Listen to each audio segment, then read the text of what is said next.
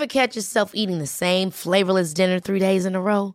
Dreaming of something better? Well, HelloFresh is your guilt-free dream come true, baby. It's me, Kiki Palmer. Let's wake up those taste buds with hot, juicy pecan-crusted chicken or garlic butter shrimp scampi. Mm. Hello Fresh. Stop dreaming of all the delicious possibilities and dig in at HelloFresh.com. Let's get this dinner party started. Hey, it's Ryan Reynolds, and I'm here with Keith, co star of my upcoming film, If, only in theaters, May 17th. Do you want to tell people the big news? All right, I'll do it. Sign up now and you'll get unlimited for $15 a month in six months of Paramount Plus Essential Plan on us. Mintmobile.com slash switch. Upfront payment of $45 equivalent to $15 per month. Unlimited over 40 gigabytes per month. Face lower speeds. Videos at 480p. Active Mint customers by 531.24 get six months of Paramount Plus Essential Plan. Auto renews after six months. Offer ends May 31st, 2024. Separate Paramount Plus registration required. Terms and conditions apply if rated PG. Wow. Nice. Yeah. What you're hearing are the sounds of people everywhere putting on Bombas socks, underwear, and t-shirts made from absurdly soft materials that feel like plush clouds. Yeah, that plush. And the best part? For every item you purchase, Bombas donates another to someone facing homelessness. Bombas. Big comfort for everyone. Go to bombas.com slash ACAST and use code ACAST for 20% off your first purchase. That's bombas.com slash ACAST. Code ACAST. Los invitamos a hacerse Patreons y miembros del canal para 1. Acceso adelantado sin publicidad. 2. Contenido exclusivo. 3. Mercancía. 4. Contacto directo con nosotros. Y 5. Más atención por su dinero. Chequen la descripción para más información.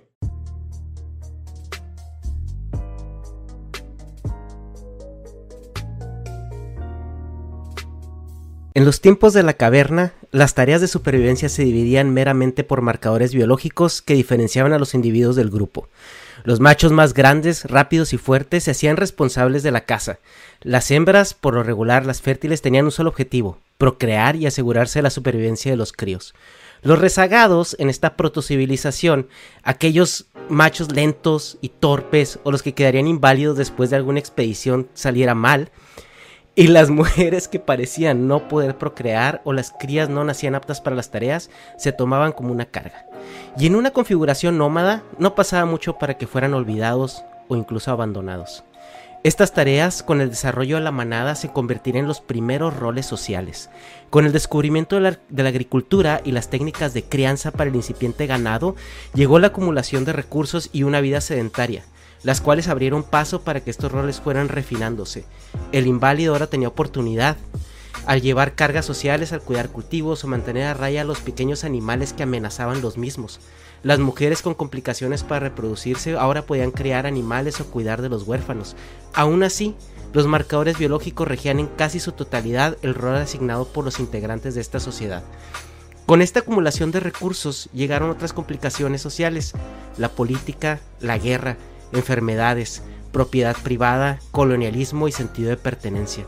No tardó mucho para que la sociedad se empezara a dividir en células más pequeñas que llegarían a llamarse familia, donde el hombre, que por naturaleza soportaba cargas físicas más grandes y se encargaba de las tareas exhaustivas del trabajo, mientras la mujer se recluía a cuidar a los hijos, que ahora tenían un significado y una responsabilidad más individual y propia. Los hijos ya no eran responsabilidad de toda la aldea. Los sistemas políticos premiaban a los que generaban un valor agregado más tangible al sistema. El hombre que guerreaba, trabajaba la tierra, hacía política por las buenas o por las malas, que resistía más la la intemperie y los tiempos sin comer ni dormir, fue adquiriendo un estatus de valor como ciudadano diferente al de la mujer. La mujer era cuestionada por su incapacidad física aparente. Y en la era de los grandes imperios y de la incipiente política que empezaba a organizarse en parlamentos y la aristocracia que se consolidaba como ese grupo preferente, el rezago a la mujer a un papel secundario era inevitable. Y aunque nos cueste aceptarlo, en tiempos precarios, lo pragmático siempre prevalecerá. La sociedad se iba puliendo conforme la estabilidad de recursos crecía y la política hacía sus primeros logros evitando guerras y creando tratados comerciales. En algunas civilizaciones donde la ciencia empezaba a mostrarse como la siguiente herramienta económica, militar y política, los roles sociales se iban abriendo a previar atributos que no tenían mucho que ver con lo biológico empezaban a escucharse más las opiniones y pensamientos de todos por igual, hasta que la era de la oscuridad nos secuestró como sociedad, organizándonos en feudos medievales a merced de un sistema religioso que marcaba una vez más los roles sociales como un déjà vu de las protosociedades. E, pero estos, al ser aderezados con dogma, no solo encuadraban a la comunidad en un marco teórico inamovible, sino que el castigo de ir contra ellos era muchas veces la muerte. Más o menos así fue durante algunos dolorosos y represivos siglos, hasta que la humanidad empezó a entender el mundo que lo rodea, la ciencia se abría paso entre toda esa oscuridad, mientras la ambición comercial también jugaba un gran papel para que se empezaran a aceptar otras ideas. La apertura de los feudos a nuevos imperios y las conquistas cíclicas del viejo mundo fomentaron la reculturización en las sociedades. Todo siguió, mm, más o menos, en ese curso, hasta nuestra era moderna. La revolución industrial con sus grandes guerras y nuevas tecnologías aceleraron el proceso de inserción social a todos estos individuos. Pero como nada puede ser perfecto y la sociedad actual evoluciona más rápido que fue en Twitter, perdón, que el paso de las generaciones, la reticencia a los nuevos paradigmas nos hicieron esperar, y las preguntas de la sociedad moderna han evolucionado desde cosas tan absurdas como ¿los negros son humanos? ¿Pueden las mujeres votar por sus líderes políticos? ¿Es correcto que un hombre blanco coma con un negro o que un negro vaya a la universidad? ¿Es una mujer acaso capaz de aprender lo mismo que un hombre? A preguntas muchísimo más existenciales como ¿qué es ser hombre y mujer? ¿A qué niveles nos debemos de comparar? ¿Los marcadores biológicos son aún válidos para asumir roles? ¿El género es contingente a la temporalidad social en la que nos encontramos? ¿Hay más géneros que la tradicional convección binaria en la cual hemos evolucionado? Todos estos retos de definir la identidad del individuo son, desde la perspectiva antropológica y como el presidente actual de México, un tremendo lujo de tener, ya que habla de una situación de tremenda estabilidad y calidad de vida, donde las presiones existenciales ya sobrepasan la pirámide de Maslow, llegando al punto donde estos nuevos paradigmas de identidad se pueden discutir e insertar de manera orgánica a nuestra cotidianidad sin más repercusiones que tal vez levantar un par de cejas. Pero también estos paradigmas usualmente llamados progresistas, viniendo de una historia de severa represión generalizada, generan una polarización que se puede tornar insana, donde en ocasiones el diálogo se, coarta en pro de no incomodar a la parte que apela de este abuso sistemático histórico y donde hacer y donde ser a veces el identificarte como el individuo tradicional invalida pensamientos, propuestas, opiniones y peor aún, el derecho a ser comprendido y perdonado. ¿Qué tan conveniente es que no abramos una conversación de cómo estos nuevos géneros roles pueden ser tomados por cualquier persona sin cargar algún estigma? ¿O que decidamos ignorar los marcadores biológicos para entendernos aún mejor? Evaluar y regular, incluso censurar ciertos dogmas que aún están presentes en la cultura del mundo y estigmatizan la diversidad que representa esta iteración social? ¿Es correcto querer etiquetar absolutamente todo? Y generar leyes para reprimir a aquel que no quiera seguir estas etiquetas o que le cueste trabajo incluso entenderlas? La cultura del juicio público al considerar las ideas de alguien no aptas u ofensivas, ¿tenemos derecho a ofender y ser ofendidos? Y más importante, ¿qué tantas generaciones tomará el que nos veamos como individuos libres y capaces que al mismo tiempo sin importar la diversidad de que presentemos? Y para hablar pues de este tema tan denso, importante y sobre todo funable, tenemos con nosotros a un panel de personas turbodiversa. De un lado tenemos a una criatura mitológica que se ha dedicado a destruir varios anillos, por ahí dicen, hasta Mordor, el señor Hobbit, un individuo promedio social que asimismo se llama el David, a un VTuber deconstruido, Negas, y a una invitada de lujo, representando el colectivo LGBT y probablemente algún individuo de la última cena, no sabemos por qué. Y pues yo, un tipo común y corriente que ha tenido la oportunidad de existir en uno de los ambientes más diversos y permisivos del mundo. Sean bienvenidos chicos de mi gala, Ana Julia, Negas, ¿cómo están? Hola, buenas no noches. No ni vergas, no sé inglés. sí. Ah, está bien. Pues chavos, eh, bienvenidos a esta a este migalese eh, mucho gusto tenerlos por aquí. ¿Cómo están? A ver, Negas, ¿cómo, ¿cómo, has estado? ¿Cómo te ha ido? Este, pues bien, no te creas, de hecho, no, unas pendejadas. Este, monitor y luego un pendejo se fue de reversa y me chingó un poco del carro, güey. Y así, pendejadas, güey, así de, de, México, de mi México. Ya como estamos volviendo aquí ya semáforo verde, no sé si en otros lugares lleve varios, varios, bueno, tiempo ya Pero aquí como que toda motrizmente estamos bien torpes, güey, y están choque y choque y cagadero así en la ciudad. Entonces, pues me tocó el putazo para mal, chica. Bestia. ¿Ves? Hobby, ¿tú cómo andas? Aparte con mucho frío, porque siempre, siempre que platicamos, güey, andas súper enchamarrado. Es que aquí en este departamento no entra ni un rayo del sol.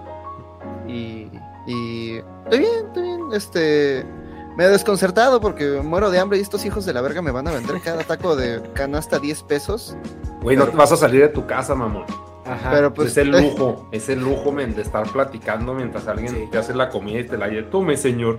eso, eso me Tome saco su por, lujo, señor. por no ir con mis dos patitas al, al... Oh, de entrada, el lujo de comer tacos de canasta esta pinche hora. Ah, o, güey, sea, no quieres, ay, cabrón. o sea, los que me gustan se acaban a las 12. Y eso ahora me levanto yo. Comunista, el- Oh, el tragedia. comunista disfrutando del capitalismo, güey. Pendejos. Pendejos del capitalismo. Es que no, el di- No me hacen feliz como deberían, como dicen que lo hacen. Mira, ni yo soy comunista, ni el dinero es capitalismo. Es que ¿Por qué no crees lo mames, que güey. crees, Hobby? Ya, la chingada. Este, David, ¿Por ¿estás qué? por ahí? Sí, güey, ya me hicieron encabronar con sus mamadas. ¿Cuáles, güey? El prójimo, güey. Invitar al Hobbit para empezar, güey. Luego, Vale, verga, güey. Luego se emputan con este güey porque quiere tacos de canasta. Déjenlo, güey. Eso no es comunismo ni capitalismo, eso es ser gordo. Nadie se está emputando porque quiera eso. Culeros, Ah, güey. pues Carlos Marx era se gordo. está quejando güey. que no los va a tener Carlos como Marx él era quiere. gordo, Santa Claus y Carlos Marx se unen, güey. Se, se, se toman la mano en ese pinche círculo de Ben, güey. Decíamos ser gordo, güey. Tacos de canasta en medio de comunistas y capitalistas. Ya me- y bueno, entonces aquí vamos a hablar de diversidad, güey. Y les voy a explicar qué es la diversidad y todos los que estén en contra mía están mal. Simón. Entonces, nada, eso, eso es lo único que me mantiene medianamente alegre, güey. Pero fuera de eso, este. No sé, a ver, ¿qué, qué, qué, qué, qué pedo? ¿Qué? pedo? ¿Estás bien pues o bueno, mal, güey? Por, Mal. por el tema Ah, que vamos a hablar, pues obviamente teníamos que tener a, a un invitada especial en este caso para que venga y nos dé unos periodicazos de constructivos en el hocico. Este, Ana Julia, muchas gracias por estar aquí, bienvenida. Oli, eh, pues gracias por invitarme y vengo aquí a cubrir la cuota, como siempre, la cuota de género, la Eh, cuota LGBT, la cuota de gordos.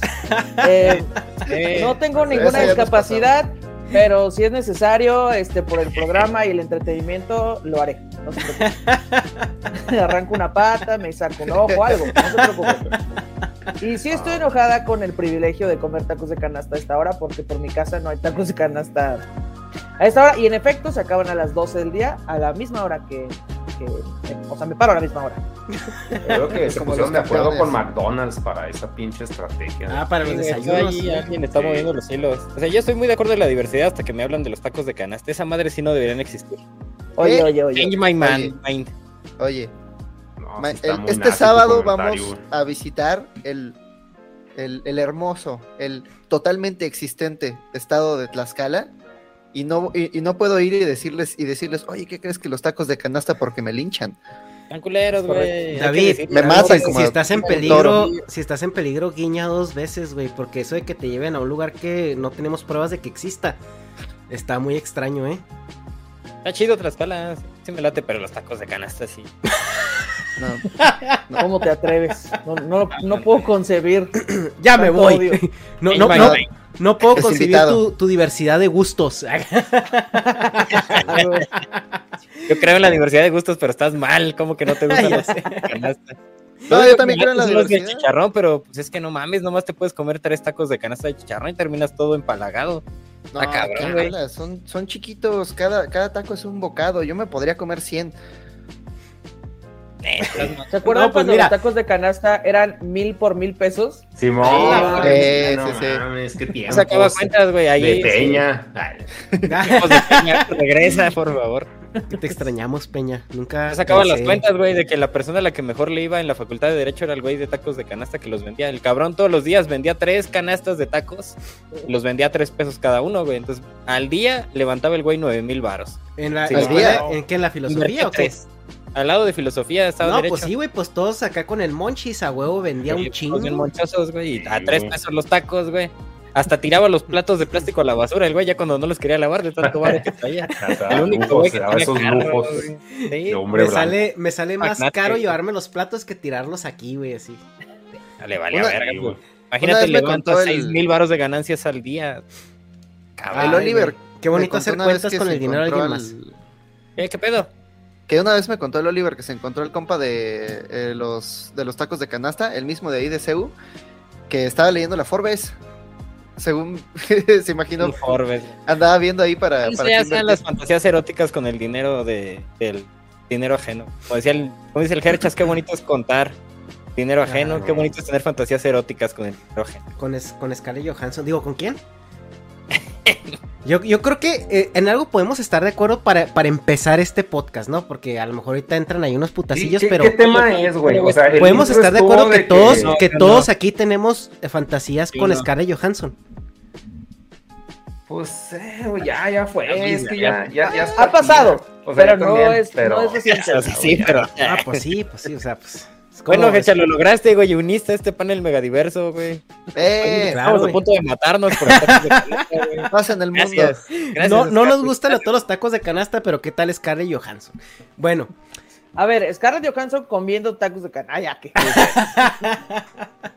Ah, Ahí sí. Un cuadro de Goya, tú sí, tú tú sí te lo, lo llevaste a otro nivel, ese sí es lo grotesco con la belleza, lo sublime, el ¿Cuál grotesco? Es la belleza con El la yin y el yang. Así es. No, no Lo sabroso con lo más rico. Pues Bueno. No digas grotesca, Scarlett. Esta, ándale. bueno, pues esta plática, este precopeo es para, pues este, eh, envaselinar lo que viene después porque no sé, no sé para dónde vaya a ir, sobre todo en estos tiempos tan difíciles, ¿no? Si, si no ninguna Twitter, no entren. como todo lo que se Pero- no va a ninguna parte, güey, a mamar. Pero el tema de hoy es, es la diversidad y, y algo que a lo mejor con lo que tenemos que, lo que yo propondría empezar es eh, todo este tema de, de- de ser diverso y todo esto, casi yo siempre veo que hay un origen común que viene siendo lo que nosotros entendemos por género, ¿no? Que tradicionalmente estamos acostumbrados pues al género masculino y femenino. Eso no sé qué tenga que ver también con el sexo, o sea, qué tanto lo biológico puede divergir de lo ideológico, porque a veces creo que lo tenemos tan revoltijado, todo reburujado, como diríamos en Chihuahua, que no, nos es a veces difícil tener incluso esta conversación de, güey, o sea, qué es género, qué es sexo, qué son marcadores biológicos y qué son marcadores sociales, ¿no?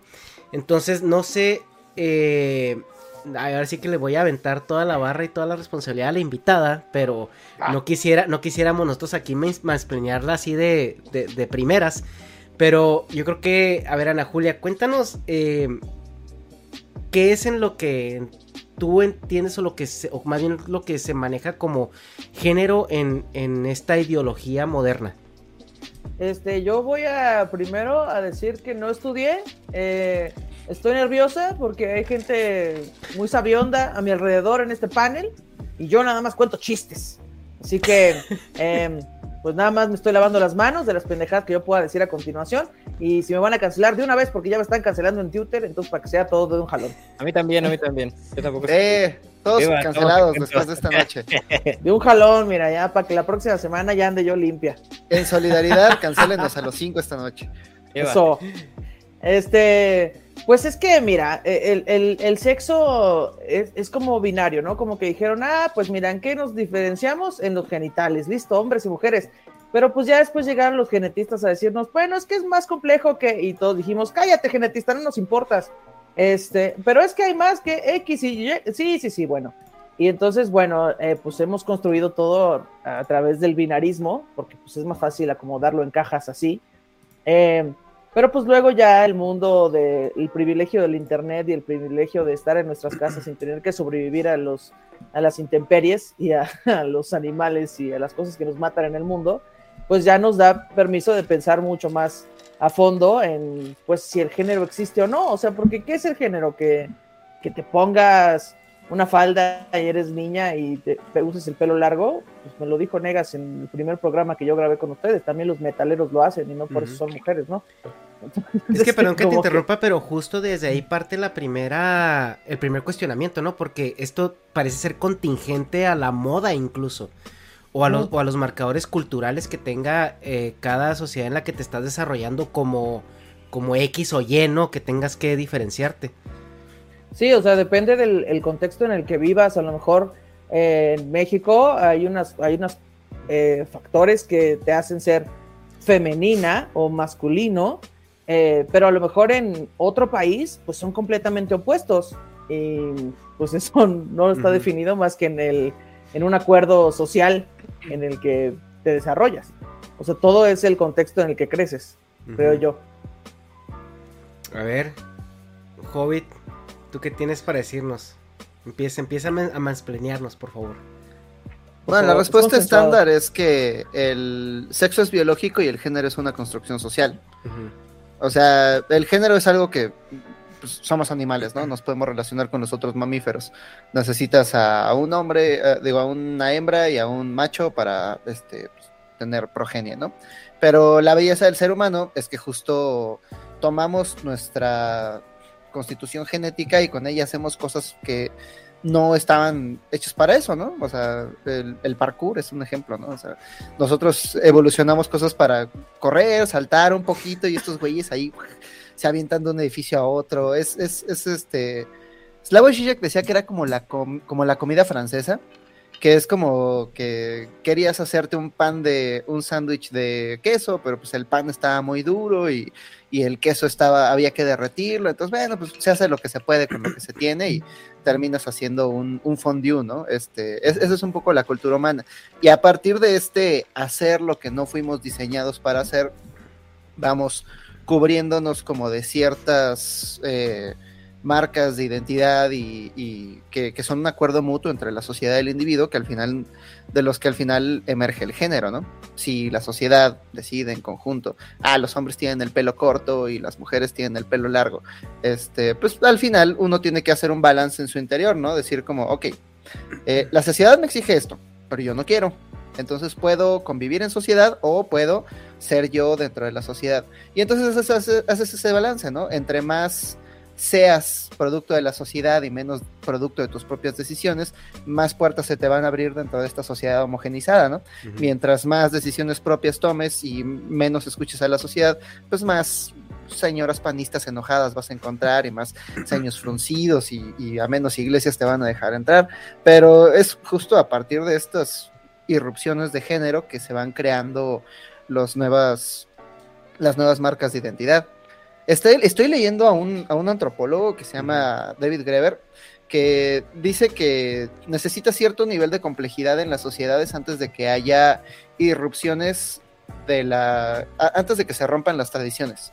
Porque muchas de esas tradiciones existen por una razón, existen para, para mantener a la tribu viva. Entonces, si tú vives en una tribu de nómadas que hace 10 generaciones se encontró unos pescados y la mitad de la tribu se murió, pues entonces se vuelve como un tabú. La tribu ya no come pescado. Y si surge un morro que de pronto dice, ah, pues a la verga sus reglas, yo voy a comer pescado, pues el morro se va a morir. Y entonces el resto de la tribu tiene ese ejemplo para decir, ah, ya ves a los pendejos que les comen pescado, lo que les pasa.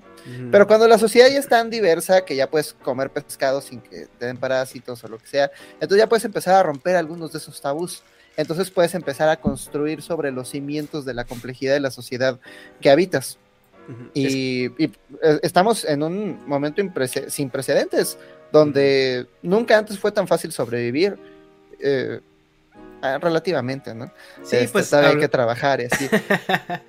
Yo, yo iba a agregar algo ahí sobre, o sea, todo de acuerdo, pero en la cuestión del sexo, sí, o sea, es binario, hombres y mujeres para reproducirse, pero también existe la banda intersexual, por ejemplo, que de repente nacen con eh, ovarios, pero también tienen pene y es como, ¡ah! Nos explota la cabeza, este, vamos a invisibilizarlos. Eh, pero existen, o sea, son una parte de la sociedad y, y pues como que no sabemos en qué caja ponerlos, pero existen.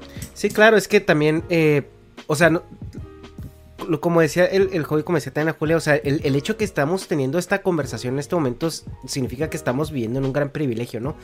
Porque mientras más es prototípica sea el, el desarrollo, los, las cuestiones pragmáticas o la gran estadística es lo más, lo más fácil de llevarnos. O sea, por ejemplo, el Hobbit, que es un estudiado en temas de la guerra y que está a punto de publicar su, su, su gran video. En dos semanas. En dos semanas. Eh, o sea, nos po- podríamos incluso irnos que el diferenciar de cómo un hombre y una mujer se visten o se, se caracterizan puede ser también un sistema bastante útil o- o orientado más a lo pragmático de diferenciar hombres de mujeres para cuestiones de guerras, de conquistas, de roles, de, de incluso aproximaciones. O sea, y de no confundir por la espalda a la gente, ¿no? Porque eso a veces puede ser peligroso.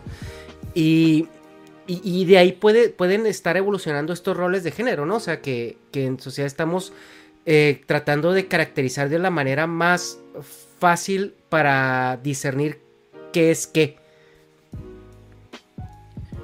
Yo ahí tengo un tema con lo de la cacería, porque abriste diciendo que, ok, los hombres cazaban y las mujeres eh, hacían de comer. O Mira, Joy, no sabes con que una Van a las tribu crías, perdida en el Amazonas que ha sido, no ha sido contactada, las mujeres cazan, ¿eh? O sea, Pues los otomís este, veneraban más a las morras que a, a Sí. los vatos. Era como, era más este, de morra.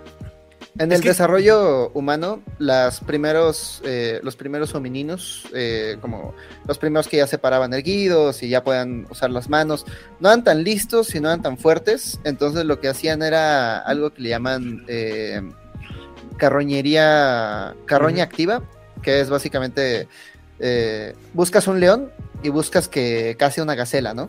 y si ya te la sabes, si ya eres como bastante ducho en este arte, esperas a que mate a la gacela y ya que está muerta, espantas al león, ¿no? Pero si no te sale, pues se pueden comer a uno de tu tribu. Entonces, normalmente lo que hacían es que se, se esperaban a que el león acabara de, de comer y entonces se iban a ver qué había dejado, ¿no? Y ya es más fácil espantar un buitre.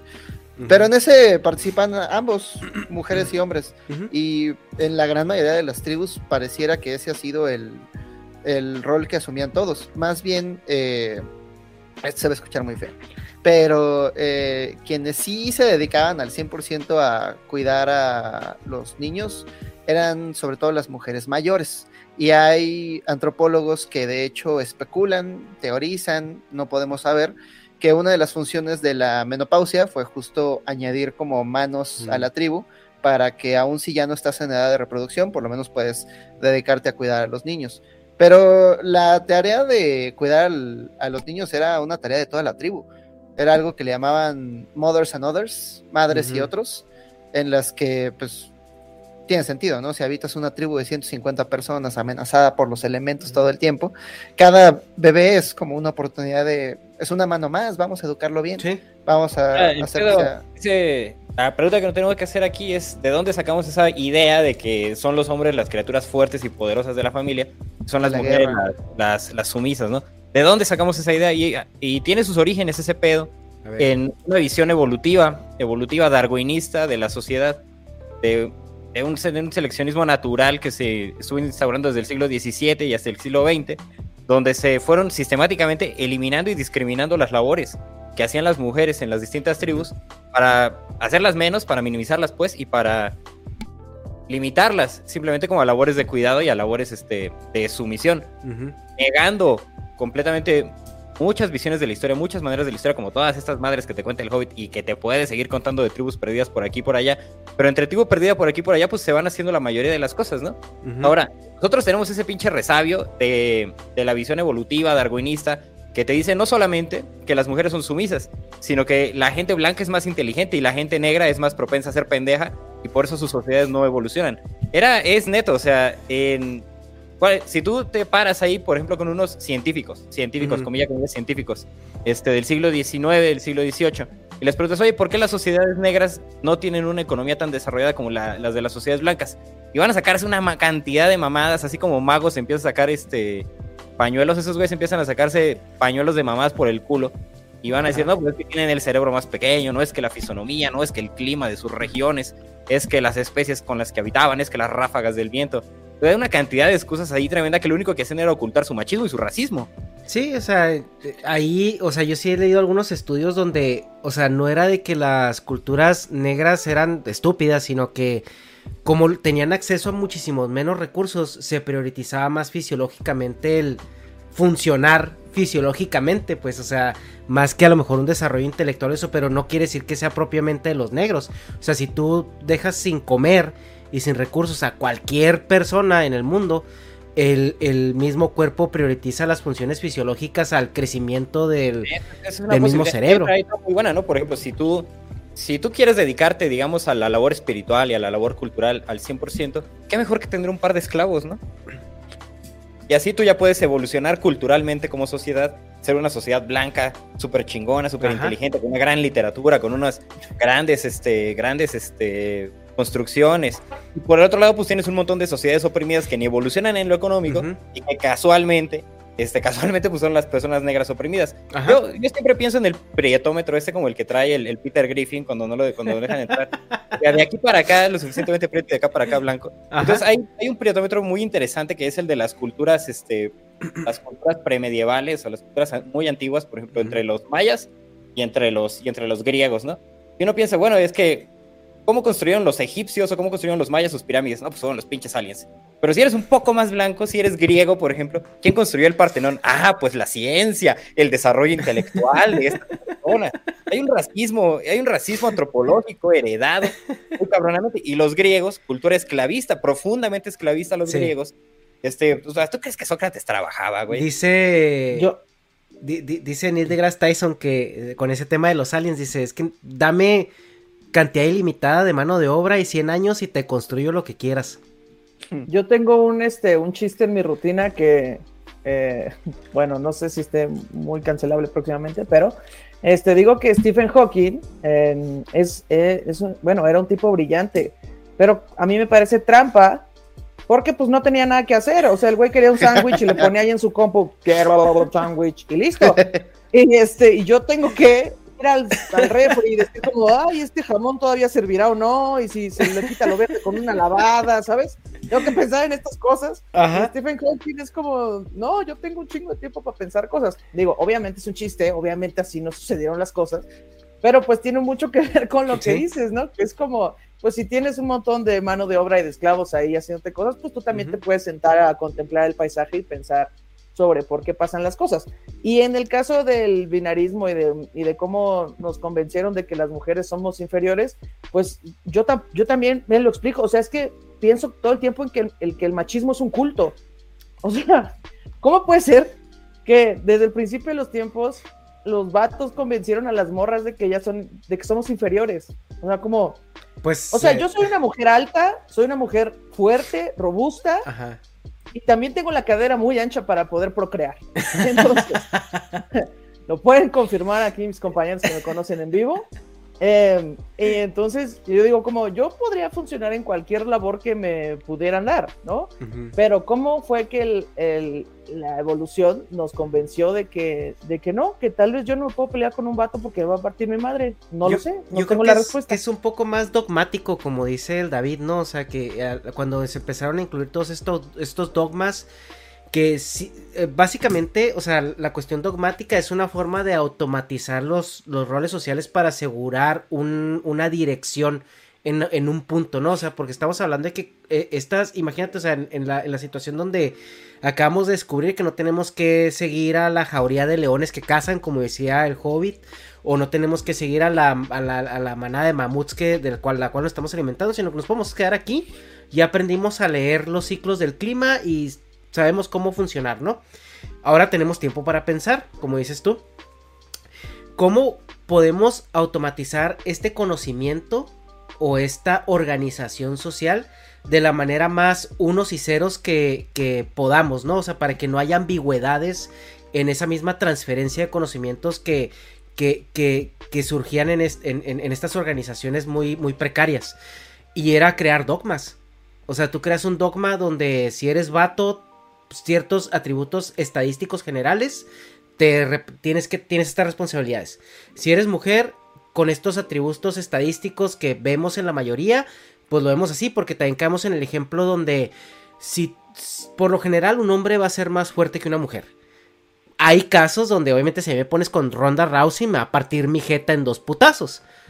Pero, o sea, si agarras a una persona promedio de la calle, agarras a un vato promedio de la calle, o sea, y los pones a pelear, lo más probable es que el vato se chingue a la morra de- a, a- a madrazos, ¿no? Depende es- de qué chavo y qué, y qué morra. Depende de qué barrio dijo, ¿no? De, de Si agarras una morra de Catepec y un vato de Santa Fe, pues sí, güey. Pero, pero se- estamos hablando en, en la cuestión estadística normal. O sea, y, y todo esto tiene una normalidad estadística. Entiendo que hay extremos, entiendo que hay situaciones donde una morra le puede partir su madre a un vato si sabe cómo hacerlo, etcétera, etcétera. Pero estadísticamente y por cuestiones pragmáticas, es, es una, es una organización primaria, güey. Es una organización donde tú tienes ciertas herramientas, entiendes eh, ciertas cosas de, de la gente, de, de- los individuos que, que conforman la sociedad, y tú tienes que asignar roles.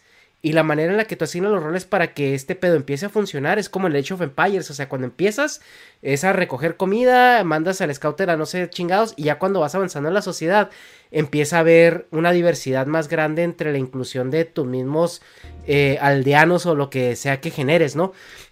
El punto aquí es de que yo creo que de ahí es de donde viene el dogma. O sea, una manera muy, muy primitiva y muy pragmática de organizar a una sociedad.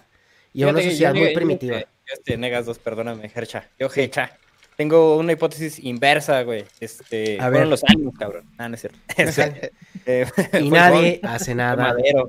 Este, al principio no, este, yo creo, güey, que el dogma construyó a las sociedades y construyó al individuo tal cual como lo conocemos. O sea, también la idea de que todos los, los negros güey, estaban bien mamados y todos los indígenas estaban súper mamados hombres y todas las mujeres indígenas eran frágiles y delicadas. También este, es, es estadísticamente falsa, güey. es falso, sí, es falso. o sea, por ejemplo, si, si hacemos, no hay estudios como tal cual de los pesos y tal, salvo en algunas, algunas compañías de exportación de esclavos, güey. Y esos güeyes pues, pesaban a sus esclavos, güey, y pesaban a los esclavos y a las mujeres y a los hombres. Y tenían pesos muy similares, güey.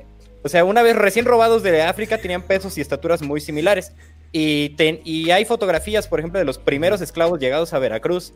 Y se les ve, aparte de que se les ve con una pinche cara de espanto que se los lleva a la verga, güey. Este, no son para nada, o sea, tú, no, tú los ves y no te imaginas, a- o sea, dices, esos no son, esos no son los Lakers de Los Ángeles, güey. esos no son los negros que yo conozco y disfruto ver en la Ajá. televisión. Ninguno de esos güeyes toca el bajo ni está extremadamente mamado, güey. Pero fue a través de una selección económica que se fue generando una que se fueron generando los fenotipos de los seres humanos y nosotros lo vemos ahora, güey, o sea, los fenotipos de ahora no corresponden nada, güey, o sea, yo, yo veo así como a los pinches machotes en las marchas, este, este, bueno, comentando sobre las marchas de las mujeres, diciendo, no, es que los hombres estamos más preparados y más fuertes, y son puro pinche vato panzón, güey, puro Sí. Ramiro y puro... No, es que, o sea, ¿no? obviamente ahorita eso desde hace mucho, desde hace mucho tiempo se dependiendo de las- rompió, las güey. económicas que se van teniendo. No, Ajá, no es sí. que las actividades económicas construyen, no es que los fenotipos construyen las actividades económicas, sino que las actividades económicas construyen los, los fenotipos de las personas. Y primero tienes que instaurar un régimen económico de cierto tipo para que los fenotipos se transformen en ese tipo. En sociedades guerreras, en sociedades belicosas, patriarcales, porque Ajá. son belicosas y patriarcales, como también hubo belicosas patriarcales, en las sociedades patriarcales belicosas que fueron las que tuvieron la dominante cultural, pues relegaban a las mujeres al, al ocio y al vicio y, y al abuso. Entonces ahí fue como fue su, como se realizó esta idealización de la mujer y esta autoformación de las mujeres después por sí mismas, al saber que si se si, si se distanciaban de la norma, iban a ser relegadas. Y es que ahí, güey, o sea, en- para darte ahí este la contra, bueno, no la contra, sino para hacerte un contraargumento en la cuestión de la, de la esclavitud. Eh, bueno, pues, digo, vivo en, en un país que históricamente ha tenido bastantes problemas con la esclavitud. Eh, y, has- y hasta la fecha hay un rezago importante, ¿no? En la distinción de, de- estas razas. Pero el, la cuestión ahí con la esclavitud, lo que tú comentas de que se tomaban registros de, de cuando recién se los robaban para traérselos de esclavos. Eso era, güey, porque cuando trajeron los primeros barcos de esclavos, ellos traían barcos de esclavos turcos, negros, judíos, de todos, güey. Y los que sobrevivían el viaje eran los negros. Y los negros con ciertos, este, características. Entonces, cuando tú estás manejando un mercado, güey, porque realmente eso es, güey, como vender gallinas, o al- así era en su momento, pues obviamente tú ya sabes, si eres un, un comerciante con colmillo, ya sabes qué tipo de individuo, con qué características te conviene comerciar. Entonces también por eso hay un sesgo en esa, en esa captación de, de datos, porque ya estamos hablando de que yo como comerciante sé que mi gallina que pesa más de 3 kilos, por así decirlo, estoy diciendo un número muy random, es la que me van a comprar en el súper. Entonces Sí, ya se vuelve una razón, selección. yo estoy, de acuerdo contigo y, y creo que al final llegamos a la misma conclusión, güey, de que ¿por qué los negros son fuertes? Porque son los que sobrevivieron. Eh, no, y, y, ya, bueno, también hay un, hay un tema ahí genético importante que eso lo tratamos en otro podcast con Gabo Tuitero de acerca de la eugenesia. Pero pues es que, Pero o sea, sí. si te vas un poco antes, ¿no? Como por ejemplo, si lo ves con una así como tan, tan tajantemente como solamente mercantil, como lo estás viendo, pues cuando estás haciendo tu cosecha de negros, pues nada más te vas a, te vas a traer a los que encuentres este, útiles Aptos, para tu beneficio y aptos para tu beneficio. Entonces, desde ese, desde ese mismo instante ya estás descartando y estás haciendo una, una determinación de los fenotipos posteriores y los fenotipos posteriores terminaron por determinar la historia anterior cuando debería de ser al revés. Así es, pero es que también hay que entender, güey, que la, la selección natural, entre muchas comillas, o sea, lo- los principios darwinistas funcionan más rápido que la evolución, que eh, eh, como tal. Entonces es bien fácil adaptar y hacer una selección, como por ejemplo los cangrejos de, de cara de samurái, güey, que hay en Japón. Que esas madres en 30 años, o sea, los, los seleccionaron y nomás se reprodujeron esos, pero Pero ¿cuánto vive un cangrejo? No, exacto. No, y, y en los, en los seres humanos estás hablando que en un periodo de 500, 400 años puede haber cambios importantísimos en ese tipo de selección, pero ahora sí las cuestiones evolutivas, esas sí evolu- eh, pasan de una manera muchísimo más lenta. Ahora, lo que yo estoy diciendo aquí, lo que yo estoy tratando de proponer en, en la conversación es de que estoy de acuerdo, o sea, que las cuestiones biológicas no deben de afectar en el desarrollo de una persona en la sociedad. Y, y te lo digo yo porque tengo toda mi vida adulta viviendo en uno de los estados más abiertos a la diversidad. Y he visto de todo, güey. De todo he visto así aquí absolutamente donde...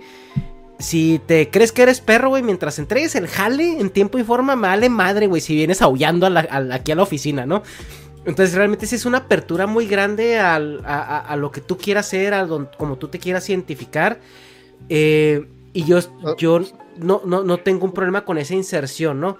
Pero O lo sea, que tienes yo todas sí- las libertades individuales, pero ni una libertad social.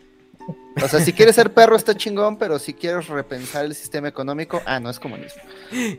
Ya te va a salir lo pinche Ah, nah, socialista, güey, pero ¿no? pues eso sí, no mames. o Es sea, un ejemplo de inserción O sea, social, dijera, voy a repensar todo y lo, ah, ok, pásale, güey. Vas a cambiar todo porque se te ocurrió. Paso a paso. Habría, habría foros en, en Barcelona, hay un foro que se llama Shift, Ah, que pues está sí, ya se estás cambiando un repensando tema el- bien cabrón, güey. Ya estás metiendo foros. Estamos hablando Si- de una siento que es como güey. decir, siento que es como decir, los gays pueden ser gays, pero que se queden en su casa.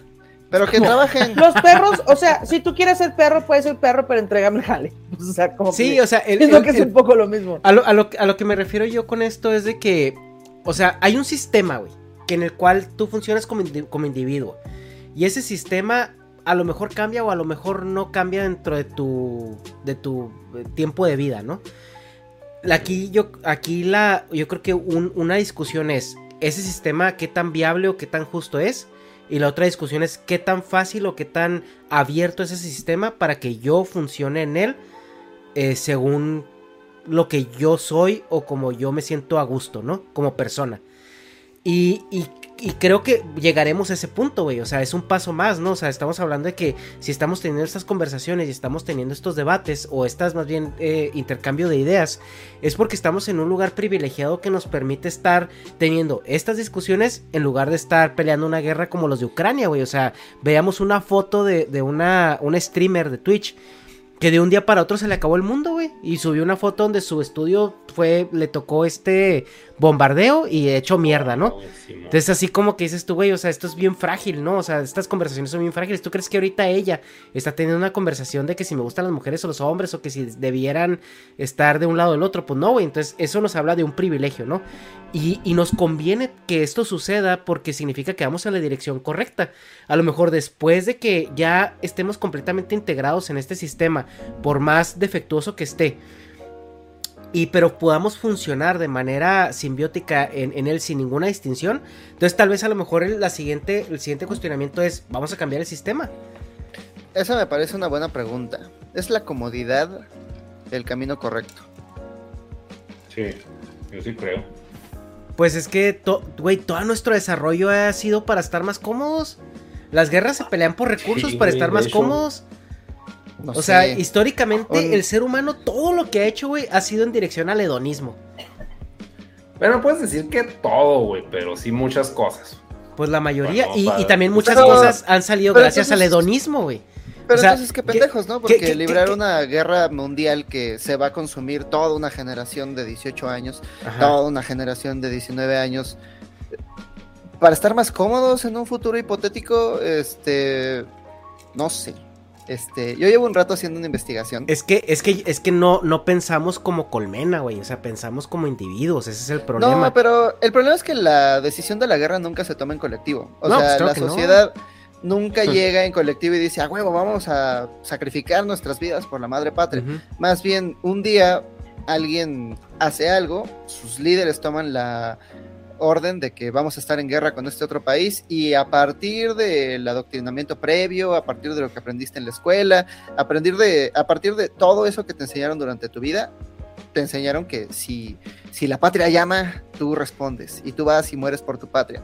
Pero, puta, es que piensa en la Primera Guerra Mundial, era un conflicto de, de primos por los terrenos, Sí. literal. O sea, el, el Kaiser Wilhelm le, es- le escribe a su primo, my cousin Nicky.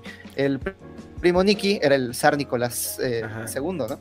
Este, que además los dos eran nietos de la reina de Inglaterra y la reina de Inglaterra está ligada al, al rey de al rey de Francia por un, por un acuerdo. En- Entonces todos eran familia y todos juntos como familia decidieron un día, ah, este pedo se nos salió de las manos, el Kaiser Wilhelm tenía como muchas ganas de probar que él era uno de los chicos grandes y como resultado tuvieron una guerra donde 10 millones de personas murieron. 10 millones de personas que jamás tuvieron un, ni voz ni voto. Y no les Nadie tocó nada los terrenos, ¿verdad? Ajá, y al final, y al final de su pinche guerra, ah, pues órale, al jale de regreso. Ajá. E- Entonces, este, pero de lo que sí podemos culpar a la guerra es del origen del patriarcado. Eh, hay una hay una historiadora que se llama Gerda Lerner que escribe en su libro El origen del patriarcado que uno puede rastrear los orígenes del patriarcado hasta el Medio Oriente, donde eh, sobre todo en Babilonia, ¿no? En Babilonia, por lo que ya habíamos dicho de que eh, las necesidades de la tribu nos imponen ciertos roles temporales que luego nosotros vemos si trascender o no. Las mujeres, hasta la fecha, eran las únicas que, se po- que podían hacer más bebés, ¿no? Que podían hacer más personas. Entonces, a las mujeres dentro de la sociedad babilonia tenían- ¿estás diciendo que, que un hombre trans no puede procrear? Esa lucha no, me vale verga. Este, pero en, Babilonia la, está muy bien, hagan lo que quieran. con su- me vale. Pero en Babilonia había una, eh, una institución que eran las sacerdotisas de Ishtar. Las sacerdotisas de Ishtar eran todas las mujeres que no se podían casar o que decidían no casarse, entraban al templo de Ishtar y su tarea era decidir con base en el honor de las personas y digamos como su reputación dentro de la tribu, quién va a pasar sus genes a la siguiente generación. Ellos no sabían de genes, pero sí sabían que si tú coges pasas a la siguiente generación y si tú no coges, pues ahí se acabó tu línea temporal. Entonces ellas, desde la Ishtar era la diosa, eh, la, la diosa del cielo, ella era la que daba vida. Entonces ellas, representando a la diosa que daba vida, decidían quién pasa y quién no. Es completamente válido. Pero tuvo tanto éxito su civilización, les fue tan cabrón que al rato tenían para especializar gente solamente en la tarea de matar. En- pero es muy difícil alimentar a todo un ejército. Imagínate que el mínimo son de 10.000 personas. ¿Cómo alimentas a 10.000 cabrones? ¿Cómo mueves la comida para que esas 10.000 cabrones Tacos de moverse? canasta. Tacos de canasta. Ay, y, y como van en bicicleta, Claro. pueden ir ahí al- Hubiera sido a de los. Yo me fui a vivir al pinche monte porque nomás están dando tacos de canasta al ejército de la Increíble. La ermita del sabio David que se retiró a la soledad en el año 300 después de Cristo. ¿Por qué? Para pensar acerca de la vida, para reflexionar sobre la naturaleza, para hacer anotaciones de los animales. Ni madres, güey. Para no comer putos tacos de canasta porque son horribles, cabrón. Y pinches feos, como una patada, son peor que la guerra. Por eso empezó la guerra en Ucrania, cabrón. Vale, tu opinión no vale. Los tacos de canasta son God. Este, Cat COVID, no mames. ahí, vi- ahí- ahí vienen, en 10 minutos vienen mis taquitos.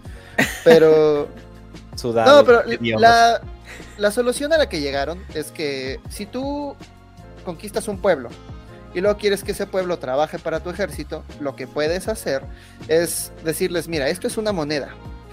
Esta moneda tiene eh, grabada la cara del rey para que veas que es neta, para que veas que este es el güey al que le sirves. Y al año te voy a pedir una cantidad mínima de estas monedas. O si no, voy y mato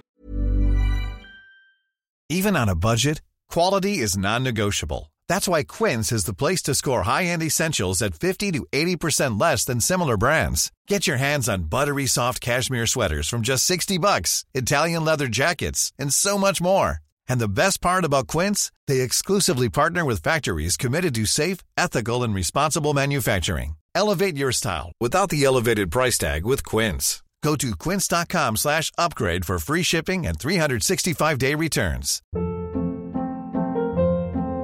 Hold up. What was that? Boring. No flavor. That was as bad as those leftovers you ate all week. Kiki Palmer here, and it's time to say hello to something fresh and guilt-free. Hello Fresh. Jazz up dinner with pecan-crusted chicken or garlic butter shrimp scampi. Now that's music to my mouth. Hello Fresh. Let's get this dinner party started. Discover all the delicious possibilities at hellofresh.com.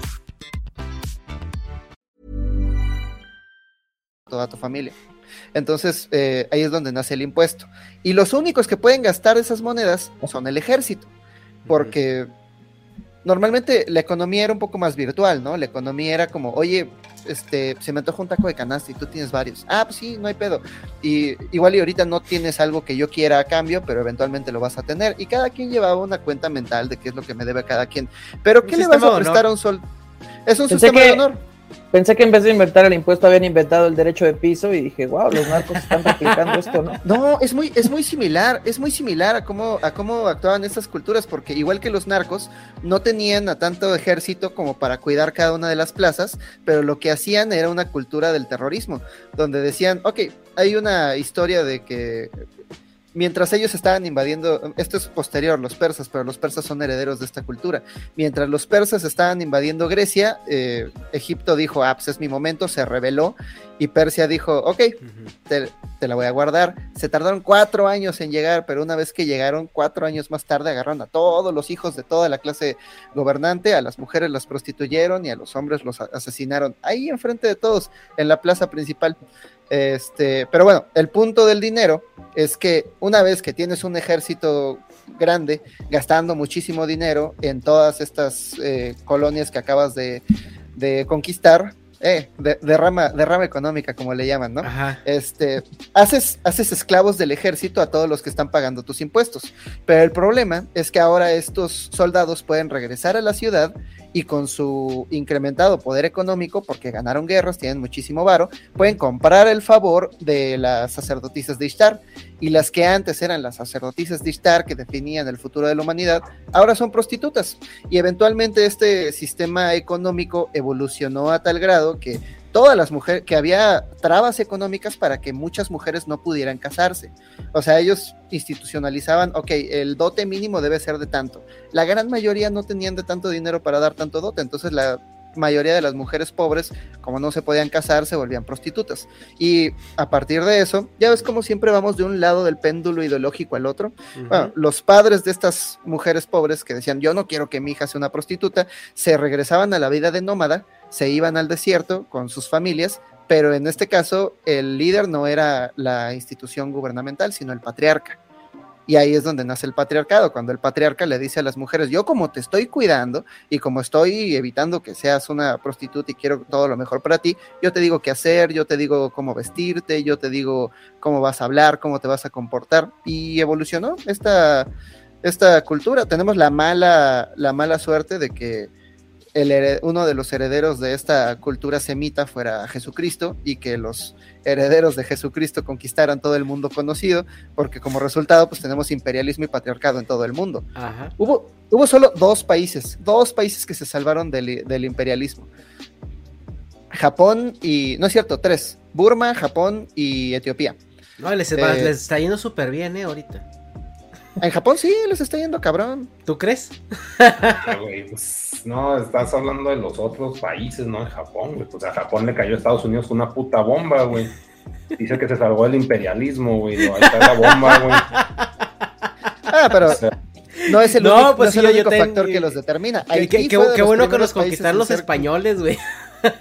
sí, antes de que nos tiraran bombas. No, No, pues, la espérate, estoy, también. Estoy leyendo, este, ¿cómo se llama? La brevísima relación de la destrucción de las Indias de Fray Bartolomé de las Casas. Unas pinches historias de terror terribles. De, hablan de que la gente en Cuba, dice Fray Bartolomé de las Casas, que la gente en Cuba era la gente más noble que hay, los más libres. Ellos compartían todo, andaban desnudos todo el día, eh, eran, eran amigos entre sí, comerciaban, tenían su propia filosofía, su propia literatura, sus canciones. Llegaron los españoles y los masacraron a todos, no quedó nadie vivo, no, no quedó nadie vivo en toda Cuba. Entonces, este, y luego historias de terror, ¿no? De que alimentaban a los enfermos a sus perros, de que eh, los trabajaban hasta la muerte. Y la solución que propone Fray Bartolomé de las Casas para que se dejara de, de torturar a los indios es traer negros. ya no torturan a Wow. los indios, mejor traigan. Ay, sí. Después vamos. cambió su opinión. No he leído trabajos posteriores, eh, pero leí por ahí que Fray Bartolomé de las Casas, como todos nosotros, su pensamiento evolucionó. Pero se me hace bien chistoso que esa fuera su primera solución. ¡Ey! No maten a la gente, traigan negros. Pero los negros son gente. Claro que no son No. gente. Traigan negros. Eh, En, No, en- son en- negros. en- en 200 años hablamos de eso. Por lo pronto son animales que viven en la sabana africana, ¿no? Aquí te, te- te hacen un barquito, llegas ahí, ahí a Somalia y te echas unos cuantos cinco animalitos y te los traes. Eh, pero a ver, regresando al tema. Y ahorita ya que hablamos un poquito de dónde viene esta construcción de género, del dogma, todo lo que antropológicamente se puede rastrear. Ahorita, hoy en día, eh, Uy, creo que hay una hay, hay una hay una lucha muy fuerte entre que si el, el género masculino, género femenino, que si género fluido, que si esto y que el otro y que aquello.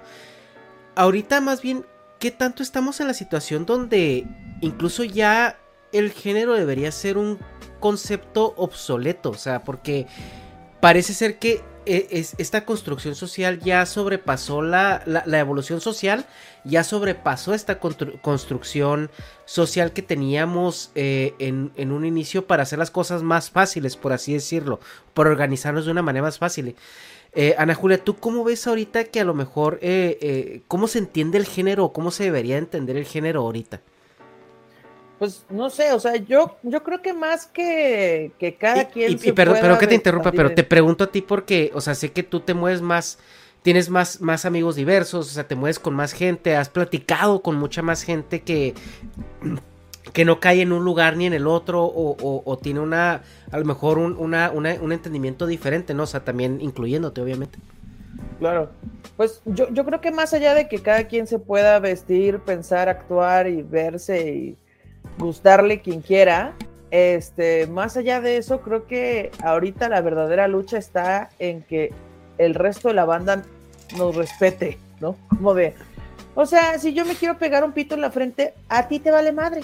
O sea, deja de opinar, ¿por qué no puedo salir a la calle sin miedo a que me maten si me quiero poner un furby en la cara? O sea, da lo mismo. Furros, Entonces, creo furros, que- gente. Furros. Sí, o sea, siento que eh, sí, en efecto, eh, el género, pues ya, para mí ya también me parece que es algo obsoleto. O sea, el género no existe, son tus papás, así, ¿no? Eh, entonces, o sea, el otro día estaba pensando, ¿qué, qué pedo? Las morras trans, eh, de repente no se pueden parar un sábado y ponerse unos jeans, bueno, más bien ponerse un pants y una playera e irse a la barbacoa. Porque entonces ya no se ven tan femeninas. Y entonces ese día sí las van a discriminar más. Es como, güey, no tendrían por qué discriminar a nadie. No tendrían por qué salir con miedo a comer taquitos de barbacoa, que espero que esos sí te gusten, David. Este, O de canasta, que son God. Puta, gasta. Ajá, o sea, no tendría nadie por qué salir con miedo. Pero luego pienso, o sea, güey, qué, qué mal pedo que si no te, si eres una morra trans y no te maquillas, y no andas en falda y en tacones y no tienes el pelo largo, entonces ya no eres morra. ¿Sabes? Entonces, pues sí, creo que el, el- pues justo, o sea, es un constructo social, pero creo que ahorita la lucha está en el respeto a las demás personas. Y de igual manera también el género ha sido sobrepasado porque justamente en la sociedad actual la neces bueno, el hecho de tener hijos o reproducirte ya es más una decisión que una necesidad, ¿no? O sea, porque incluso nos vayamos tan lejos en la en la generación todavía de nuestros padres, o sea, no la de nosotros, la de nuestros papás, eh, los hijos eran mano de obra. O sea, e- en la familia de mi papá, tanto como la de mi mamá, eran como ocho hermanos, pero vivían en un rancho y, y ellos desde los 3, 4 años cuentan que ya tenían asignaciones el, eh, de, de valor agregado en, en- su, en su familia, ¿no? O sea, uno tanto como que arriaba a los animales y, y tanto la otra como que limpiaba estos eh, canastos donde, donde hacían cuajadas o, o- o- o se procesaba la leche, ¿no? Entonces, eh, ahorita también, eh, yo creo que en ese entonces todavía el género era algo un poquito relevante porque, bueno, había que, que, ver, pues, quién hacía qué o, qué se, se asignaba a quién.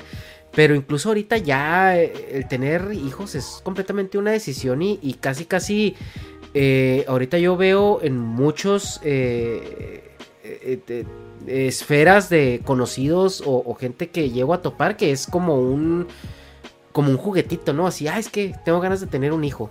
Y, y hasta se ve como una mascota en ocasiones. Y le ¿no? voy a poner un nombre neutro y le voy a enseñar sobre... Sí, o sea, Sí. Se, se ve como, como algo así, pues tan, eh, diría yo, tan, tan fríamente calculado y que igual no está mal, porque yo creo que si un hijo va, nace en este mundo, debería ser completamente deseado. Y, y, y- pero también la segunda cosa que veo que sí está mal es como que lo ven como esto, ¿no? Como un, como un Lego que van a armar y que están escogiendo, o sea, más así como un pasatiempo más que como eh, un ser humano, o sea, que, que, que, que viene a, a- a suplir algo, no sé. O sea, sí creo que suceda así, pero no creo que sea la, Sea la mayoría. Sí, no. Bueno, yo Creo estoy hablando desde mi privilegio. O sea, yo estoy hablando desde lo que veo aquí en, un- en, el, en el primer mundo, la verdad. O sea, es- California, la verdad es que sí es, es, es- es muy progresista, está muy avanzadillo en ciertas porque, o cosillas. sea- y yo lo, lo digo desde, desde eso y lo he sostenido. Las problemáticas sociales incipientes se miden desde el foco del primer mundo porque es el que tiene la oportunidad de ver cuál es la siguiente mamada. Nah, pero pues es que, o sea, lo que dice Ana Julia, pues lo del respeto, pues sí, güey, o sea, tú, o sea, como estás en Cali, que ahí puedes salir, pues en calzones y con la verga así en helicóptero, güey, nada a decir ni verga. O sea, pues es muy, muy diferente y, y, o sea, y que sea lo próximo que se acepta, pues obviamente, pues uno acá en el tercer mundo dice, ah, me gustaría salir con la verga de helicóptero al Oxxo, pero, y que me respeten, güey, pero obviamente está un escalón más allá, simplemente salir, güey, o sea, si estás, o sea, ya, creo que, o sea, conviene sesgar este pedo a México, no allá, güey. O sea, porque pues la mayoría creo que tanto los que nos ven como nosotros pues, somos mexas y vivimos acá, güey. O sea, lo- ya lo del género, o sea, pues es que, pues Ana Julia, ay, no sé, o sea, ya se ve acá como que darle la razón por quedar bien acá en sociedad, pero pues no, güey, pues es simplemente no estén chingando, o sea, no es tu cola, no es tu cara, no es tu nada, chinga a tu madre, güey. Ah, y sea, el este- es el punto, o sea, pero el, el punto es cómo lavas el cerebro a la gente, y pues a la gente vieja no se lo vas a lavar, Ya es con el Leye, güey, que también le llovió mierda, güey. Hasta nosotros hicimos comentarios pendejos, güey, como, como gag, güey, como chiste. Pero pues, ¿qué nos importa, güey? Y, y yo he visto en generaciones de más chavos, güey, de 18 años, que sí son más neutros, güey, con su sexualidad y se puede decir que son bisexuales. Y, y yo desde mi clase media mocha digo, ah, pues está mal, güey, que todos cochen contra todos. Pero pues a mí me gustaban los vatos y pudiera no hacerlo, pues igual sería un cerdo, güey. O sea, pero pues es que ya es otra mentalidad que pues a mí no me va a embonar, tristemente.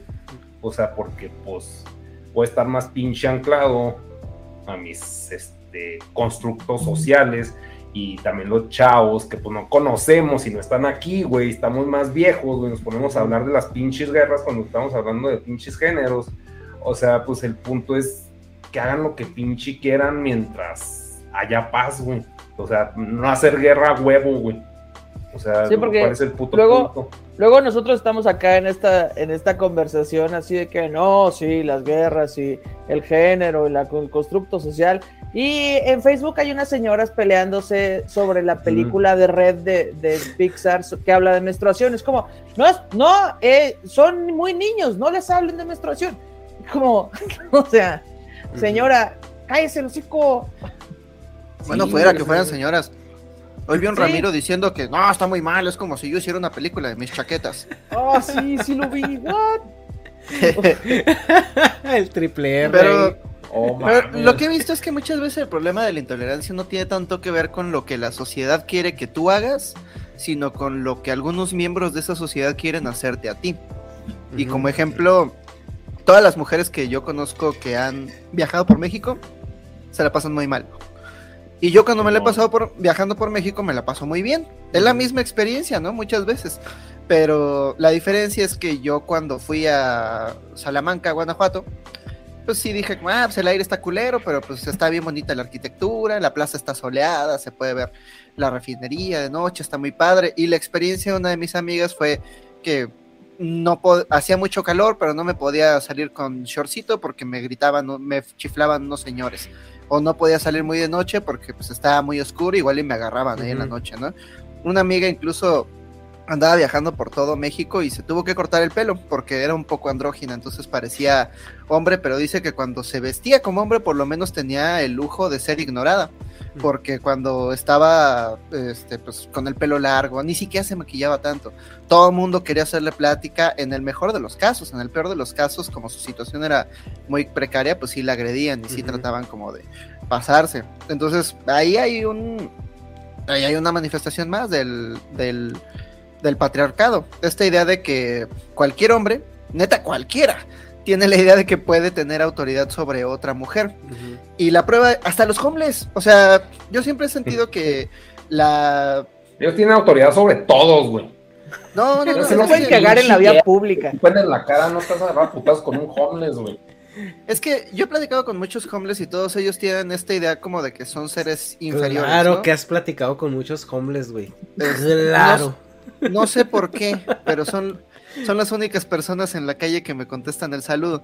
Pero la impresión, la impresión que me da es que ellos viven bajo esta opresión constante de, de que hay una sociedad moviéndose allá afuera, pero ellos no están invitados. Y ellos no son parte, y si ellos están ocupando un espacio, lo ocupan casi, casi ilegalmente, ¿no? De hecho, muchas veces los policías los mueven porque es como, güey, ¿por qué estás sentado aquí en la vía pública tan bonita de la Condesa si se podría sentar un gringo? Mejor muévete para no hacernos más fea la colonia, ¿no? Ajá. Pero una amiga se estaba quedando conmigo hace dos años, cuando apenas me mudé de regreso a la ciudad, y sa- sacó a pasear a los perros un rato al parque. Y uno de estos homeless, una vez más, la diferencia de opiniones. Normalmente a mí los homeless me hacen la plática o escapan de mí, ¿no? Sí. A ella no, a ella este homeless le está diciendo, eh, güera, te cojo, eh, güera, que te cojo. Este, entonces a mí me da la impresión de que todos estos actos de violencia son opresión eh, deflectada. O sea, como si Ajá. alguien a mí me oprime, yo me voy a desquitar con alguien que esté en una escala inferior de la jerarquía. Pero por la manera en la que tienen construido el modelo del mundo estos homeless, por la manera en la que ellos fueron educados, ellos no les importa si eres de una clase superior, si tienes más dinero, más educación, si eres, si eres lo que sea, eres una mujer, te pueden atacar, te pueden vejar. Y es la manera en la que es como su válvula de escape de toda el- la opresión que sienten de la sociedad. No lo estoy justificando, solamente trato de analizar este fenómeno de cómo hasta un homeless se siente superior a cualquier mujer. Sí, y ahí algo que comentabas en la cuestión del eh, cómo los gobiernos no son capaces de asegurar, vaya, la seguridad de la, de, de- de- de la mujer, cómo también esto perpetúa, ¿no? El, de cierta manera el patriarcado. O sea, porque al momento de que, de que tú como hombre, o sea, sientas que, que- que puedes tener ese, ese, esa mm, posición de poder sobre, sobre otra persona que, que suele ser mujer y que a lo mejor el- las leyes no son claras para, para accionar en contra de eso, pues, o sea, también eso perpetúa un poco ahí el, Pero esa, es que, esa o sea, construcción. Es que, o sea, viéndolo como gasto, güey, como capitalismo, güey, pues te sale más caro, pues te meter a la cárcel un pinche vago, güey, que te va a mear ahí las instalaciones, güey. No, pero yo digo en general, güey. O sea, en No, general, sí, o, sea, pero, o sea, un bueno, vato. porque estamos hablando de los homeless. Si sale más barato que el güey esté diciendo pendejadas en la calle a subirle una pinche patrulla y luego que pues no puede pagar nada. y darle comida y techo y deje de ser homeless. Ajá, güey. Sale O sea, más barato, no pero. mames. Sale O más barato, pero la crueldad es gratis. Pero sí es muy, eh, es Ah, muy pues, también, extraño. Ah, perdón. No, dale, dale. Ah, que es muy eh, curioso cómo funciona esto de que a mí no me gusta que me hagan esto, pero se lo voy a hacer a alguien más. O sea, como el bullying en la escuela. Ay, a mí cómo me, cómo no me gusta que me bulleen, siento bien feo. Ah, eres un imbécil. O sabes Sí, como que Sí. replicar esto está bien cabrón y pues depende de dónde te encuentres en el privilegiómetro, siempre tirar para abajo y humillar a alguien más es, es la válvula de escape.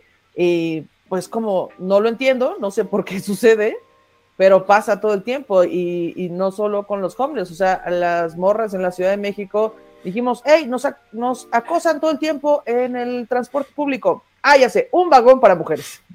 Ok. Sí, man. O sea, es, es más fácil eso que pues reeducar a toda la banda o a meterlos a todos a la cárcel, ¿no? Sí, no mames, o sea, sí, el manejo social, pues sí, sí, pues es que es pragmatismo. O sea, ponle, a mí se me hace mucho, mucho más fácil su vagón, güey. O sea, no mames, imagínate educar, güey, pues si, si educar a un pendejo, güey, es un pedo. O sea, educarme a mí, güey, o sea, no vas a invertir, no sé qué te gusta, un millón de pesos y no va a servir de ni verga, güey. O sea, ahora todos, güey. Ah, no, Pero- pues mejor ahí está su vagón y ya, la verga. Pero piensa en lo que le hicieron a los vagoneros. O sea, los vagoneros tenían un incentivo económico para seguir vendiendo en el metro, pero las autoridades del metro dijeron, esta es una actividad que no queremos que se haga en el metro, ¿Qué y es? mandaron policías. Simón. Los vagoneros son los que venden discos y mierdas ahí en el metro, ¿no? Mandaron Pomadas, policías, estaban vigilando. Y al final, el, el último que vi, el último vagonero que vi, era un güey que se estaba ahí escondiendo. Estaba escondiéndose y cuando se dio cuenta de que no había policía, ahora sí, señores pasajeros, les traigo a la venta, pero detrás había un policía también escondido. Lo vi todo, yo estaba entre los dos. Entonces el policía salió así y el güey, puta, ya, valió. Entonces, Atrápame si puedes. En la siguiente estación se, se, se lo sacaron y ya, pero viste muchos menos vagoneros porque hubo una acción directa de parte del gobierno. Y los vagoneros tienen una, un incentivo económico para seguir haciendo lo que están haciendo. Los acosadores no tienen un incentivo económico para hacer lo que están haciendo. Pero yo Y creo que ahí es vil cantidad de acosadores versus cantidad de vagoneros. Ay, O sea, había por mis huevos, por mis huevos, o sea, no te tengo la estadística, pero, o sea, si se sube una morra, o sea, la neta, yo sí he mamaseado morras, o sea, no les he dicho nada, pero, o sea, hasta Mal. Ya está mal, está de la verga, pero, o sea, si está guapa, pues voltea. Segundo funado de la noche. Y eso ya está. ¿Quién fue el primero, No, güey? no, ¿El pues, David? es o No, sea, Ana Julia ya vino funada. Es menos probable que se suba un güey guapo porque todos estamos de la verga, güey. Pues si se sube un pinche, ¿qué te gusta? Es que ni siquiera me sé nombres de guapos. William Levy, güey. No, lo van a mamas, a papasear todas, ¿Quién, güey. Simón Levy? No sé. Después, después de patear puertas o antes. Ese señor no se mete al metro. Pero, o sea, el punto es de que es una cantidad, o sea, por, te digo, por mis huevos, no estoy diciendo eso, no, no digo que esté bien ni nada, pero, o sea, la cantidad de vagoneros se me hace mucho más controlable. Mira, Igual, no, o sea, yo, yo no soy el gobierno para solucionar ni verga, güey. De esa ese argumento de que está no se la puede hacer nada al simplemente. Y, o sea, yo les daría medio pinche metro y ya. Es que hay Que algo todos que los dice. pinches cerdos se vayan para atrás, incluido yo. Todos los pinches vagones ahí peleándonos y mordiéndonos. Es que Pero- hay, hay lo, hay lo que dice eh, Negas es muy cierto, güey. Es que educar a una persona ya eh, formada está muy cabrón, güey. Es muy difícil. Y, y el, el- la- el fenómeno que estamos viendo ahorita, güey, eh, es que a, lo- a lo mejor la generación donde estamos nosotros para adelante va a ser un poco más flexible en ese, en ese sentido. Porque ya vienen muy acostumbrados a este cambio de paradigmas sociales. El problema es la generación que nos precede y todavía nosotros, güey. O sea, porque nosotros somos esa generación que está en medio, ¿no? Y dependiendo del lugar de donde naciste, si naciste en México o en, el tercer mundo en general, eh, vienes un poquito atrasado con las tendencias globales. Entonces, reeducarnos y, y aprender cosas nuevas va a estar muy cabrón. El punto es que los cambios de paradigmas sociales que estamos viviendo ahorita son muchísimo más rápidos que las iteraciones generacionales. O sea, antes no sucedía así, güey. O sea, antes tú vivías 3, 4, 5, 6 generaciones antes de, que a la- antes de que hubiera un cambio de paradigma que, que aceptara que alguien que no era considerado humano ahora sí es humano. Simón. Y era la, información va más rápido que la mente, o Ajá. sea, no hay Sí. manera de cambiar al mismo velocidad. O sea, Yo simplemente... admitiría ese argumento si primero lo intentáramos. Pero estamos no, aquí no, no estoy- especulando. No estoy, llevándote la contra de que, o sea, sí debemos ser reeducados. A huevo que sí, güey. Pero el punto es de que está cabrón. Y tampoco digo, no porque esté cabrón. O sea, no estoy diciendo porque está cabrón, ya no lo voy a intentar. O sea, no. Pero de todos modos, o sea, no se me hace pragmático. Pero, o sea, sí, todos hay que intentar ser menos idiotas. Bueno, tal vez, este, como, como, como dicen, hablando desde el privilegio, ¿no? Si nunca te han agarrado una nalga en el metro, pues no va a ser prioridad, ¿no? Pero, Ajá. este, pregúntale a cualquier, a cualquier morra, oye, este, ¿crees que este problema se deba, se deba solucionar? Yo, y yo creo que desde la experiencia de sí haberlo sufrido van a decir, güey, pues claro. Yo por eso pues me he tam- visto como señor, la verdad. Ana Julia jugando el Para que metajuego, no me ¿no? Listo. El problema No, es, es que, que después te eso- tocan madrazos, Ana Julia. Sí, de hecho sí me han golpeado porque piensan que soy Es vato. que yo ti- sé que ti- esto es ti- en tiene que traer su moño en la bolsa siempre así, nomás se arman los putazos y ¡pum! Es- Pero Es de que eso todas mismo maneras decía me toca. Mm. Se vestía de mujer, de, se vestía de hombre para que no la acosaran en tú el metro. El metro está fresa comparado con los pinches caminos de terracería. y la- la- No, no, no, es que esta morra andaba por, por donde nada más deberían dar eh, mercancía, ¿no? Este, trenes, caminos de terracería, camiones de redilas. Ahí sí tienes que verte masculino o te, o te agreden. El David se ve Pero, con eh, de. pero ahí donde andaban, andaban de mochileros, ¿no? Algo así. Esta morra sí se volvió loca un día y vendió todas sus posesiones, se compró una casa de campaña y se puso a dar el rol de mochilazo por todo el país. ¿Qué tiene que ver en común esta morra con. Así que vivió con el hobby de un rato de Rumi? O sea, algo hay ahí, algo hay ahí. La neta sí. Pues es Este, que, pues, X todo mundo eso, necesita. o sea, ni siquiera es el punto, ¿no, güey? O sea, el punto es de que, pues, las- o sea, ¿cuál, ¿cuál es el punto de la, de la plática, güey? Ah, el- Para empezar, los géneros y luego que hay que respetar. Y luego todos estamos de acuerdo en eso, sí, hay que respetarnos.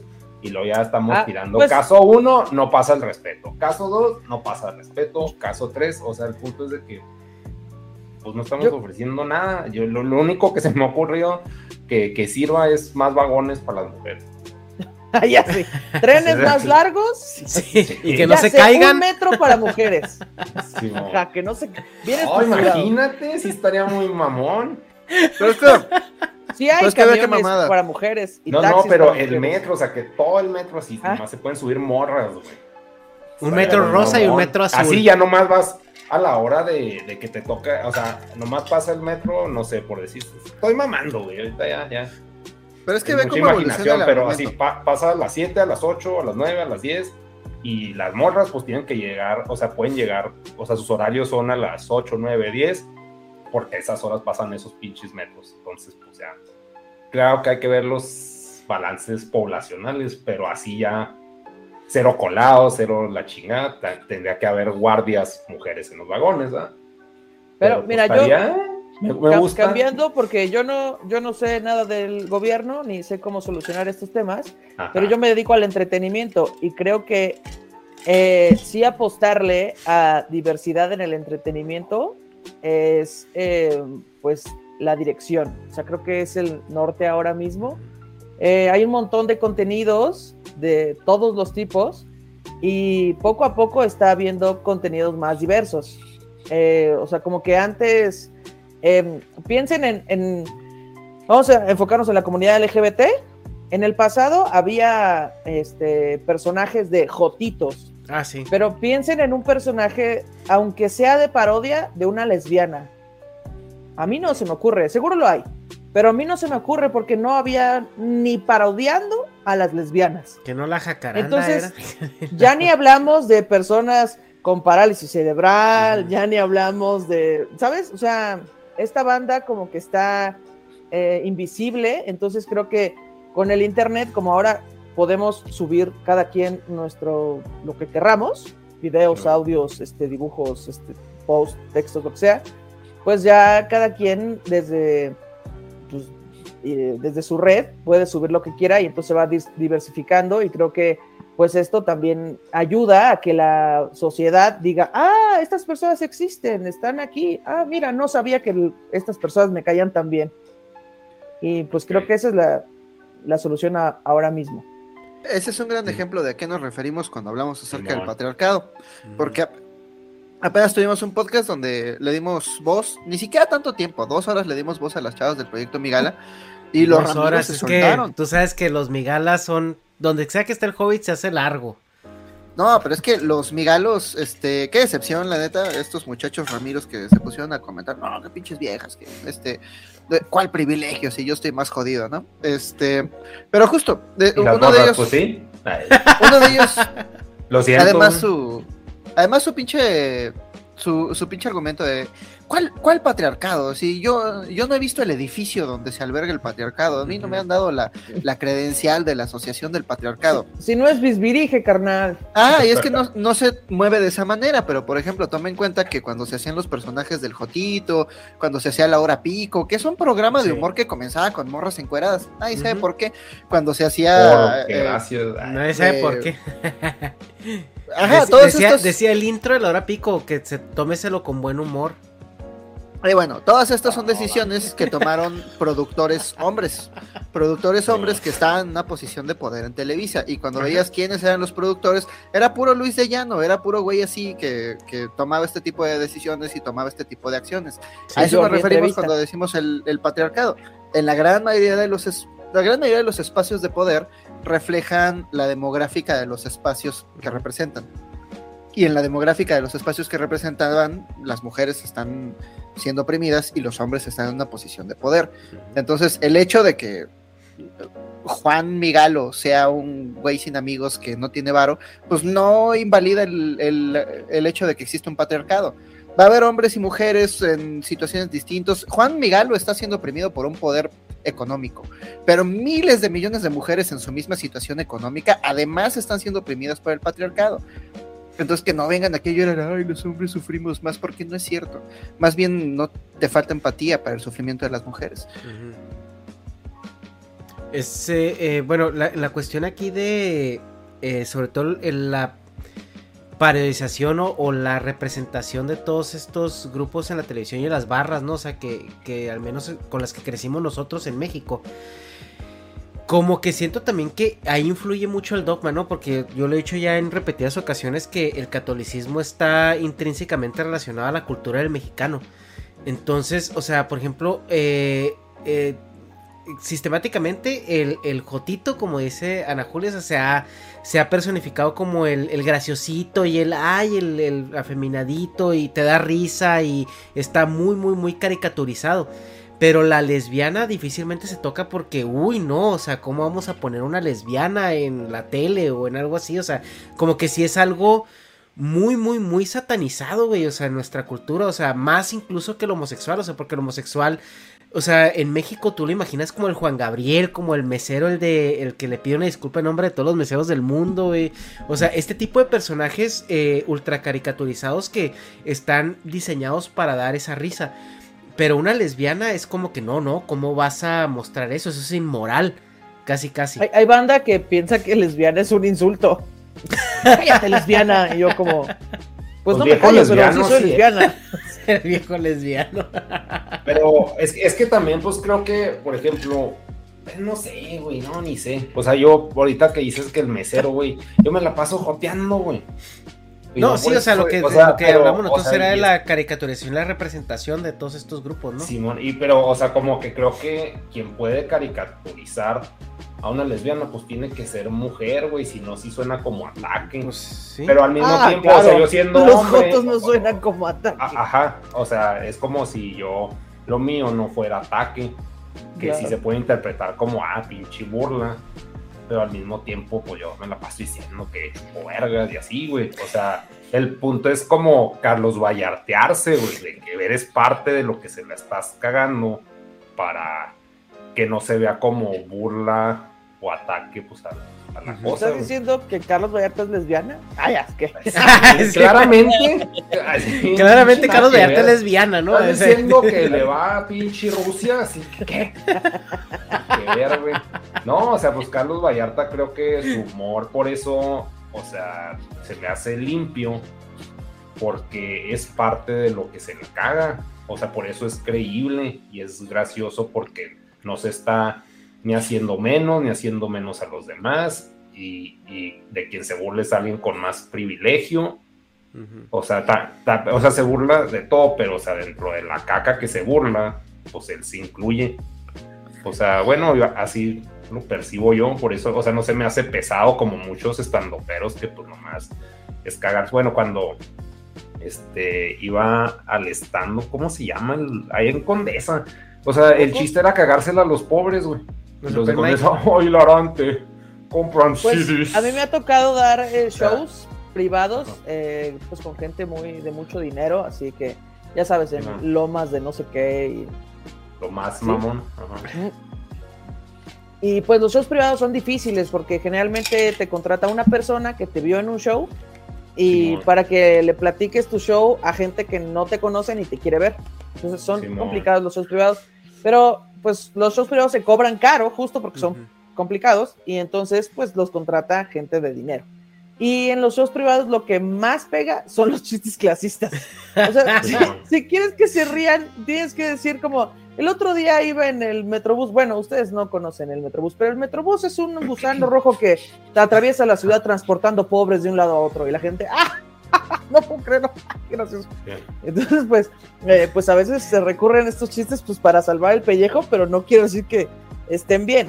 Eh, en, en la, en la comedia ahora se habla mucho de, de, mm, ubicarte en el privilegiómetro y a tirar todos tus chistes para arriba, ¿no? O sea, como tirarle al poder. Si tú eres una mujer, le puedes tirar a los hombres, este, si tú eres una mujer lesbiana, le puedes tirar a las mujeres blancas, luego a los hombres, así, ¿no? Sí, Entonces- hay, hay escalas. sí. Pero pues se pueden hacer chistes de todo, ¿no? Eh, yo elijo tirar para arriba, pero no, no todos los, los comediantes lo hacen. Pero es que sí hay un, hay un escrutinio social muy fuerte, ¿no? Al respecto, y eso se ve desde hace rato eh, muy marcado. Ese escrutinio, güey.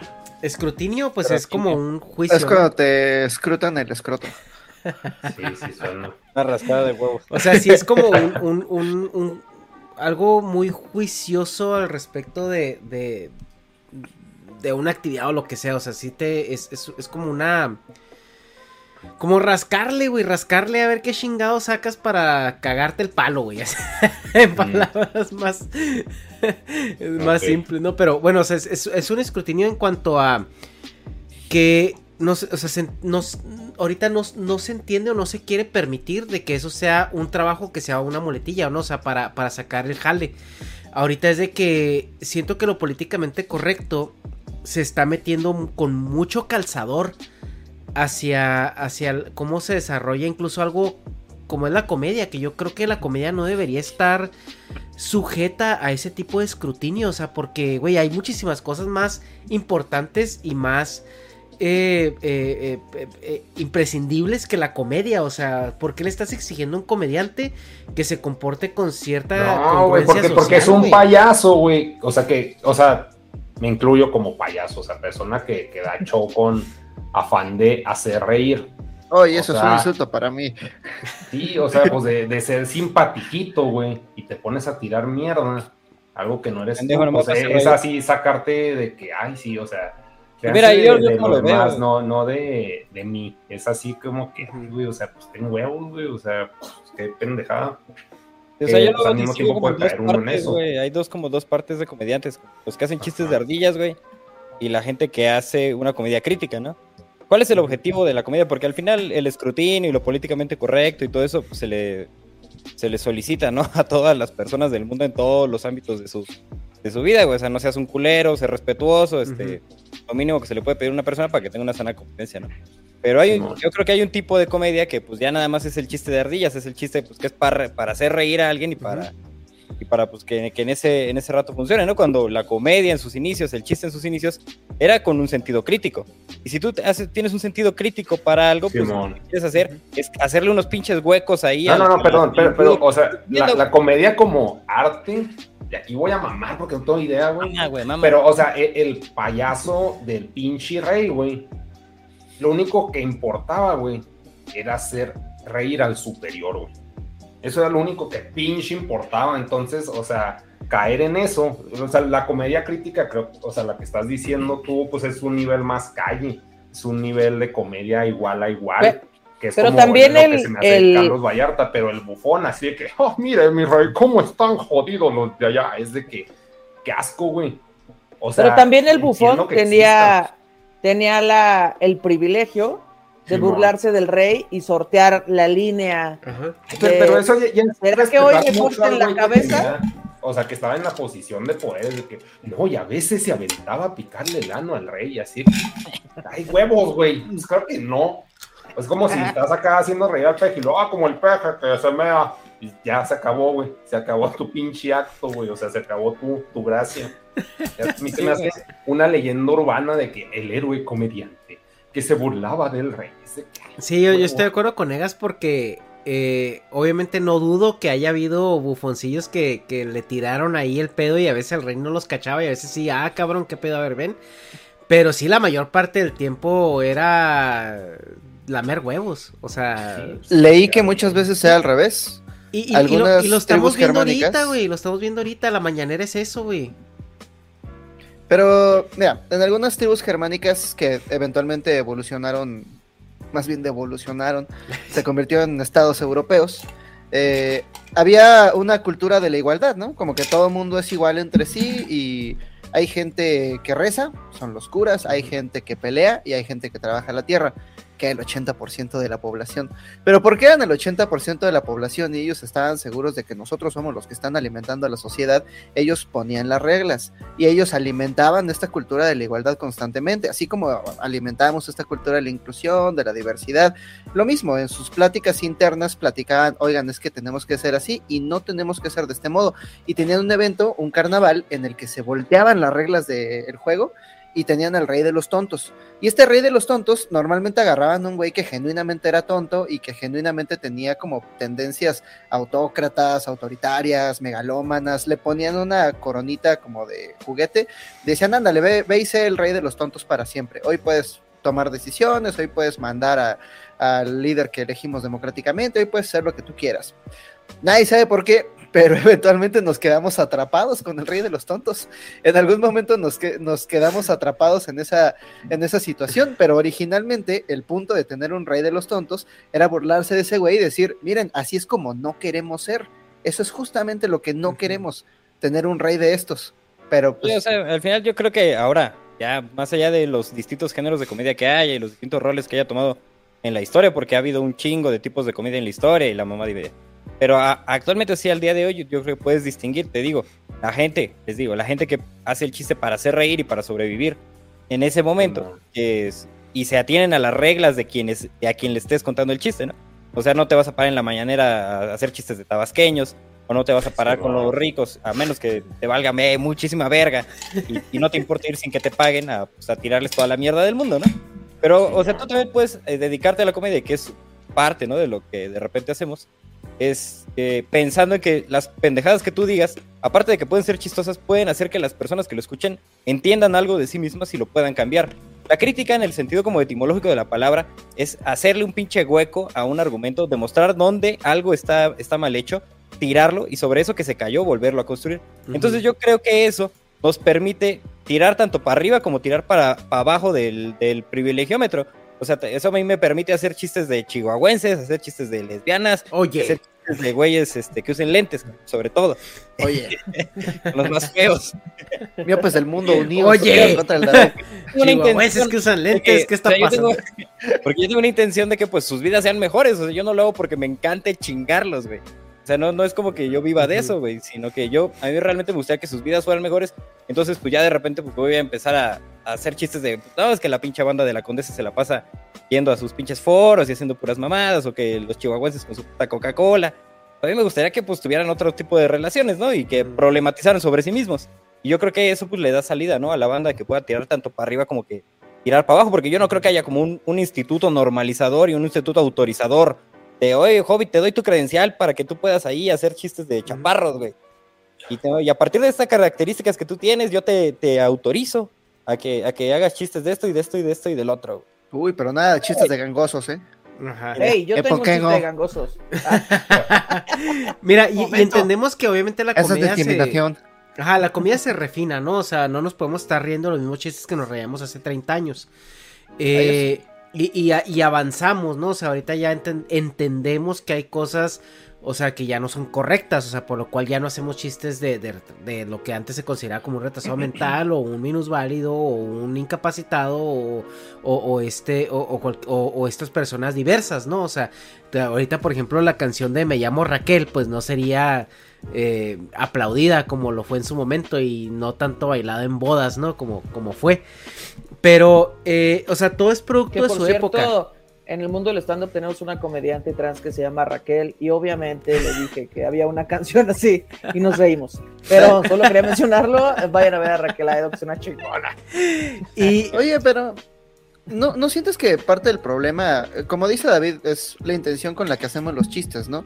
Pero muchas veces el problema es que estamos escuchando chistes para los cuales nosotros no somos público. O sea, el. Internet nos ha dado la opción de abrirnos a espacios que igual y no estaban pensados para nosotros.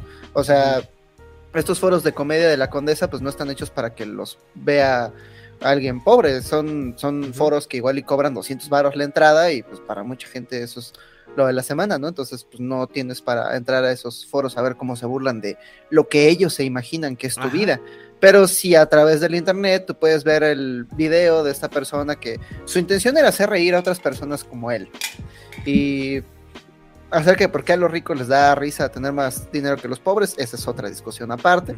Pero, pero vamos, eso es lo que funcionaba, ¿no? Entonces estaban haciendo reír a una persona en específico, pero llega otra persona que resulta ser el, el ¿cómo, cómo dirías en español? The butt of the joke, que resulta ser a costas de quien se hace el chiste eh, y no se siente representado, es más, hasta se siente ofendido. Bueno, sí, está, está bien, pero es que el chiste no era para él.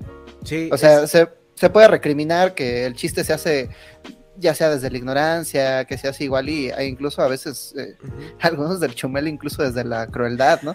Pero, pero, pero más allá de eso, eh, pues, pues no eran para ti. Eh, Es que a eso quería ligar el tema justamente ya a, la parte más eh, turbia, ¿no? De, de- de la conversación y precisamente es justo esto, ¿no? O sea, tú hablabas de autoridad, eh, bueno, David hablaba de autoridad, de quién le daba la credencial para hacer chistes de qué o qué otro, tú hablabas de, o sea, de, de para quién iba eh, dirigido el chiste, ¿no? Y, y, y esto nos lleva pues a esta, pues no sé si mal llamado o bien llamada cultura de cancelación. O sea, donde esto se sale de proporción, donde a lo mejor un chiste que iba dirigido para, vamos a llamarlo, albañiles, hombres machistas, heterosexuales, cisgénero, este, eh, eh, tú les vas a contar un chiste de, de, de, ah, que, o sea, obviamente chistes machistas que van dirigidos a ellos.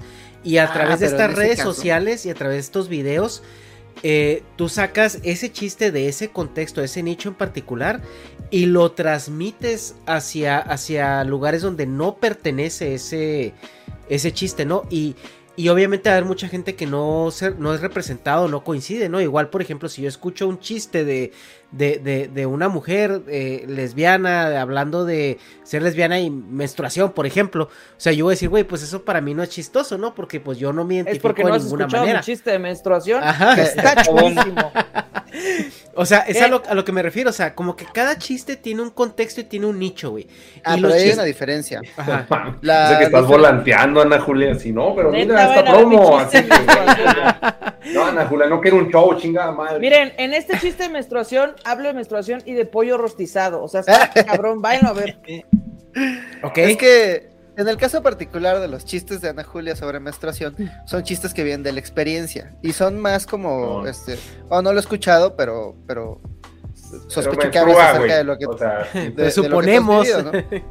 Sospecho que sabes de lo que estás hablando que un albañil contando chistes para albañiles, eh, clasista la referencia, por cierto, pero la dejaré pasar. Este, Güey, no mames, güey, no mames. Tú sabes a lo un, que me un refiero. machista contando chistes machistas para otros machistas. Yo fui albañil, güey, así que tengo autoridad para decirlo. Bueno, yo fui yesero, así que tengo autoridad sobre los albañiles. ¿Cómo ves? Este, Tu, tu comentario me parece clasista. Bueno, no, pues yo creo que la cultura de la cancelación está como entendida como que, uy, ya no puedo decir nada.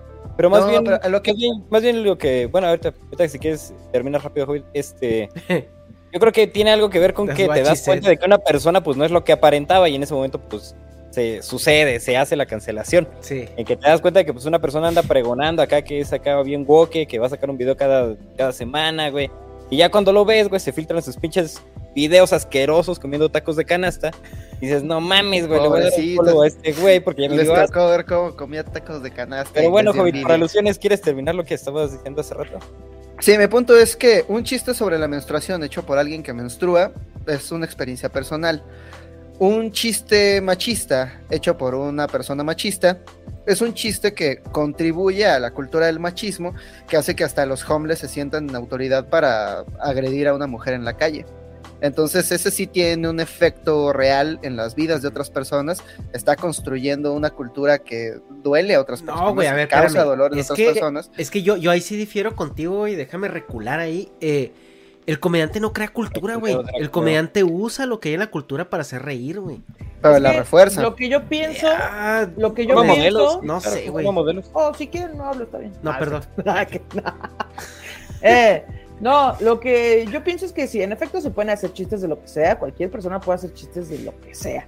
No es lo mismo que yo les cuente en una fiesta, a ustedes, un chiste machista, a que lo cuente en redes sociales eh, ante una audiencia que me que, que es mi fan, Ujú, ¿saben? O sea, que es mi fandom. Porque cuando yo tengo un fandom, esta banda, aunque yo les pida y les, les diga, güey, soy una persona que se equivoca, este fandom me ve para arriba. Sí. Este, así como yo veo para arriba a gente de la que soy fan. Eh, y entonces, si yo, yo, también te veo para arriba, porque ¿cuánto mides? 1.73. Así te veo para ver. Entonces, pero entonces yo de repente empiezo a hacer una campaña de chistes sobre que la gente que come chocolate está bien pendeja y por Oye. qué son pendejos los que comen chocolate y por qué Oye. están bien estúpidos y por qué son inferiores, pues mi fandom en algún momento va a decir, porque de eso se trata la comedia también, ¿no? De convencerte de un punto.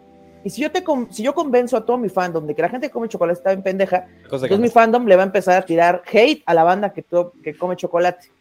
Y pues no, yo no soy la responsable de decirle a la gente, no estén agrediendo a los que comen chocolate. Pero sí, el, sí tuve un poquito de contribución en eso. Entonces lo que decía el Hobbit sobre el machista contando chistes machistas, pues en efecto, el comediante no es el responsable de que haya gente por ahí matando a los demás, pero sí está replicando un discurso de odio.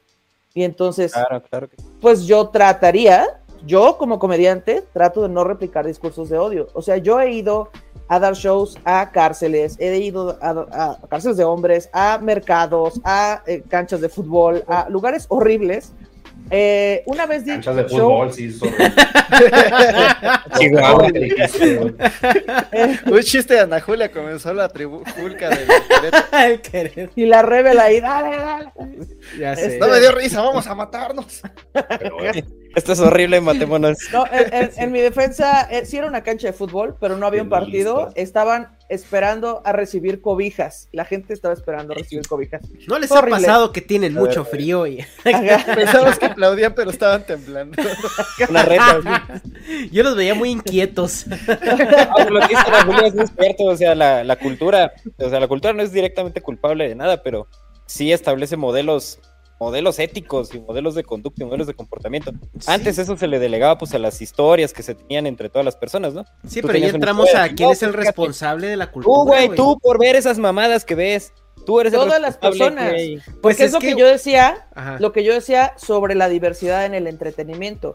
Si tú colocas personas diversas en los canales de televisión, en el radio, en YouTube, en Spotify, la gente va a empezar a normalizar que hay un montón de gente Ajá. diversa. Claro, güey. Pero si tú siempre pones eh, vatos guapos, pues la gente que vive en Alemania va a pensar que en, que en México solamente hay vatos mamados, eh, güeros. Vivimos en una pinche telenovela, pero también eso, eso es lo que me encanta del, lo que me encanta de la lucha de las mujeres, la revolución de las mujeres y, y también es maravilloso ese pedo porque poco a poco va problematizando sobre, ok, como mujeres vivimos en violencia y vivimos en opresión y salgo a la calle y me gritan chingaderas y lo odio. ¿Por qué? Y, y en ese por qué empiezan a problematizar y a problematizar tanto hasta encontrar unas pinches causas bien peregrinas, güey, que, o sea, que tienen causas económicas, que tienen causas, este, históricas, este, ideas bien pendejas y que vienen de un lugar y que vienen de otro y poco a poco están reconstruyendo una ver- un verdadero relato sobre un pinche relato bien pendejo que nosotros ya teníamos este, instaurado en la cabeza, en que somos machos, somos fuertes, uh, pelos. Y pues llegan, o sea, llega la revolución de las mujeres a problematizar sobre todo este pedo. Y una de las cosas Son que problemáticas problematizan ellas, fuertemente es, ese, es el uso de la cultura, güey. O sea, tú, por ejemplo, ahora tú piensas en una cultura, una cultura patriarcal, heteronormalizada, donde pues, en, en los 70 para atrás todo era el, el reino de los hombres poderosos dominando a las mujeres. Entre los 70 y, y los años ceros, un poco de ahí de, de dominación y compartición, pero pues sigue siendo la misma. mamá- La mamá, no sé cuándo salió Titanic, cuándo salió Mujer Bonita. Para mí son las mismas películas pendejas de güeyes blancos correteando viejas blancas en, en cualquier pinche. En el fin del mundo, en un deshielo, en la selva, en el monte. mon. Es el blanco correteando a la blanca en cualquier puta circunstancia. Yo diría, nomás hay dos películas gringas. Putazos de blancos y blancos correteando blancas, güey. Esas son las dos únicas películas gringas que hay. Y de los años ceros para acá, güey, empieza a surgir una diversidad, pero una diversidad de manos del mercado en la que te acepto mientras entregues el jale, te acepto mientras me compres, cabrón. O sea, ok, sí existen los mexicanos y sí existen los negros, pero porque voy a sacar una línea de maquillaje para negros, puto, ¿cómo Ajá. ves? Sí existen los gays porque voy a empezar a hacer bares para gays, cabrón. Entonces la inclusividad de manos del mercado es una verdadera inclusividad y la lucha de mujeres empieza a problematizar ese tipo de cosas. ¿Cuál es el rol que están teniendo las nuevas mujeres? ¿Qué tipo de mujeres están apareciendo ahora en la cultura? Y, y empiezan a darse cuenta de que, órale, ya aparecen más mujeres, qué chido, ya aparecen más mujeres en la televisión, pero son mujeres blancas todas, güey. Y luego, ahora ya aparecen mujeres, mujeres prietas, y- pero todas son flacas, güey. Todas son, todas son esbeltas y hermosas. Qué chido Yalitza Aparicio, güey. Pero Yalitza Aparicio no podría aparecer pesando 70 kilos, ni podría aparecer haciendo tortillas, güey. Ni, ni viviendo su cultura. Yalitza Aparicio tiene que aparecer eu- europeizada. Y ese tipo de modelos, modelos pendejos, replica la gente pendeja que los ve de manera crítica. Y pues la revolución de las mujeres empieza a criticar eso, güey. Y empieza a decir, que- ah, muy chido, güey. que Pero está, está bien nicho lo que estás diciendo, güey. No creo que esté generalizado para nada, güey. Claro que sí, negas. es- No, esos no, son los No, modelos, es que la, que comen. comedia es poderosa. O sea, tú escuchas un buen chiste y de inmediato lo quieres contar porque hace reír a otras personas. Pero sobre todo porque, o sea, no es tanto el acto de hacer reír, está chingón reír y hacer reír a los amigos, pero sobre todo es por ese insight que hay detrás del chiste, ¿no? Esa sabiduría pequeñita que puedes encontrar en el chiste. Y muchas veces eso es con lo que la gente se queda, con, con esa idea. Tuvimos una entrevista con una autora que se llamaba Elizabeth Colbert acerca de un libro eh, nada deprimente suyo que se llama La Sexta Extinción. La tesis de este libro es que ya hubo cinco grandes extinciones masivas en la Tierra y los seres humanos están provocando la sexta. Y tiene datos, tiene anécdotas, tiene cifras, estadísticas, toda la evidencia para darnos cuenta de que estamos en medio de la sexta extinción y que nuestras acciones están siendo la causa. Y nos ponemos a leer superchats y uno de esos superchats decía, ah, pues es que según este chiste de George Carlin, ¿qué le puede hacer el ser humano a la Tierra? ¿no? La Tierra ya vivió por un cambio de polos, por un... Y me cuenta el chiste este de George Carlin. Y le pregunté a la autora, oiga, ¿y usted qué piensa? Dice, ah, pues, pues entonces estoy mal. Pues entonces que se quede con su chiste. ¿Para qué escribí mi libro? De- pero ¿Para qué- mucha... ¿Para qué qué tanto pedo? Sí, Ahí por menos tuvimos la, eh, la opinión de la autora, pero muchas veces la gente se queda solamente con, con el chiste, ¿no? Y acaban construyendo caricaturas de lo que es la otra persona. Pues sí, güey, porque va a ser mucho más fácil digerir un chiste que un puto libro, güey. Pero la gente, pero la gente no son caricaturas. Es que sí, güey, pero a, lo, a lo que yo voy es de que. A ver, sí, Ana Julia. Güey, un meme educa más, güey, que un profe. Sí. Yo digo que Porque- no, el, ene- el enemigo del conocimiento no es la ignorancia, es la ilusión del conocimiento y esos son Ah, los sí. memes, son la idea de que sabes algo nada más porque viste un meme y ahora ya, ah, yo como vi un meme, ya sé que todos los transexuales quieren ser un helicóptero Apache de combate. Dejen de contar ese puto chiste, es la, eh, es la vez 500 que lo escucho, a ver si a la 501 me da risa. Pero bueno, ahí van todos a decir, ah, estos son loquitos que quieren ser. Y se pierden toda la riqueza que hay debajo, toda la complejidad que habita ese ser humano. O, o, por ejemplo, Sí, pero- hay, hay banda que está aprendiendo un montón de cosas en TikTok. Y ojo, no está mal. Qué chingón. Pero la No, cosa sí es que hay mal. mucha banda que ya nada más se queda con el TikTok. Si el TikTok te despierta la curiosidad de seguir investigando eso que viste, chingón. Pero si solo te quedas con el TikTok y entonces empiezas a replicar esta información, pues entonces hay un pedo porque tienes un sesgo claro de información porque nada más crees en lo que dijo la persona del TikTok. Mira, te voy a poner un ejemplo sobre cómo la cultura sí nos enseña cosas. Y no, no es culpa de la cultura que pasen un montón de violencias, pero sí un poquito. Yo traigo el chiste de menstruación que yo traigo empieza porque yo una vez, esto es una anécdota real, fui a hostear un open mic. Un open mic es un lugar donde se prueban chistes y van los comediantes, se anotan en una lista, pues para ver si sus chistes dan risa o no. Entonces, en esta lista había siete personas, siete, seis comediantes hombres y una comediante mujer. Entonces se sube la morra a hacer sus chistes, le empieza a ir muy bien y de repente la morra cuenta un chiste, un chiste de seis segundos sobre menstruación. No era grotesco, no era nada. Ha- hablaba sobre las playeras, este, estas que se hacen como con cloro, ya sabes, se despintan. Y ella dijo que su menstruación le hace dos calzones tie-dye al, al, al mes, ¿no? Ese era el chiste. Y la gente se rió. Pero al fondo, un güey gritaba, ah, que ya cuente chistes, que no sean chistes de vato, digo que no sean chistes de morras, que ya, que sí de risa. Entonces yo me empecé a emperrar. Me empecé a emperrar y dije, a ver, hijo de tu puta madre. Me subí al escenario y le dije, a ver, hijo de la chingada, ¿sabes cuántas décadas llevo yo escuchando chistes de pitos? Pues nada más tres décadas, porque tengo 33 años, pero igual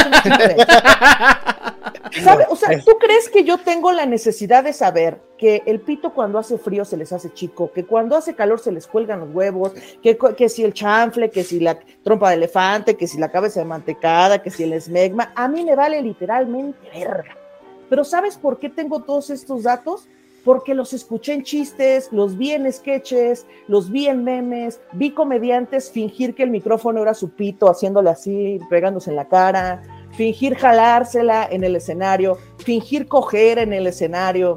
He visto esto toda mi vida y por eso tengo toda esta información de pitos. Y ojo, no estoy cancelando los chistes de pitos, por mí que sigan existiendo, pero me parece que está desequilibrado, porque no hay muchos chistes sobre vaginas, no hay muchos chistes sobre menstruación. Podría apostar, lo digo en mi show, que la mayor, que muchas muchas personas de la audiencia piensan que la sangre y la pipí salen por el mismo lado y al chile no es cierto, porque no es como que te den ganas de ir a menstruar. Ay, ahorita vengo, voy a menstruar. No. Y entonces ahí empieza mi chiste de la menstruación. Pero lo que quiero llegar con esto es que, ojo, este es un chiste y es una pendejada que a mí se me ocurrió, pero pues es porque sí me dio coraje que un güey gritara, ay, a mí no me importan los chistes de menstruación. Cabrón, escucha un poco, igual y con mis tres minutos de chiste aprendes algo que no sabías sobre las morras. Ah, Así pues, como yo aprendí un chingo de cosas sobre pitos que no necesitaba saber, pero que ahora sé. No, pues déjalo, al, al compa le gustan más los pitos, quiere escucharlo. Ajá. Entonces, Faltan chistes de pitos, yo vine por chistes de pitos. faltan los chistes de pitos. Faltan pitos en estos chistes. Entonces, bueno, lo que voy es que sí la cultura pitos. sí cambia un poco el pensamiento de la sociedad que consume este, este entretenimiento y esta cultura.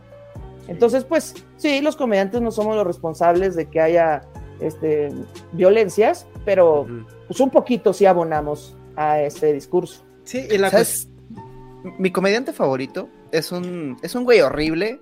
Antes de ser comediante era estafador de teléfonos, pero se dio cuenta de que ganaba más dinero eh, contando chistes. Se llama Doug Stanhope. Es un güey al que Uf.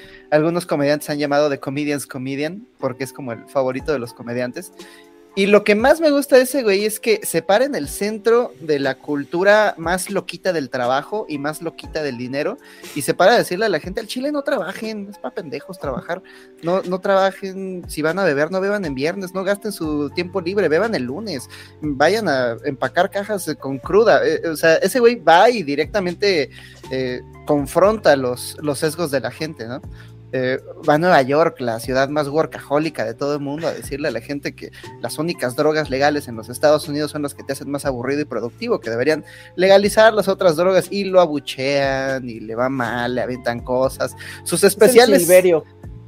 Ándale, es como el Silverio de la comedia. Es un genio ese güey, pero está cumpliendo una labor bien chingona, que es hacer reír a la gente mientras los hace pensar cosas que antes ni siquiera les habían pasado por aquí. Sí, y mira, algo que decía Ana Julia sobre la inclusión de estos personajes o de esta comedia, todo eso, pues se ve en todos lados, güey. Incluso hay, hay datos muy, muy tangibles donde habla que en las, en las sociedades con más inclusión, donde hay una diversidad más, este, eh, por así decirlo, invisible, o sea, que, que todo mundo entra por la puerta de enfrente, son las, son las sociedades más productivas, las sociedades más incluso contentas o felices y las sociedades más avanzadas. O sea, por ese intercambio de ideas, ese intercambio de paradigmas, esa normalización de, de, de, caracteres, ¿no? De, personas. Entonces, claro, o sea, que, que hace falta más representantes de todas las comunidades o más ideas diferentes dentro del, del medio. Y esto que, que justamente está representando Ana Julia, o sea, que dice, es que eh, la comedia también es un vehículo para informar, ¿no? Para, para educar hasta cierto punto. ¿Por qué? Porque no es fácil procesar un chiste que un libro. ¿Por qué? Porque no todo, no todo el mundo es hippie como el hobbit y tiene todo el tiempo del mundo para leer Biblias y estudiarlas Ah, y, y revisarlas. claro. Entonces hay mucha gente hippie. que va en el metro con, con primaria trunca porque así le tocó en esta vida estarlo. ¿Y tú crees que se va a poner a escuchar un audiolibro de, de, de, de Dawkins o un audiolibro de este, el que dijiste que estabas leyendo, el antropólogo? O sea, ¿tú crees Pero, que se va a poner a el escuchar eso? de Yo no acabé la prepa. libros es que para es el pedo de esto es que hay una persona que es muy verga, muy muy verga y hace Ajá. el libro. Hay una persona que es medianamente verga y lo lee. Hay una persona que es un poco menos verga y lo hace audiolibro. Y hay una persona que estoy un poquito más pendeja, güey.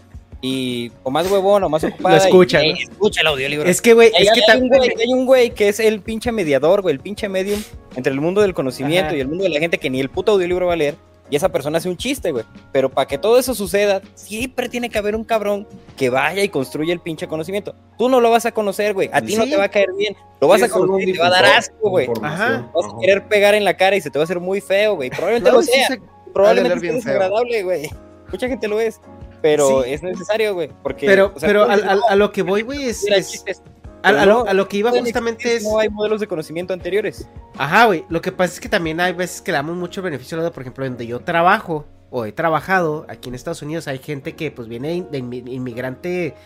Pues digamos que se, se- su bata, su, su playera dice Jorge, pero todo el mundo le dice Daniel.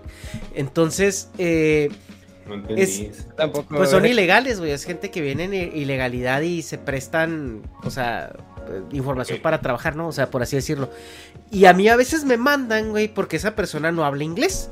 Entonces llegas tú con esta persona y le das comandos o hablas con ellos y te das cuenta que tampoco entienden español, güey. O sea, porque su precariedad de educación es tanta, o sea, que fueron forzados a emigrar desde muy chiquitos, güey. A, a- a- a- a solventar estas necesidades de supervivencia que tienen, muy legítimas. Entonces, esas personas, obviamente, ¿tú crees que les interesa escuchar un chiste que los eduque, güey? O sea, muchas veces Es ellos que van a buscar eh, comediantes Es que, espérame, Yo creo. ellos van a buscar comediantes que los hagan reír, güey. O sea, ¿por qué? Porque no les interesa o no tienen tiempo. es que y a lo que voy, güey. Ese es el reto. güey. Ese es el reto. Estoy, estoy de acuerdo, estoy de acuerdo. A lo que voy es. Yo no estoy de acuerdo en que se perpetúen estereotipos. yo también estoy de acuerdo que la, la- cultura tiene que evolucionar. Tienes que reculturizar a la gente. Tienes que tratar de enseñarles. Pero con lo que yo no estoy de acuerdo, güey. Es con que el escrutinio de esa responsabilidad recaiga en un chiste o en un comediante. Eso es lo que yo no estoy de acuerdo. No, tiene que caer en el Estado, güey. Pero este güey, Es que la no. política. En Rusia, que- güey. No, no, no, el No, Estado, no, obviamente, no. pues, ¿quién tiene la obligación? ¿Quién tiene la obligación? Así no, Ahora, no, güey, tú, ve- tú ves comediantes, tú, ves comediantes burdos, güey, Pero por ejemplo, la, la gente que hace cultura, la gente que hace cultura en cualquier cosa, cualquier relato pendejo Sí. que cuentes en la calle, es una manifestación cultural.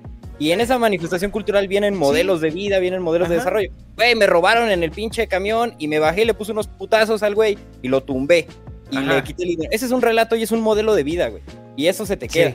Puede ser tanto como dependiendo de la ética y la moral que tú hayas desarrollado. Y puede tener una u otra influencia, güey. Y todos estamos sometidos. Por más pinche oprimido que estés, por más pendejo que seas y por mínimos idiomas que entiendas, siempre va a haber un relato que te despierte interés.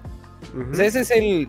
Y Yo creo que eso es lo único que tiene utilidad en esto de los podcasts, en hacer podcasts, es que venimos a contar relatos que al final, pues. eso es, eso es van a lo van que iba también, güey. las personas, van a ser modelos cagados, van a ser modelos incompletos. Es que, es que a lo van a que ser iba- modelos aburridos, Ajá. pero van a ser modelos, güey. Es que también a lo que iba, güey, es que un pinche chiste es como un tweet. O sea, hay un contexto, hay un, hay una premisa, o sea, y muchas veces no cabe en un, en un, en un videito de dos minutos que es el que usan para cancelar a la persona o para escrutinarlo públicamente ahí en la plaza, güey. Porque pues pinche, güey, Twitter es la plaza pública de Francia en los 1700, güey. O sea, demanda, nomás sirve para demandar sangre, ¿no? Y lo que se Ah. usa, güey, ahí Los franceses sí se ponían a los vergazos, los tuiteros apenas se paran de la silla. Pero- pero lo que- lo se usa ahí, para güey- no pararse y seguir tuiteando. Ajá, o sea, lo que se usa ahí son fragmentos, o sea, que carecen de contexto y también carecen de lo que a lo mejor representa la persona a la cual se le está, se le está señalando, ¿no? El podcast, la ventaja que nos ha dado es que permite que la discusión se extienda y sea un poquito más difícil de sacarle de contexto. Y también que, la, que la persona que lo está escuchando pueda digerir a lo mejor ese, ese- esa transmisión de ideas o esa, o esa dialéctica de una manera eh, más fácil o más entretenida, por así decirlo. Es Lo- que qué perspectiva tan cagada, porque estamos asumiendo que la comunicación en Twitter es como el estándar, lo normal, y luego está el podcast donde tienes un poquito más de diálogo y demás. Pero este modo de platicar, así como lo estamos haciendo tú y yo, era el modo, eh, bueno, no a distancia, pero eh, la plática de largo aliento es la manera en la que los seres humanos se entendían unos a otros durante 200 mil años, hasta hace poquito que empezamos a decir, ok, 280 caracteres es el límite de tu idea.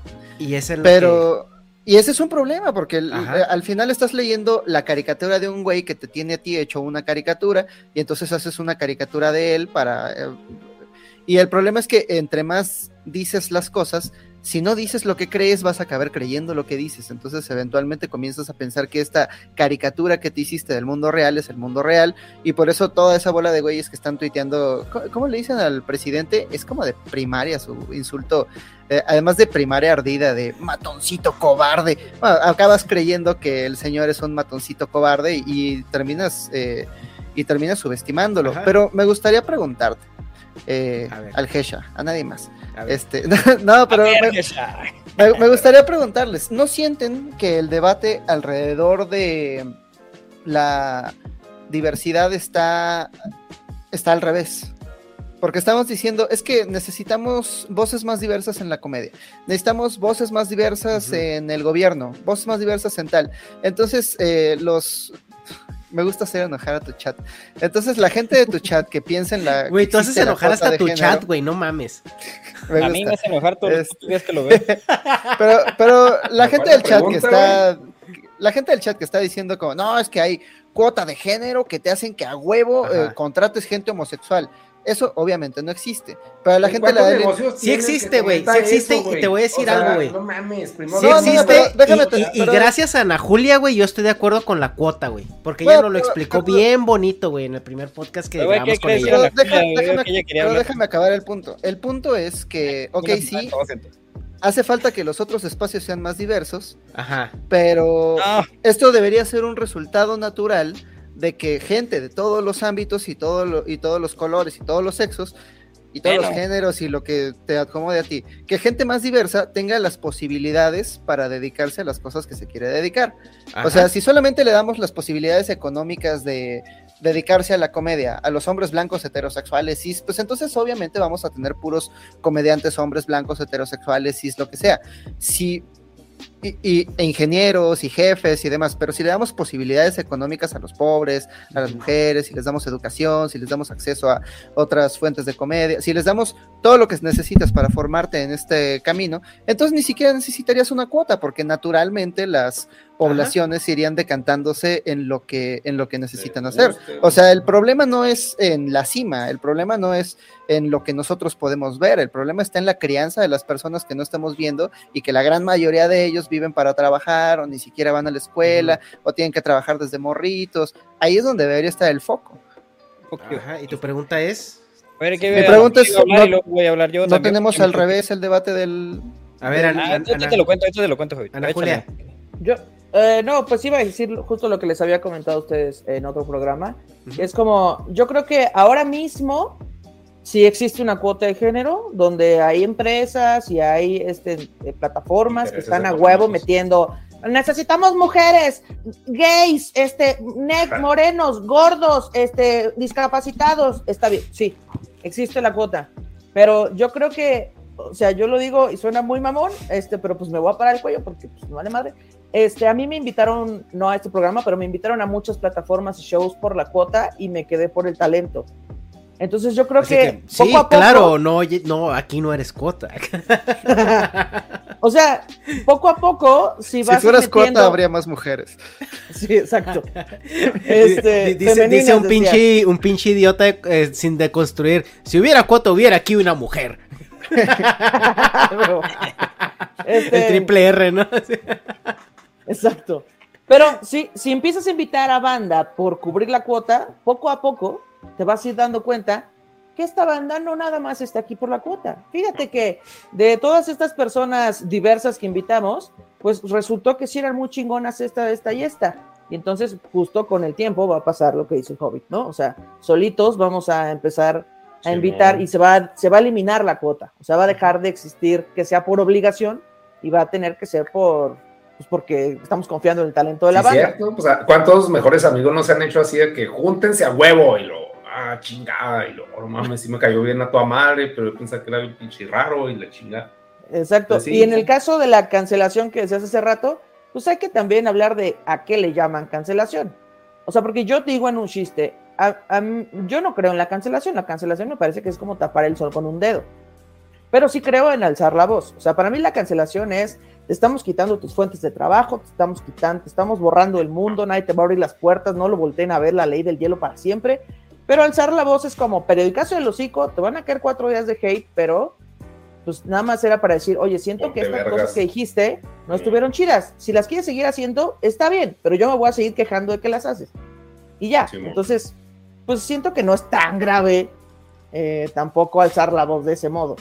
Ah, está toda madre. Así y es. eso colabora, incluso aporta a la diversidad. Yo digo, ya nada más para terminar ahí, porque ya me tengo que ir porque soy un pobre asalariado, precarizado, güey, que no vivo de. No no vivo mames, de. no se tiran al piso, güey, pinche partido político, se van a pasar en el piso, güey. En el Ay, piso, pobres de güey. nosotros, así como el Piso. peje, güey. No, pobre de nosotros, no pobre de mí, cabrón, que tengo que trabajar.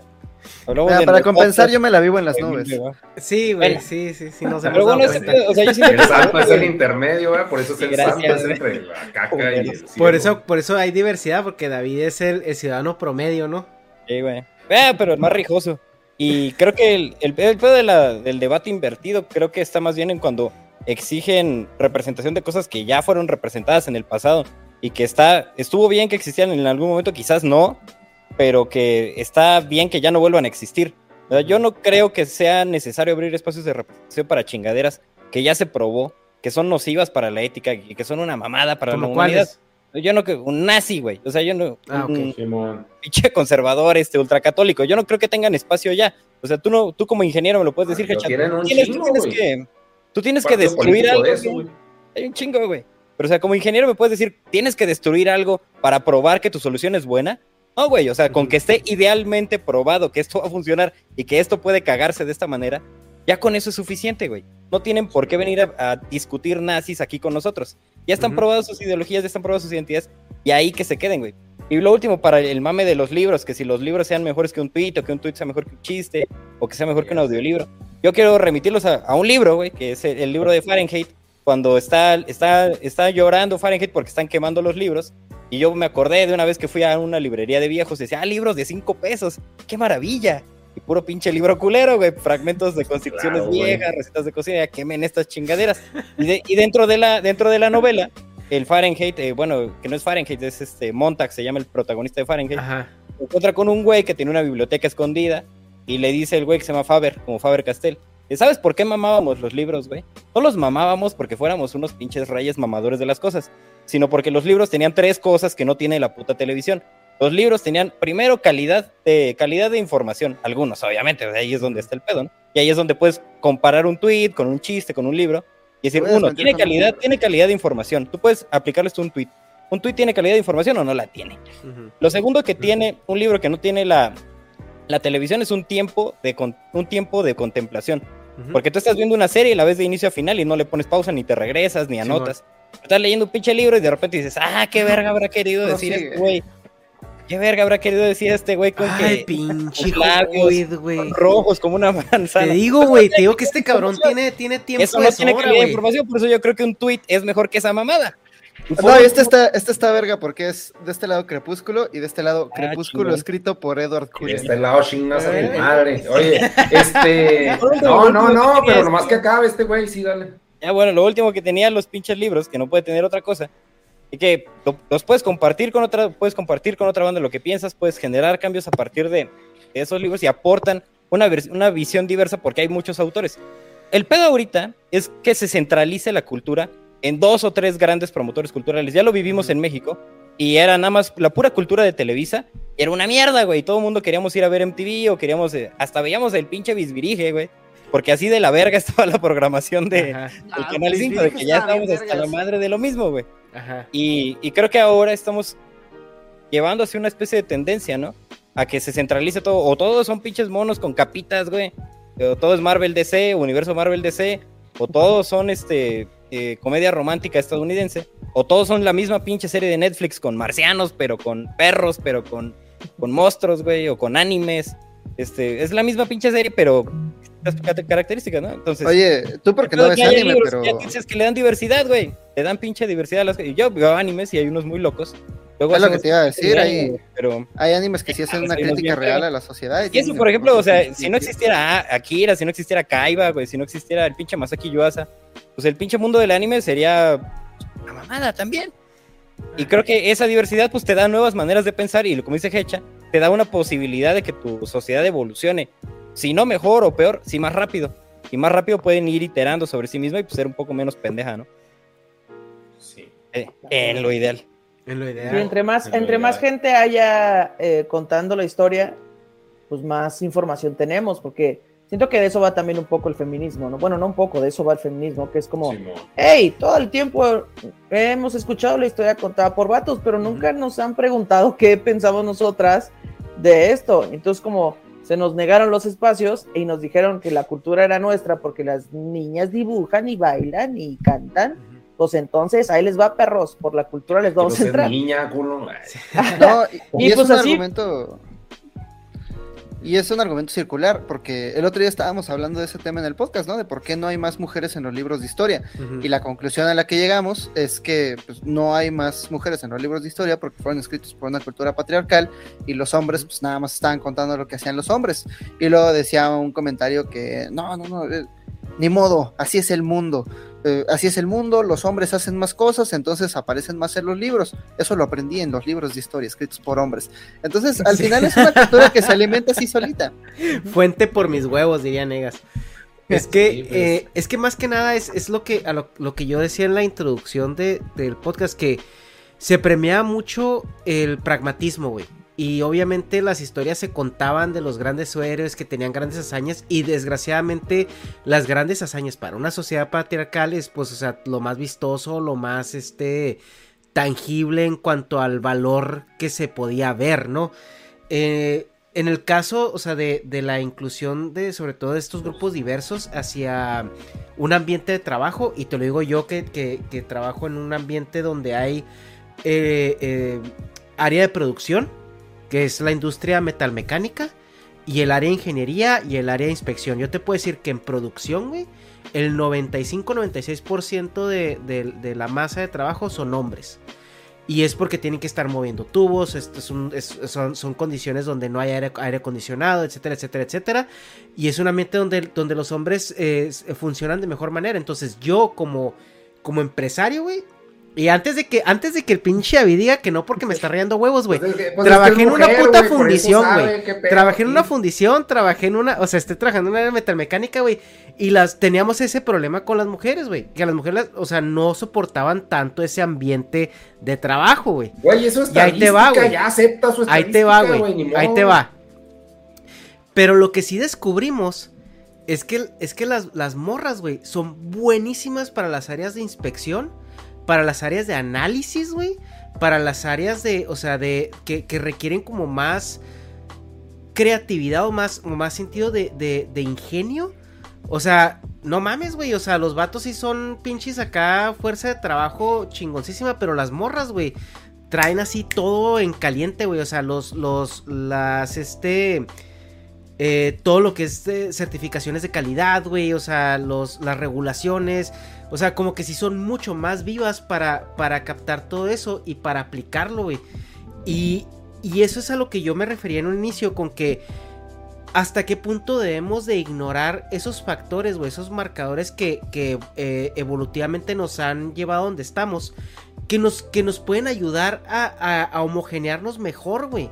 O sea, identificar nuestras fortalezas y nuestras debilidades y podernos eh, eh, conglomerar de una mejor manera.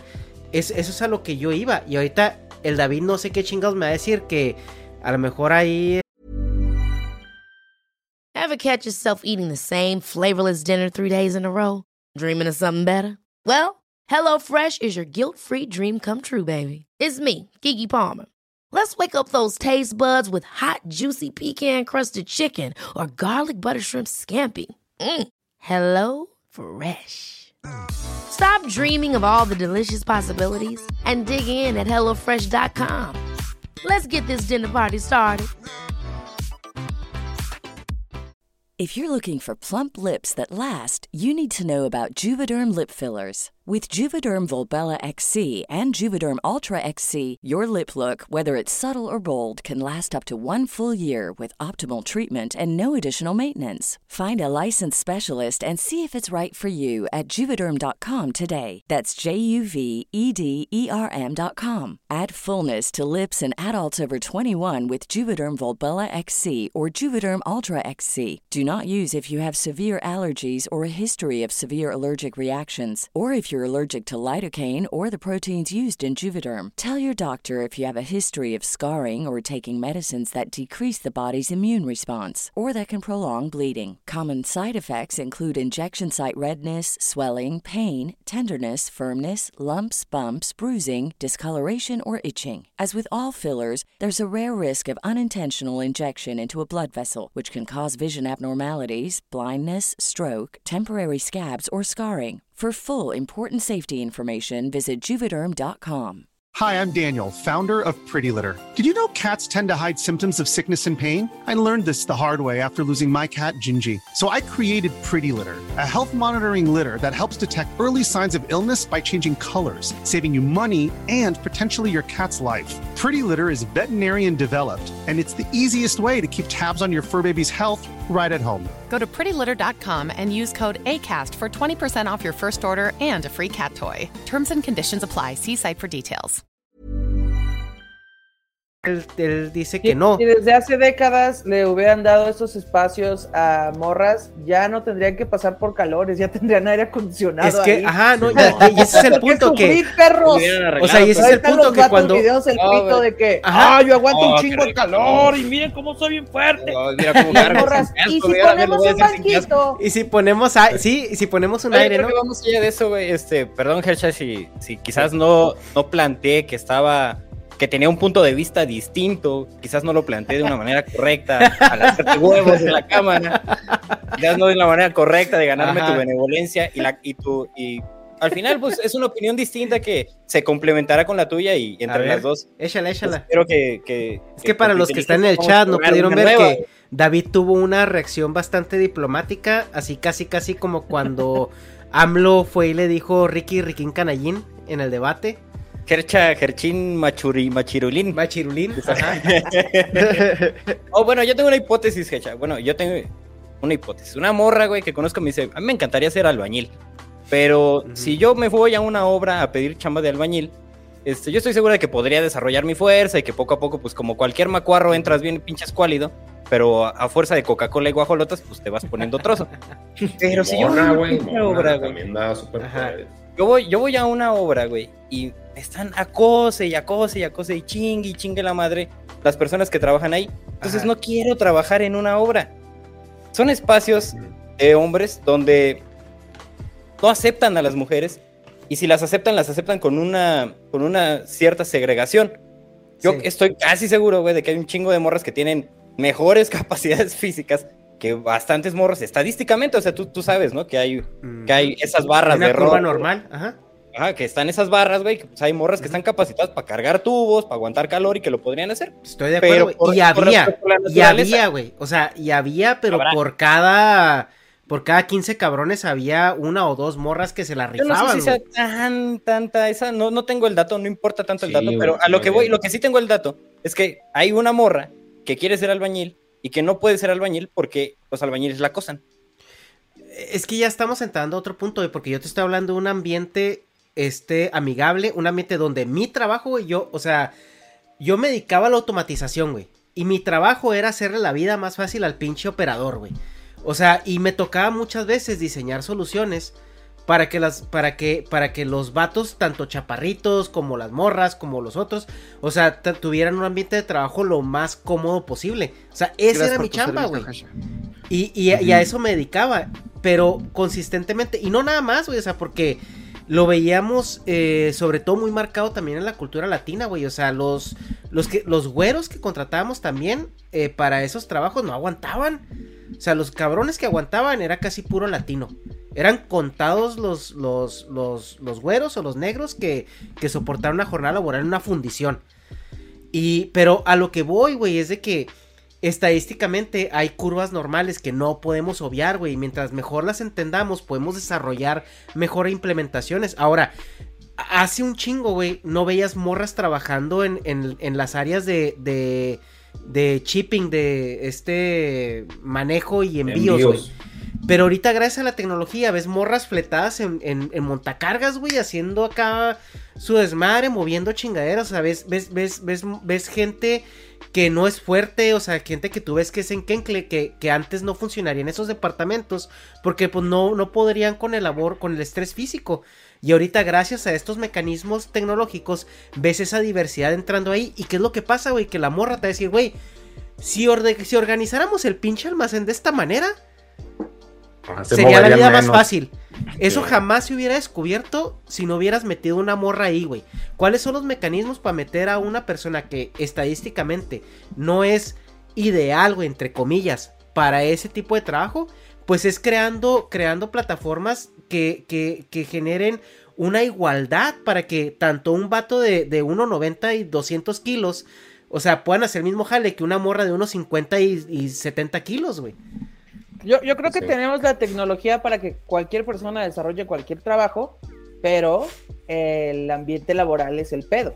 O sea, porque por Ajá. más amable que sea la empresa, Que eso es lo que dice re- David. o sea, si yo, yo he ido a carnes asadas y prendido el carbón y a los vatos se les cae el pito, o sea, es como, Ana. Julia, es que son chilangos. Sí, puede, puede ser. O sea, yo tengo que reconocer que soy pendejo para prender un carbón. Acá, acá en el, en el norte Pues- es, a ver, morra, ¿qué quieres hacer? Y ya por lo general todos nos mandan al carbón porque, porque es, este, está menos culero, ¿no? Así, no, tú vete ya, Pero- quémate con el pinche carbón. pe- pero a, a lo que voy es que si en el ejemplo del carbón se sintieron vulnerados porque una Sí, mujer llegó a prenderlo, no me imagino cómo se van a sentir un güey de 1.90 mamadísimo que llegue una morra de 1.60 a cargar un tubo. O de, oh, no, ha de ser lesbiana. Ah, uy, no, seguro le. Le voy a cargar tiene dos pito de plástico. Ajá. Como, o sea.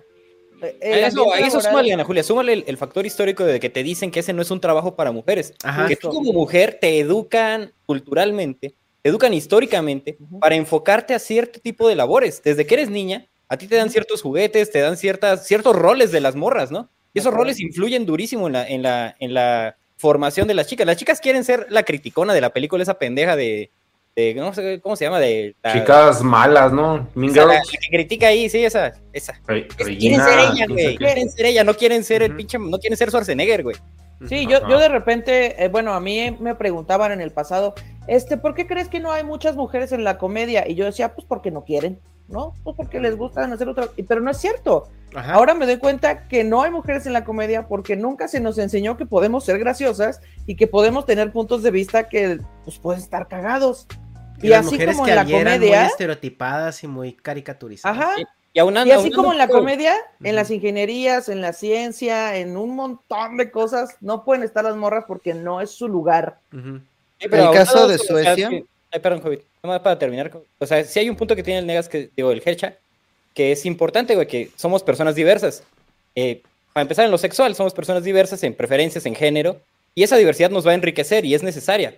Es nece- esa diversidad es necesaria y es a huevo. O sea, sí es, no solo es bella, sino que es a huevo para que podamos crecer, ya sea tu- desde tu empresa hasta como sociedad.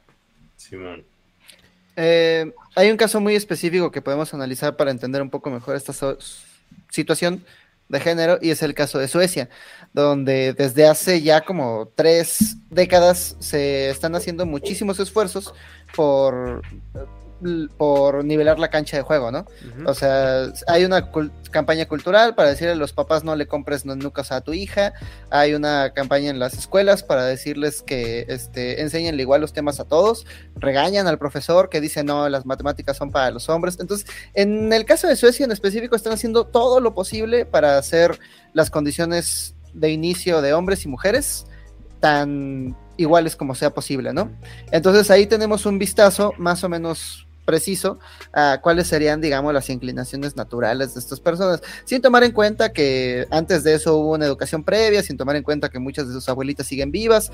Eh, lo que nos hemos dado cuenta es que ay, nos hemos dado cuenta, bueno, los investigadores que están estudiando el caso se han dado cuenta de que las, los hombres tienden más hacia ingenierías, hacia trabajar con cosas, mientras que las mujeres en, en Suecia específicamente Humanos. tienden, tienden más hacia las labores de cuidado, trabajar con personas, hacia enfermería, ese tipo de cosas.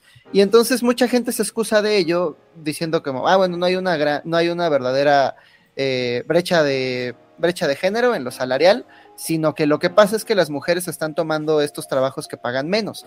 Pero entonces tendríamos que problematizar por qué le pagamos menos a una persona que cuida de otra persona y por qué le pagamos más a alguien que está construyendo algo.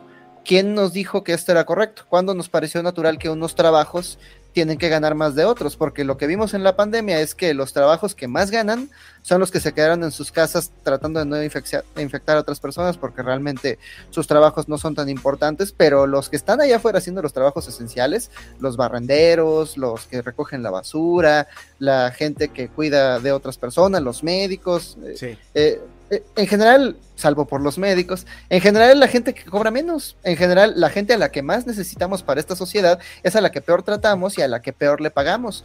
Entonces, eh, Por ejemplo, ahí el sistema económico no nos está resolviendo lo que necesitamos, que es recompensar lo que hace falta en la sociedad. Sí, y por pura oferta y demanda.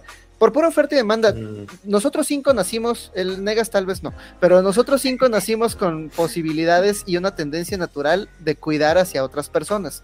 Entonces todos nosotros seríamos buenos enfermeros, precisamente porque hay mucha oferta, el precio de las labores de cuidado es muy poca. Pero ¿cuántos de nosotros nacimos con la capacidad de matar? Quizá el negas, pero ¿cuán- ¿cuántos de nosotros nacimos como con la capacidad de volvernos sicarios? Ahí la oferta es menor. Entonces, por pura ley de oferta y demanda, este maravilloso sistema que no requiere de ningún cambio está recompensando mucho más a los asesinos que a la gente que cuida de otras personas. Pero Es esas son chingadera. directrices, ¿no? Son las directrices del sistema que algo más productivo te va a dejar más baro. Pero a mí lo que se me hace como muy interesante y que Sí. yo lo, yo lo achaco meramente a, a lo cultural es porque una labor que tú no necesitas un cuerpo para llevarla a cabo, ¿no? O sea, tú voy a programar, güey. Y voy a hacer este trabajo social de, de oficina. Y la facultad de trabajo social o las escuelas de trabajo social están llenas de mujeres y las facultades de ingeniería están llenas de hombres. ¿Qué hace? ¿Cuál es el factor cultural, social, humano, biológico, genético? ¿Cuál, güey? ¿Cuál es el pinche factor que genera esa inclinación? Yo, yo disto mucho de creer que tenga algo que ver con el cuerpo, porque es una cosa para la que ya no necesitas un cuerpo. Pues Pero es que una cosa es México, estar güey. consciente de que no lo necesitas, pero culturalmente, pues siguen Es que- pensando que, sí, güey. o sea, están ciencia- anclados a, a paradigmas que ya traemos en la cabeza de que, ah, si es cosa física, necesitas ser hombre, porque este, eres más capaz. Pero- o sea, pero sí, güey, también- pero no. O sea, y además el, el ejemplo de Hecha que puso de, de su maquila ideal, donde ponen a las morras y la chingada, luego Ana Julia y y David, pues brincaron de que, pues es que eso no existe aquí, güey. O sea, no mames. Y dije, ¿Qué- no, es qué- que sí es perfecto, y las mujeres allá, bien verdes. No hay maquila. No mames, güey, pues es que eso no es ejemplo en este caso, y, o sea, y por eso también el punto de a qué chinga nos vamos a enfocar, güey. Si a Y la piénsalo al que está viviendo Hecha, que qué padre y qué bueno, güey. O a lo de México. Porque, o sea, pues por eso se ponen a alegar, porque pues Hecha ya está viviendo el primer mundo muy bonito ahí en California, donde puedes salir con el pito acá, de- el mismo chiste de pitos que dije ahorita, güey. Entonces, es, es- necesitamos como que, ¿cuál va a ser el contexto que vamos a atacar, güey? Ya, ya me imagino al pito girando tan rápido que ya hasta le puedes poner publicidad, ya salen así. Una vagina. Pero, pero bueno, lo que iba a decir es que lo pienses al revés. Piensa por qué no hay eh, tantos hombres en trabajos de cuidado.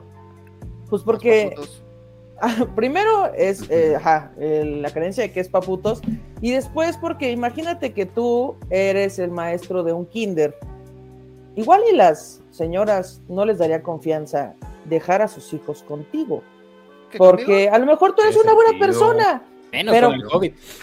pero qué ¿Te pedo que hay un montón. Yo cuando he vuelto a matar un bebé. Nada más cuando una vez se me cayó uno. así. Por aquí. Este, a hacer. Pero no, también, es que para que puedas efectuar ese jale tienes que estar del lado de Dios. No más. Ese, es- ese es el requisito No para que un hombre no acose. Yo Ah, jamás he Dios, matado a un ah, bebé entonces no sin se la la mete a niños.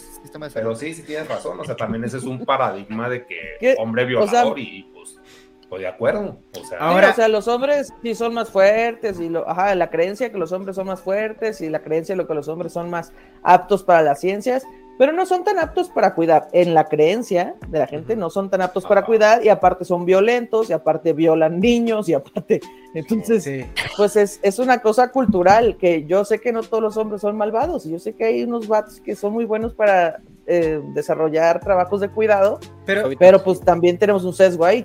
Pero es que también el sesgo va para el otro lado, porque yo lo decía justamente en un beat que, que, que, que escribí para el show que dimos. Que por ejemplo en La Rosa de Guadalupe, la, la mamá nunca es la culera, güey. O sea, la mamá siempre es esta persona abnegada, sumisa, buena onda, que le reza a la virgencita y que el problema siempre viene o de los adolescentes rebeldes o del vato mujeriego culero. Entonces, o sea, yo digo que también es un sesgo porque dicen, es que, ah, los hombres son violadores en potencia. Güey, hay muchas morras bien culeras, ¿no? Y, y, el, y el problema es de que creo yo que tanto está mal eh, tener esta preconcepción hacia, hacia el hombre eh, que generalizamos como agresivo y como este, un potencial ofensor, a, a su vez como también generalizar que la mujer pues es así la, la reencarnación de la Virgen María, ¿no? Entonces, Pero, en, pues, en la cuestión también- de sesgos, o sea, y también entiendo que hay un, hay un abuso sistemático y hay un abuso cultural y, y que, y, que es, y que hay que apelar a proteger en lo que culturalmente se... eh, Es, es, es lo, lo que está más desprivilegiado, por así decirlo, porque primero necesitamos eh, llevar como cultura al mismo nivel a todos los individuos para de ahí partir pues ya a, lo que sigue, ¿no?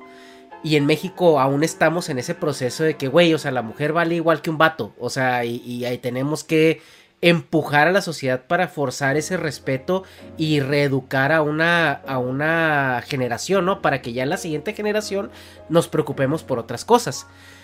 Pero sí eh, siento yo también, volviendo al tema de México en ese aspecto, que jugamos mucho o juegan mucho en México con vamos a juzgarte eh, en relación con lo que está sucediendo a lo mejor en Estados Unidos o en otros lugares. Pero nos estamos pasando por los huevos un chingo de cosas que todavía no resolvemos para llegar ahí.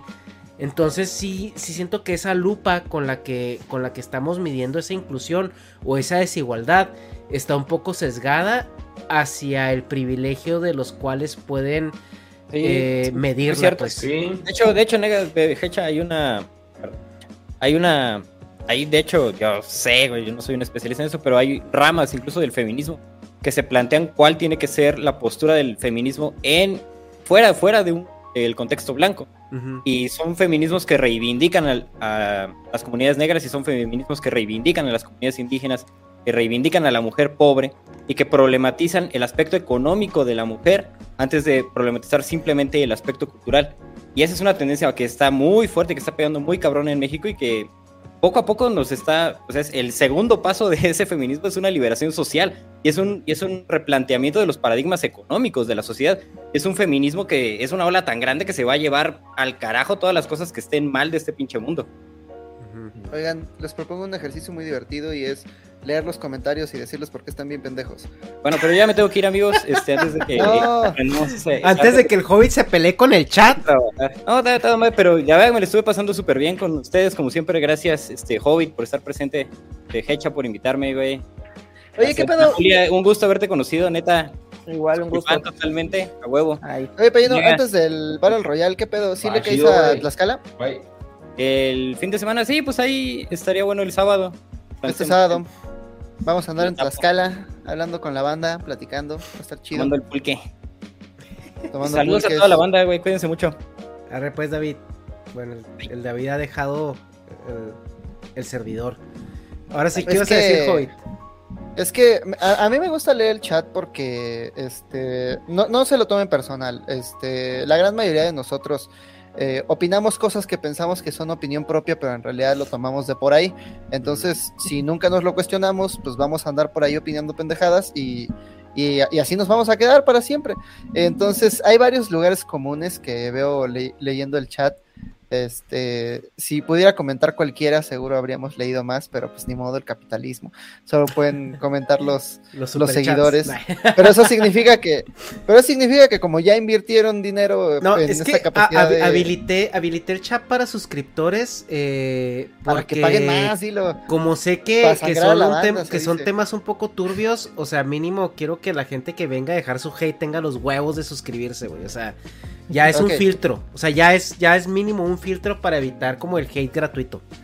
Pero mira, lo publican tantas veces que yo digo, eh, están buscando atención, quieren que, tienen una duda disfrazada de certeza y quieren que se los resolvamos. Entonces, este, por ejemplo, uno, uno de estos, ni siquiera voy a decir nombres, tú sabes quién eres, este, pero, este, por ejemplo, dicen que la cancelación se brinca la presunción de inocencia.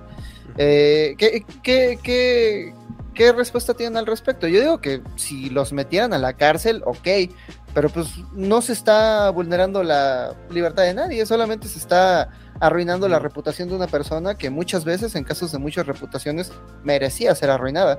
Eso es todo el punto de la reputación, tener una idea previa de quién es una persona y, y cómo se comporta con otros. Y aparte en la, en la cancelación, pues cada quien puede estar del lado del bando que quiera.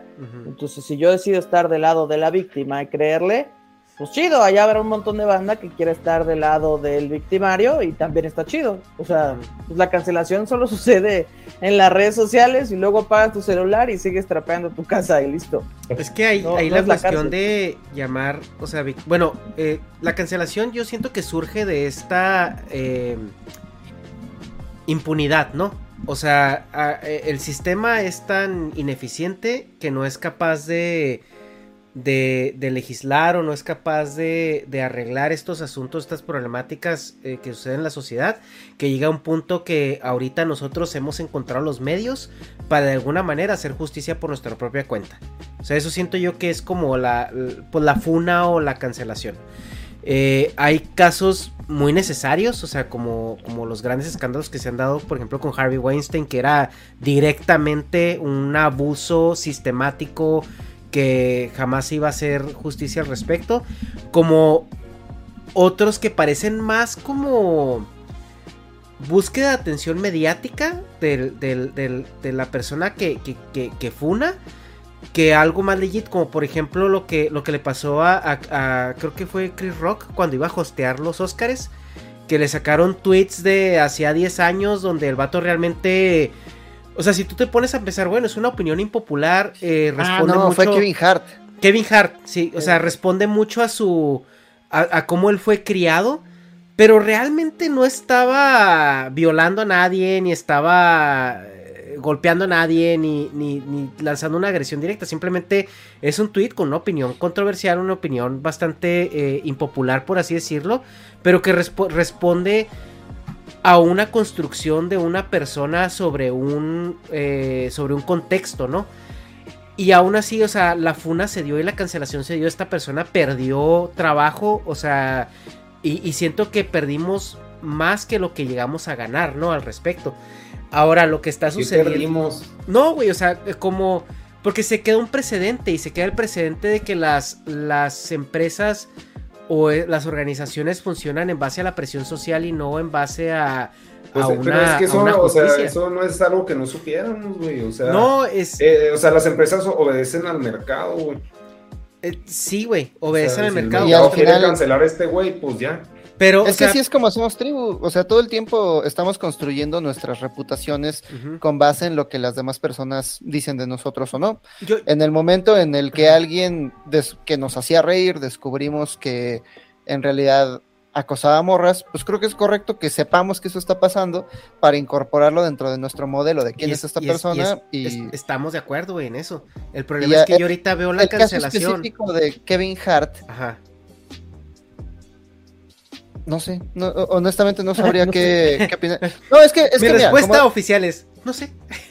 No, pues es, es que es que a mí no me tocó, o sea, como yo no soy homosexual, yo no sé cómo se sienta ver que uno de tus comediantes favoritos en realidad te odia como comunidad, este, pues no, no sé cómo se sienta, pues, Es- pero, pero que- me imagino que Hollywood, buscando un máximo retorno de la inversión de lo que sea, pues no va a poner a hostear uno de sus eventos a un güey que ha expresado odio por una comunidad que consume tanto. Sí, güey, pero a lo que voy yo es de que ahorita la funa se usa más como un elemento, como una represalia o como un instrumento.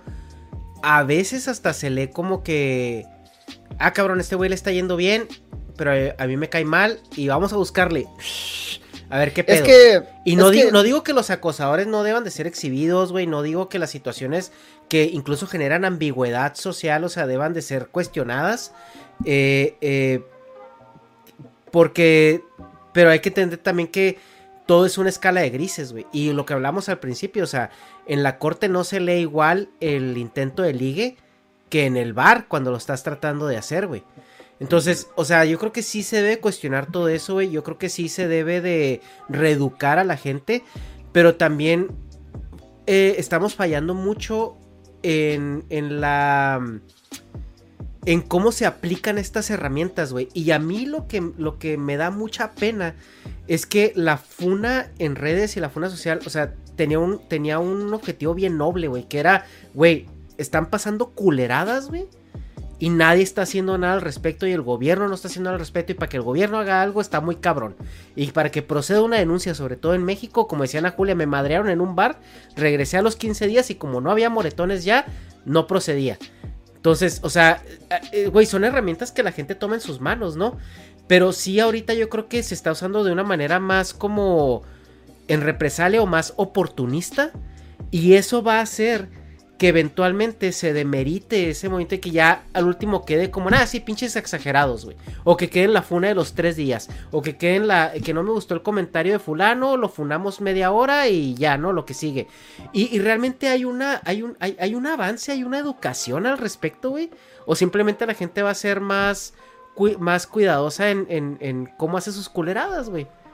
Creo que más Pues es bien que se ¿quién nos va a de- educar, cabrón? O sea, la neta, ¿quién, quién nos va a educar? Es que es, ajá, güey, pero este- entonces de, no, güey, pero es de que de qué sirve O sea, también, o sea. Solo, solo se va haciendo la curva, o sea, ahorita de que, como dices, ya va este, subiendo de que, ah, las pinches funas ya están ridículas, y luego después, no, ya están mamando mucho, y lo, ah, las funas van a ir bajando. O sea, se tiene que estabilizar, güey, pero, o sea, Sí. na- nadie, los, nadie los va a educar, simplemente como que solo se va a ir haciendo la estadística de qué tiene sentido y qué no, de acuerdo a cómo está lloviendo la pinche información, ya cuando es de que, ah, no mames, eso qué. Y- pero ahorita y- como y- que todavía no está bien aplicado ese filtro porque Sí, y, también estamos viendo, o sea, estamos viendo cosas que, eh, por ejemplo, lo que pasó con este, con este miembro del de Botellita de Jerez, ¿cómo se llamaba? Eh, Gil Vega o Vega Gil. Ah, Armando Vega Gil. Armando Vega Gil, güey, que, o sea, pues sí lo funaron, a lo mejor sí fue cierto, güey, a lo mejor no fue cierto, eso no sabemos. Se Mira, le da el beneficio este de, compa. se le da el beneficio de la duda a la víctima. Estoy de acuerdo, güey, o sea, muy creíble porque era un rockero y es muy sabido que, que los rockeros, y sobre todo esa pues hacían lo que se les da la gana. Pero pues al final de cuentas acabó con un suicidio, güey. O Mira, sea, este, yo que también o traté mal está eso, compa. pues también hay que, hay que cuestionarlo. Armando era muy amigo de Pascal. Y yo lo conocía, Pascal también, y un amigo, un muy buen amigo, lo conocía de manera muy cercana. Cuando ocurrió la noticia, cierto, falso, haya sido lo que sea, eh, mi compa me dijo, mira, Armando llevaba un rato mal. O sea, él más Sí. bien estaba buscando un pretexto para morirse. O sea, no fue la funa lo que lo orilló, ¿no? O sea, una persona es- saludable no, Estoy de acuerdo, güey. no está al borde de la muerte todo el tiempo. Pero, pero ni pedo, es, eh, Foucault le llamaba el poder normalizador.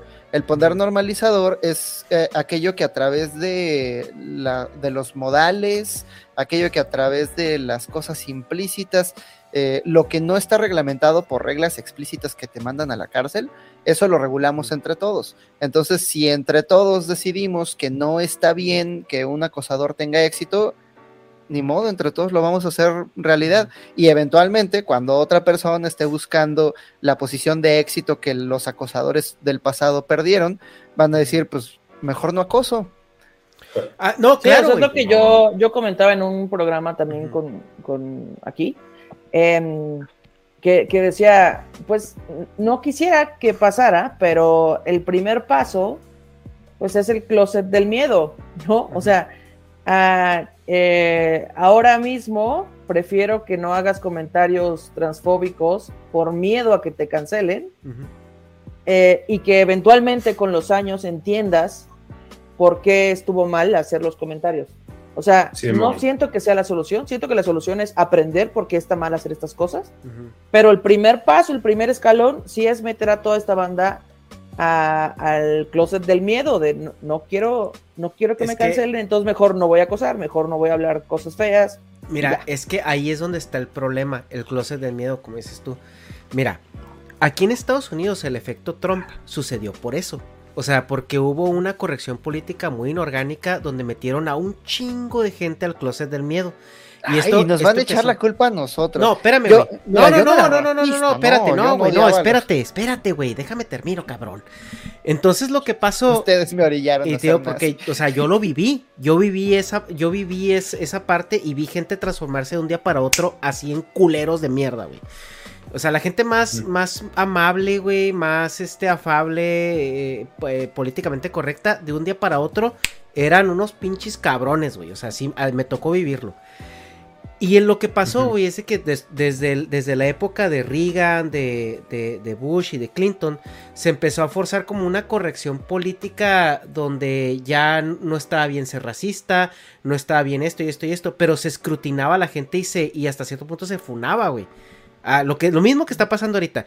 Tú metes a toda una generación, güey, al closet del miedo, donde están reprimidos porque todavía no está, ellos no entienden, o sea, ellos realmente no entienden por qué está mal que piensen como piensen, porque ellos están viviendo una realidad diferente Claro, o vivieron una realidad diferente. Es, es, el, es el mismo tema del hígado gay de Chente, güey. O sea, querían funar a un Sí. octogenario que viene de sin educación y que toda su vida se ha dedicado a ser el macho de México, pues no mames, güey, es, un foco de realidad.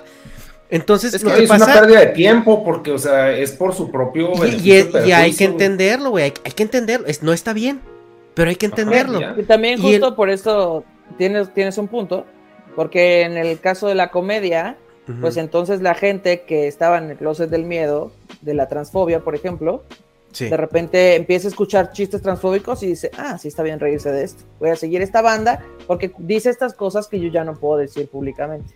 Ajá. Tienes Eh, razón. Y, y Pero entonces, ¿cuál, ¿cómo le No, hacemos no, no, para que espérame, la banda es que, no es sea que- transfóbica? ajá, es que ese es el punto, o sea, entonces a lo que a lo que voy con el efecto Trump es que sale Trump, este líder líder eh, político que representa como esa esa población que metieron al closet del miedo y dice, "Oye, pues yo puedo ser un xenófobo, un, un ególatra, un lo que tú quieras." Y está bien. Y la gente se dio cuenta que estaba bien. Entonces, ¿qué es lo que pasa? Que en cuanto ese cabrón gana la presidencia, validó a todos esos güeyes que estaban frustrados y encerrados sin realmente una educación al respecto por el resentimiento. O sea, porque aunque ellos salían y veían a su vecino y los dos eran igual de racistas y querían burlarse del jardinero Mexa, no lo hacían porque no sabían si el otro los iba a funar o los iba a cancelar o los iba a escrutinar. Entonces, eso es lo que está pasando ahorita, que eh, eh, cualquier opinión impopular se está directamente juzgando de una manera muy agresiva. O sea, la agresión es el problema. ¿Y por qué entra a lo mejor este, esta cancelación o este tema de la funa a, lo que estamos hablando en el podcast? Es porque eh, consistentemente estos movimientos cancelatorios agresivos se están viendo del lado de la izquierda, que es donde se está refugiando eh, la comunidad diversa. Y no es nada más en México, es, es, es a lo largo de, de, de todo el mundo. Y es por eso que, es también, traer a la mesa, o sea, qué tan correcto es que esté sucediendo esto, porque al final de cuentas es agresión.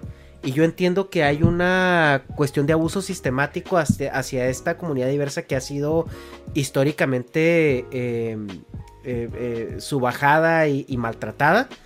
Pero ahorita, ¿qué tan sano o qué tan correcto es que se viva esta agresión de esa parte hacia personas que a lo mejor o no van a entender lo que está sucediendo o están en proceso de entenderlo y a lo mejor con esta agresión pues chinguen a su madre y al último acaban borrando todos sus tweets porque no van a decir que estos locos vengan a, a, querernos eh, eh, rascar ahí o levantar la alfombra y ver qué hayan. Entonces ese, ese es como lo que yo me gustaría escuchar de su parte, cómo podemos reorientar esta, este movimiento social de una manera que sea más constructiva. Oye, Hecha, pero ¿no sientes que estás... El argumento del caso Trump está fortaleciendo el caso de la cancelación?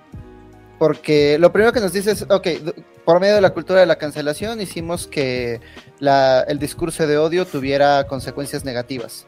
Luego llega Trump, que tiene un discurso de odio sin consecuencias negativas, y entonces la gente empieza otra vez a, esparcir discurso de odio. Creo que creo que en todo caso no debió haber haberse permitido la existencia de un Trump en eh, primer lugar. Ah, el, otro día escuché a, Ofelia Pastrana que dijo que todo se vale, pero no se tolera la intolerancia. O sea, esta banda que te dice, ah, odiar es mi opinión. o sea, como, ah, pues, ah, si yo le quiero tirar a la gente negra, me vale verga porque esa es mi opinión. No, esto no se tolera porque estás siendo intolerante con otras personas. Entonces, no sé qué tanto la banda permitió pues que Trump llegara a ese lugar tan alto. Lo que sí pues siento es que los gringos tienen un problema, un problema muy grande cultural y es el hiperindividualismo. Esta idea de que eh, es natural, ¿no? Porque como seres humanos evolucionamos para existir en tribu, para contar chismes de otras personas, para empatizar con sus vidas, para aprenderte detalles personales de otras personas, no para pensar en grandes estructuras, en problemas ideológicos complejos. Y el problema racial en Estados Unidos es un problema estructural pero de parte del gobierno no quieren hacer nada porque tendrían que cambiar las mismas estructuras que los están beneficiando a ellos y por parte del público no quieren hacer nada por este hiperindividualismo en el que están inmersos, en el que todo es resultado de mí mismo, I pull up myself by my bootstraps, entonces todo lo hago yo el individuo y entonces el racismo lo voy a derrotar yo yo merengues desde el interior de mi corazoncito y mi ronco pecho, voy a decir, no voy a ser racista. Y de eso se trató Crash, ¿te acuerdas de esta película con Sandra Bullock que ganó un Oscar precisamente? Es una película acerca del racismo donde al final el mensaje es, y si ya no eres racista, ah, bueno, ya aprendí que los negros también son personas, entonces ya, se acabó el racismo. De eso trata el final de Bucky y Falcon, esta película, esta serie de El Capitán América. Al final eh, separa a Falcon con un montón de hombres poderosos, el dueño de un banco, un alcalde, un presidente, y dice, oigan, ¿y si dejan de ser racistas? Y él dice, no, sí tienes razón, al Chile nos mamamos. Y ya, se acabó el racismo. Entonces, creo que el problema de los Estados Unidos es que piensan que el racismo es decisión de unos individuos, cuando en realidad es resultado de estructuras e ideologías que están alrededor de estos individuos. Si tú pusieras a Jesucristo hoy en día en Estados Unidos, Jesucristo se hace racista, porque la cultura le está diciendo todo el tiempo que eso es lo correcto, porque las estructuras están enfocadas para poner a los negros en situaciones de precariedad y a los ricos en una situación y a los blancos en una situación un poco más afluente y entonces el mismo Jesucristo estaría, no mames, es que va a pasar un negro y me va a robar mi, mi bolso, ¿no? Entonces el problema... Eh, eh, y la manera en la que he visto que hemos orientado. Es que además somos una puta colonia cultural y eso me emputa. O sea, me emputa ser una pinche colonia cultural que siempre estamos copiando lo que hacen los putos gringos, que siempre tenemos que ir a donde van ellos. Si los putos gringos están loquitos porque hay un güey que se llama QAnon y piensa que los políticos están bebiendo bebé de sangre, de sangre de bebés, entonces aquí en México también debe haber putos adolescentes QAnon que piensan en una mierda de una política que ni siquiera es suya. Y si allá están cancelando gente, entonces acá también ten... ah, me too México. Este, ¿Por qué me too? ¿Por qué no yo también? ¿Por qué a huevo tenemos que copiar? Estuvo, se llamó aquí. Ya estuvo. Aquí, aquí se llama ya estuvo. Pero ¿por qué tenemos que estar copiando todos los mismos, lo- los mismos vicios gringos? Entre ellos la idea de que yo solito como individuo voy a, voy a arreglar el racismo.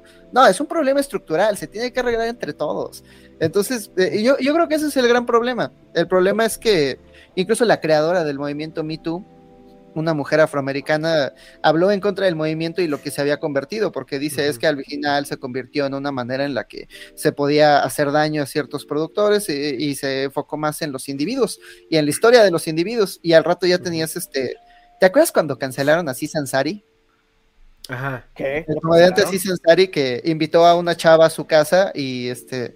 O sea, Harvey Weinstein lo entiendo, fue una violación tras otra, tras otra. Era así algo Así- sistemático.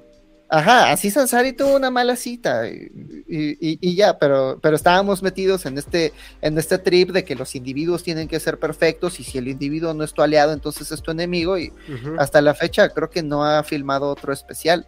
Y es que eso justamente es lo que siento yo que está sucediendo en el movimiento aquí en México, güey. O sea, que Estamos alguien, copiando que alguien, alguien que no, no, no te gusta cómo piensa o justo eso que dices, no, o sea, que a lo mejor hay una mala cita o lo que sea y se, y se está, creo yo que sí se está tergiversando un poco eh, esa parte y, y lo que a mí me preocupa es que va a ir en detrimento, güey, porque estás generando bandos y ahorita en esta cultura de polarización, güey, o sea, de que eres blanco o negro, eh, no, no va a salir nada bueno de ello, güey. O sea, porque no puedes sentarte a platicar de las cosas. Y también estos vehículos donde se transmite la información que son videos de dos minutos, eh, 280 caracteres, eh, o sea, eh, un video de YouTube para que tú tengas la retención necesaria tiene que ser 5 o 10 minutos máximo.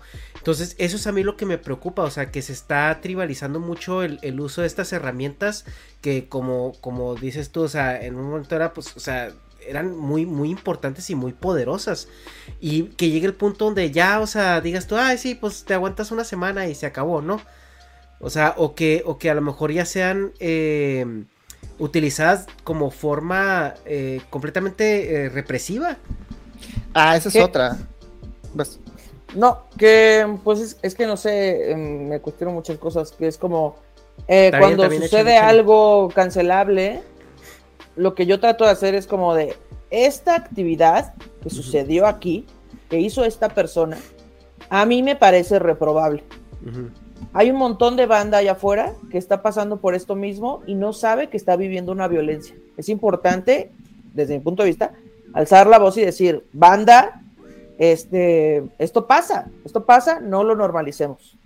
Pero luego llega gente diciéndome, ¿por qué le sigues hablando a esta persona? Y yo como, a ver, o sea, porque le señalé su error, pero si esa persona quiere venir conmigo y platicar sobre por qué la cagó, pues yo le voy a brindar la mínima pizca de información que yo tengo.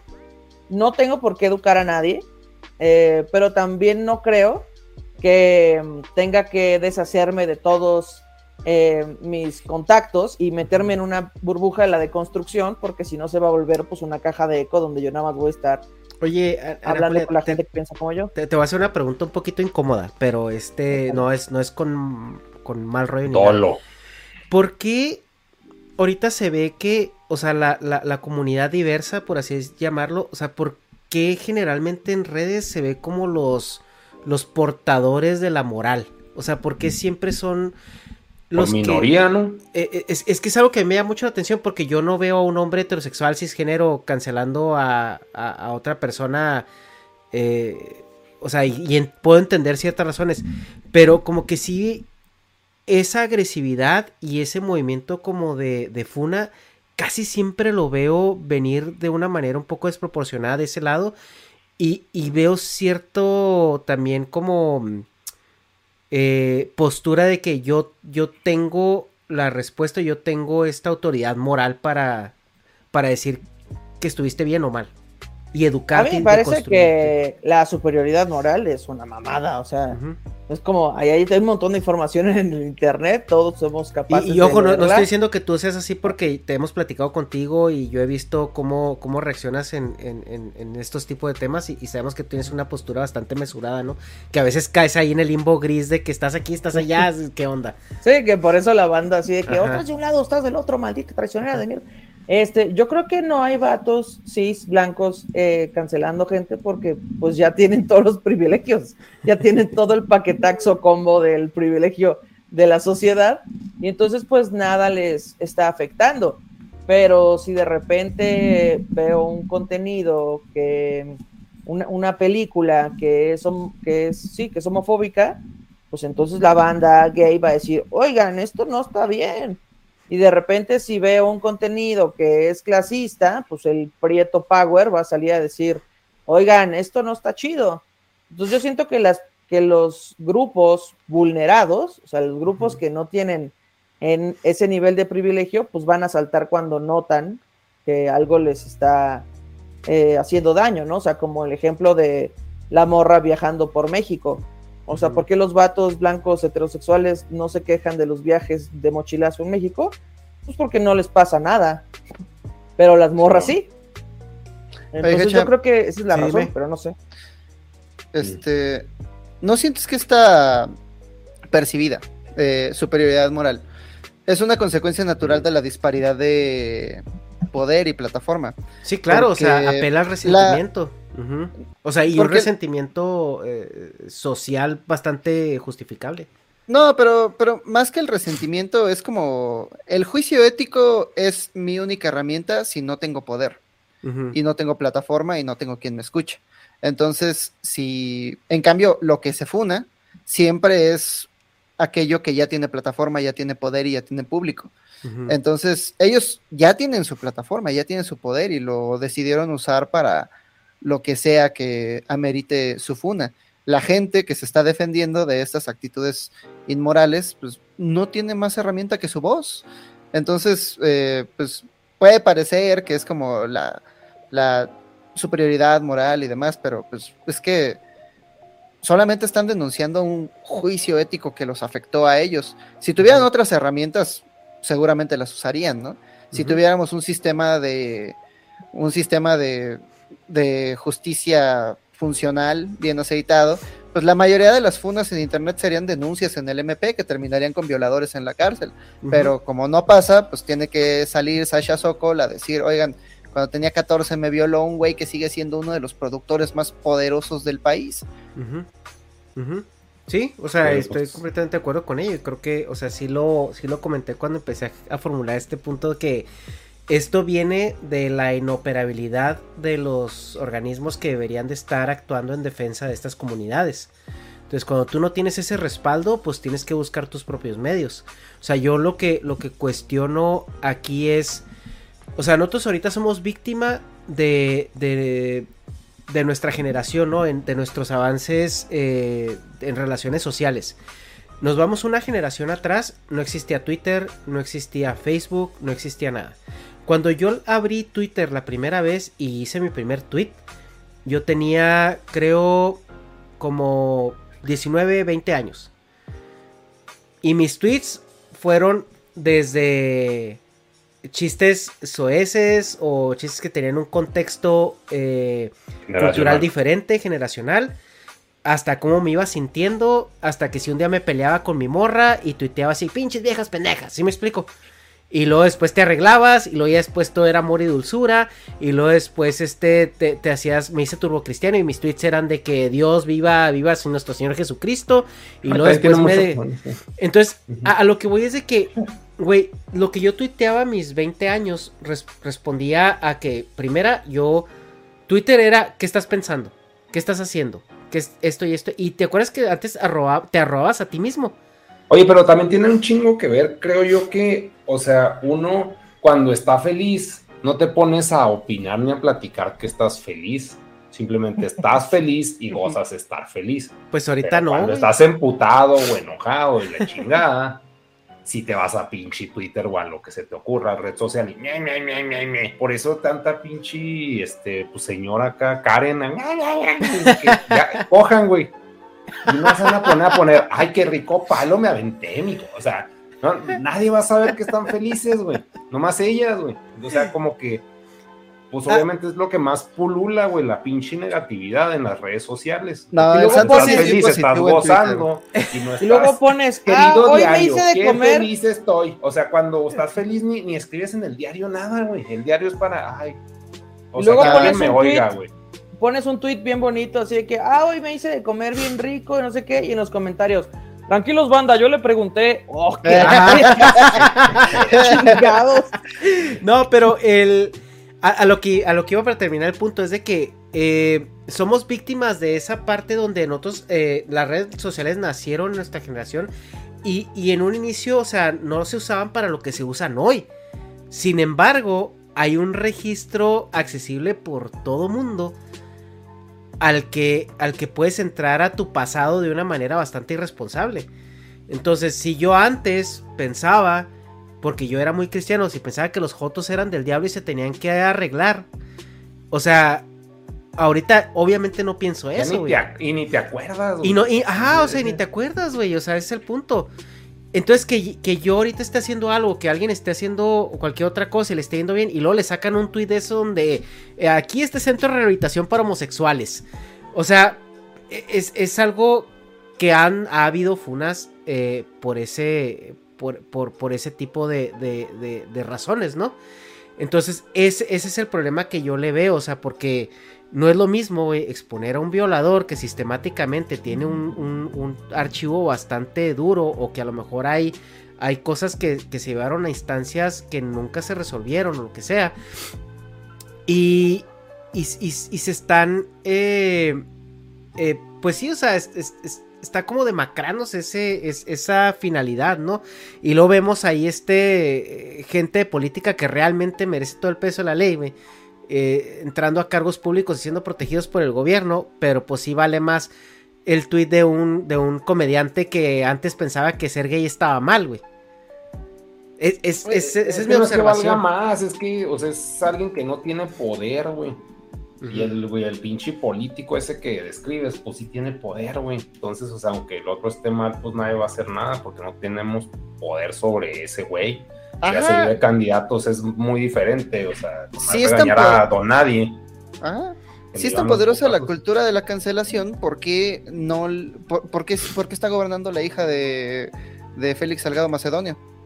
O, o sea, ¿por qué ni siquiera le quitaron la candidatura de parte de Morena? Morena dijo va. Y cuando el INE, una organización poderosa, le quitó su candidatura por una literal violación, ese güey puso a su hija y nadie dijo nada al respecto. Y nadie está diciendo, ah, la cultura de la cancelación. Si de veras fuera tan poderosa, podría moldear la estructura política del país, estructura política y económica. Pero creo que la cultura de la cancelación es una de esas libertades como las que les dan ahí en la maquila de con que entregues el jale, tú, tú quéjate de quien quieras. Sí, a Ya, aparte no, no es lo mismo que te saquen unos tweets de hace 10 años donde dijiste cosas homofóbicas a que salga alguien a decir, oigan, em, hace cuatro años esta persona me violentó y me acabo de dar cuenta que me violentó. Em, o sea, en ambos casos creo que pues hay que revisar si pues esa persona sigue siendo homofóbica Ajá. y si esa persona sigue haciendo estas, o sea, replicando estas conductas violentas. Pero de todas maneras, pues le voy a creer a la persona que dijo que se sintió violentada, pues porque se sintió violentada. Entonces es como de, hey, no sé si sigas haciendo esto, pero pues te aviso que no está chido. Entonces, pues creo que para eso sirve la cultura de la cancelación, ¿no? Como para, pues, alzar la voz y de esto- estos tweets que hiciste no están chidos, ya no están buenos y no los hagas. Entonces no creo que tengamos que meter a toda esta banda en una isla y quemarla y explotarlos y acabar con ellos en la faz de la tierra, sino como que pues, sí levantar la voz y decir, güey, esto que hiciste antes no estuvo chido, espero que ya hayas cambiado. Estas, estas conductas que tuviste hace poco no están chidas tampoco, cambia. O sea, siento que para eso sirve. Y Sí. a veces ni sirve tanto. Pues sí, es que el, el problema es el criterio, ¿no? O sea, con el cual, porque sí, como dices tú, Ana, o sea, no es lo mismo O sea, exhibir, exhibir conductas abusivas eh, que van directamente eh, en detrimento hacia una persona, ¿no? En, en- violentando a una persona. Que, pues, por ejemplo, algo, o sea, un, un, un, tweet que ya no te representa, ¿no? Un pensamiento que ya no te representa. O sea, porque entonces, ¿dónde está la oportunidad que tenemos nosotros de, de crecer este, nuestras ideas y carácter? Pero tú lo has dicho, lo más importante ahí es el criterio personal de cada quien. O sea, cuando salieron los casos de Harvey Weinstein, por supuesto me indigné porque es como, güey, esto está horrible. Más horrible que este cabrón. Pero cuando salió el caso de Aziz Ansari, pues lo leí y fue como, pues, no me suena, ni siquiera es ilegal, en todo caso es una mala cita, pero pues Ajá. no veo por qué tanto alboroto, ¿no? O sea, más bien, en lugar de culpar a la cultura de la cancelación, como si, como si fuera una cosa, como si fuera, fuera realmente un, un algo, ¿no? Este, me siento un poco como los que dicen que el patriarcado no existe. Bueno, la cultura, del- bajo ese mismo argumento, la cultura de la cancelación tampoco existe. Más bien es un, es una, es, es una manifestación general entre la gente, ¿no? Bueno, ¿por qué no en lugar de culpar a las personas que denuncian, ¿por qué no mejor culpamos a la Academia de Hollywood? ¿Por qué sobrereaccionaron? ¿Por qué le quitaron el trabajo a Kevin Hart si realmente no es tan importante? ¿Por, por, por qué, por qué culpar a, a- a quien sea que hace la, la denuncia y no a quien está haciendo que sean palpables las consecuencias? Sí, es algo que definitivamente se tiene que, o sea, pues igual no como como sociedad, no tenemos un juguete, no sabemos cómo usarlo, probablemente lo rompamos y luego después lo arreglamos y luego después hacemos la versión 2.0 que sabemos ya cómo se debe utilizar y ya y ya se refina, ¿no? O sea, el problema, volvemos a lo mismo, siento yo que estos paradigmas, güey, van en chinga, güey. Pero van Es lo en que siempre chinga, estamos o sea. diciendo. Pero, pero siempre ha sido así. O sea, el problema de ser ¿Tú crees, humano güey? es que eh, todo el tiempo. Es un patrón constante. Eh, Es, es, es la, es la base de. Es que, yo, yo creo, de yo creo que el Campbell. cambio no se ha visto tan en chinga como lo estamos viendo nosotros. Ah, imagínate haber vivido güey. durante la crisis de los tres siglos. Imagínate haber vivido durante la guerra de los 30 años. El- el- la historia está llena de momentos inimaginables para todos los que lo vivieron. Y estadísticamente nos van a tocar dos o tres. Entonces, abróchense los cinturones. Eh, pero. No, ya, ya con eso, ¿no? No, ya, güey, ya, ya, ya nos, ya nos O tocó, sea, ya... ya- nos tocó el internet, el COVID, güey, y ya, ya, güey, ya. Ay, loco de Rusia, pero pues bueno, nos tocó, güey, no, es entre que- comillas, ¿no? Porque- Es que la vida no tiene freno de mano, es- hay, hay- hay que agarrarla como venga. Y el problema es que estamos habitando una sociedad que no fue hecha para nosotros. Esta sociedad fue hecha para cumplir, en teoría, ¿no? En teoría, hecha para cumplir las necesidades de la sociedad anterior. En realidad, esta sociedad está hecha para cumplir las necesidades de una familia poderosa, pero bueno. Este, como esta sociedad no fue hecha para nosotros, nos toca o adaptarnos o cambiar a la sociedad cambiar a la sociedad tomando en cuenta que pueda servirle a la gente en el futuro. Porque el trabajo de cambiar a la sociedad es tan largo que para cuando terminemos de convertir esta sociedad en la sociedad perfecta para nosotros, ya va a haber un montón de gente inconforme porque no la hicimos para ellos. Y entonces Sí, pues, ellos sí. te- tienen el trabajo de cambiar la sociedad. Y así es como nos mantenemos moviéndonos constantemente, porque realmente no sabemos cómo es el mundo debajo del, del, del merengue simbólico que le ponemos, ¿no? La forma del pastel es desconocida para nosotros. Encima hay un merengue que es como nuestro modelo del mundo que colectivamente vamos formando. Pero el mundo cambia todo el tiempo. Y si colectivamente no cambiamos junto con el mundo, eventualmente vamos a caminar por un va- vamos a arrojarnos de un barranco pensando que era una carretera. Entonces sí necesitamos este este ejercicio constante de cambio, de analizar la sociedad y decir, ok, ¿qué voy a conservar y qué voy a transformar? Lo que me sirva, porque hay un chingo de cosas que todavía no sirven. Por ejemplo, yo creo que el Internet es algo que nos podemos quedar para las siguientes generaciones. Ok, eso lo conservamos. Las redes sociales, eh, no sé, esas yo, yo, yo la verdad sí las quemaría con leña verde. Pero, pero es decisión de todos, es, es de- es de- es decisión colectiva. Colectivamente, por medio del poder normalizador y por medio del diálogo, vamos a averiguar qué, cuál es la forma de la sociedad que queremos ver. Y quienes no quieran cambiar, pues hagan berrinche solos, porque la sociedad va a cambiar, quieras o no. Yo creo que no sabemos, ahorita no, ahorita, hoy en día no sabemos utilizar las redes sociales, güey. O sea, es algo que nos llegó, eh, le estamos dando un uso así como los NFTs, güey, el uso más pendejo del universo. Pero a lo mejor la siguiente generación va a entender, güey, cómo, cómo, se, cómo se utilizan de una manera más eficiente. Yo digo que en unos 20 años, así como pasó con el cigarro, que un montón de viejitos estaban diciendo, no mames, que esta madre daba cáncer. Así un día en 20 años vamos a averiguar qué mierda le hicimos a nuestro subconsciente, qué le hicimos a nuestra capacidad de atención viendo videos de un minuto máximo y cambiando de contexto cada minuto. Ajá. Yo no lo Eh, entiendo, o sea, según yo el momento donde surgen las ideas, donde se te ocurren nuevas ideas, es cuando estás aburrido. Si nunca estás aburrido, ¿qué nuevas ideas vas a tener?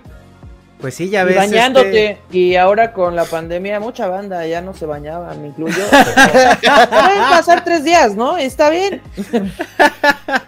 Tres días sin pensamientos de regadera. Así, así como, pues justamente Isaac Newton, ¿no? Que, que se puso a teorizar la gravedad estando valiendo riata en medio de una pandemia en un rancho cuando le cayó una manzana ahí enseguida, ¿no? y tenía tanto tiempo libre que se puso a hacer, ah, mira.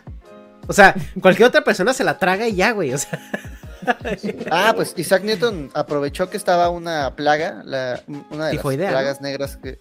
¿o qué era? Este, me parece que sí era plaga, eh, la ¿Plaga? peste negra. Ok. Este, pues se tuvo que ir a su cuarentena al- a una casa de campo y ahí en A esa Tepos. cuarentena escribió, ándale, se fue a su Tepoztlán Y ahí y inventó ahí el escribió cálculo. su tratado sobre la Ajá. sobre la no, el cálculo lo inventó porque Pa- necesitaba para resolver explicar. una Para sustentar explicar eso, ese pedo.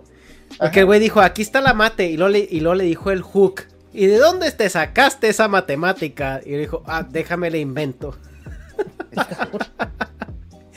y le inventó. Pero. Y yo creo que ya para ir cerrando la conversación del día de hoy, porque ya es un poco tarde, eh, yo creo que sí hay que tratar el tema de, ahora sí, por más que a Negas le, le mame este, este tema, pero el tema político. Porque estamos viendo, ahora para el contexto de México que Anegas eh, propuso, estamos viendo una administración Sí. que no entiende eh, el feminismo y, no en- y mucho menos, ni, si no entiende el feminismo, güey, que es como negro y blanco, hombre y mujer, mucho menos creo que entienda eh, la cuestión de, de la diversidad más allá, ¿no? De, de que una mujer tiene derechos, ¿no? Y merece ser protegida. Eh, ¿cómo, ¿Cómo te sientes al respecto, Ana Julia, con esto? ¿Cuál es tu, tu no sé, tu análisis o tu, o, o tu demanda o tu, no sé, o sea, no sé cómo se llama? ¿Cuál es la lucha ahorita en México en cuestión política? Pues yo creo que la lucha una vez más es que mm, mm, nos pongan atención, como hay un montón de mujeres muriendo todos los días, hay un montón de personas buscando los cadáveres de sus hermanas, hijas, eh, sobrinas, primas, y el gobierno está así de que, ah, pues chido, em, vamos a ver memes hoy. ¿Qué? ¿Qué? Entonces, Vamos a ver pues, los tweets de Chumel Torres el día de hoy. Es como, güey, este, hay un montón de cosas que hacer, pero pues, o sea, ya, ya lo había dicho una vez, creo que antes de lograr que el gobierno nos ponga la atención y el sistema funcione sin corrupción y sin bla, bla, bla, pues primero se va a acabar el agua en el mundo y después lo vamos a lograr. Lo vamos a seguir intentando, lo vamos a seguir empujando para que suceda, pero pues faltan un chingo de cosas. ¿Tú crees que yo. hubo un, un, un, eh, un avance o un retroceso en la lucha, o sea, en, en esta administración? Eh, pues híjole, no lo sé. Yo siento que me gusta pensar que siempre hay un, un avance, aunque sea chiquitito. Ujú. Me gusta pensar en eso. Pero mm, eh, eh, este, les, voy a, les voy a poner esto sobre la mesa que no tiene que hablar, que no tiene que ver solo con feminismo y mujeres. Em, pero el otro día estaba platicando con Quique Vázquez, que es un comediante con parálisis cerebral, y entonces él me decía que la discapacidad es un constructo social. Y yo decía como, no mames, ¿cómo va a ser un constructo social la discapacidad? Y entonces me decía, claro, porque no es que las personas con discapacidad no existamos, solo que existen los entornos discapacitantes. ¿no? O sea, lo- la, la banda sorda no puede ir a todos los lados porque pues la gente no sabe interactuar con ellos. Eh, Sí, y entonces ahí también pues tiene que ver el gobierno, ¿no? O sea, como que no pone entornos para estas personas. Eh, y entonces, bueno, si no, si no, si las mujeres estamos luchando porque se nos den derechos y nos pongan atención, pues ya no me imagino cómo le está pasando la banda eh, que tiene eh, pues una discapacidad eh, motriz o, o auditiva o visual o lo que sea. O sea, hay, hay mucho camino todavía que empujar. Sí, se. Oye, Hecha, Sí. ¿Puedo pelearme con un comentario? Así, tú Es que, es que eh, hablamos de esto en el podcast de feminismo y aprendí una cosa que es completamente contraintuitiva. Porque personas como este camarada que dice, los LGBT y las feministas ya se dieron cuenta de que la izquierda los usó y están comprando la estrategia de dividir a la sociedad entre diversos y cisetero, mujeres contra hombres. Eh, he, he notado, porque también en nuestra audiencia son 80% hombres y no todos están en la misma burbuja ideológica que nosotros, he notado que hay esta, eh, este mito de que el feminismo es una postura que se avanza desde el gobierno, ¿no? Que el gobierno les dice, ah, sean feministas. O que el LGBT es una postura del gobierno para... Antes no había homosexuales, no había homosexuales, no, no había nada de eso, pero llegó el gobierno y dijo, ah, los voy a dividir, eh, háganse gays. Este, y lo que nos estaban diciendo las compañeras es que, en efecto, el gobierno y algunos partidos políticos Ajá. tienen cooptadas ciertas partes del feminismo, pero generalmente es el feminismo menos radical. Es, y, y muchas veces es incluso el feminismo transexclusionista, ¿no? El, fem- Sí. el- las famosas TERFs. Este, y yo les preguntaba, ¿por qué? Es que todos, ¿por qué? Porque el PAN tiene a su grupo feminista. 2021, es un año muy raro. Morena tiene su grupo feminista. Este, creo que el único que no tiene un grupo feminista es el PES, pero porque no están seguros de si las mujeres son personas. Entonces, eh, pero, Están pero- buscando todo el versículo en la Biblia, güey, que les diga que. a ver, ¿en qué parte del Nuevo Ha de ser Nuevo Testamento, pero ya ves que es bien progre Jesucristo. Pero, pero por alguna razón, todos los movimientos feministas cooptados por los partidos políticos son los que menos cuestionan al poder y los que más ponen la culpa en grupos eh, vulnerados, como, como la banda transexual. Y entonces yo le preguntaba por qué a las, a las chavas del PM, y lo que me decían es que Sí, cierto. El feminismo más radical, el que realmente apuesta a cambiar la sociedad, eso no le gusta al gobierno. Al gobierno no le gusta el feminismo porque está demostrando justamente las fisuras del sistema. Todo el tiempo los anarquistas estamos gritando como loquitos, oye, el, si- el gobierno no te cuida a ti, el gobierno solamente está cuidando la sí propiedad mismo. privada. Y no nos hacen caso hasta que llega la marcha y en lugar de proteger a las mujeres que están marchando, protegen la propiedad privada. Y detrás de las vallas que hay, hay Oxos, hay tiendas, hay Sanborns y está la casa del presidente. Entonces, ¿ves? es una pinche revolución cabrona y al gobierno no le gusta. Esto de que el gobierno está avanzando, la, es una pendejada. El gobierno está avanzando como, como, ¿ves como las vacunas? Que es el virus neutralizado para que lo puedas digerir mejor. Eso Ajá. está avanzando el gobierno, está avanzando como feminismos neutralizados, está avanzando como movimientos partidarios del, del poder. Pero el verdadero, la verdadera revolución de las mujeres y la verdadera revolución de las diversidades, esa le da miedo al presidente. Pero le da miedo o no le entiende, güey. Porque a mí, me, a mí se me hace que. o sea, es común no- tenerle le miedo a lo que no güey. Y, y, está bien que no le entre en la cabeza, güey, porque es un viejo, güey. O sea, volvemos a lo mismo. O sea, hay que poner en contexto que el peje es un viejo que se ha dedicado a la política toda su vida y no está capacitado para entender eh, eh, estos nuevos paradigmas en los cuales él no creció, güey. No, no, no comprende y, trata, trata de, de hacer comentarios con los que se sienta cómodo al respecto. Pero al final de cuentas, eh, también creo yo que eh, la misma política que está alrededor de él y ahorita en esta administración tan atípica, ¿no? Que, que funciona como un culto más que como otra cosa. eh, no hay nadie que le haga ese contrapeso, güey. O sea, que le diga, a ¿Que al ver, presidente? mire, ajá, o sea, yo ¿Las sé que no lo entiende, pero está bien que no lo entienda, morro. Dejen nosotros acá lo manejamos, le ayudamos, le decimos No, qué es hacer que, todo esto, pero es no. que no está bien que no le entienda, porque ese güey está ahí para representar a la población. Es y que si yo- no le entiende la mitad de la población, pues entonces no está representando. Y ahora sí nada. de que Siento que el- los gobiernos hacen esto como las marcas, así de que, ah, ahorita el feminismo está mucho, ponte la bandera del feminismo aquí Ajá. y ya. No vamos a hacer nada, nada más vamos a cambiar nuestra foto de Facebook y listo. Eso Ajá. es todo. Eh, y entonces, pero aún así, aún así, creo que hay un cambio que es muy pendejo, muy pendejo. Pero, por ejemplo, en la Ciudad de México se hace la marcha feminista. Sí, Y en efecto, ah, ponen ahí su- sus vallas para proteger el Palacio Nacional y bla, bla, bla. Em, y hay un montón de policías, mujeres todas, sí. para em, como acuerpar la marcha, ¿no? O sea, como para que no se salga, no se salgan todos del jacal. Simón. Eso se ve violento, pero hay otros estados, como Quintana Roo, Chiapas, Oaxaca, donde hay videos que se filtran de la marcha feminista de policías madreando morras. Policías, hombres y mujeres madreando morras que estaban en la marcha, que es como, güey, ¿qué? ¿Qué, ¿Qué te pasa, pedazo de imbécil? ¿Por qué está pasando esto? O sea, como que quieren poner a, a la Ciudad de México como de, "Ah, o sea, que marchen, que hagan sus cosas, aquí las vamos a dejar. Pero en realidad no están entendiendo nada. Em, y de todas maneras, pues cada año hay más y más morras en esas marchas. Em, o sea, sí creo que va a pasar muchísimo tiempo para que lo logremos, pero confío en que se va a lograr. Sí, a mí No, lo que y- me molesta mucho es que todo es propaganda, güey. O sea, y este gobierno es buenísimo y los aplaudidores son buenísimos para, para este crear esa propaganda, güey. Puro acto simbólico. O sea, Pero, ponen güey, las vallas, se las rayan y ¡ay, el mural que les pusimos! Y luego se unen las...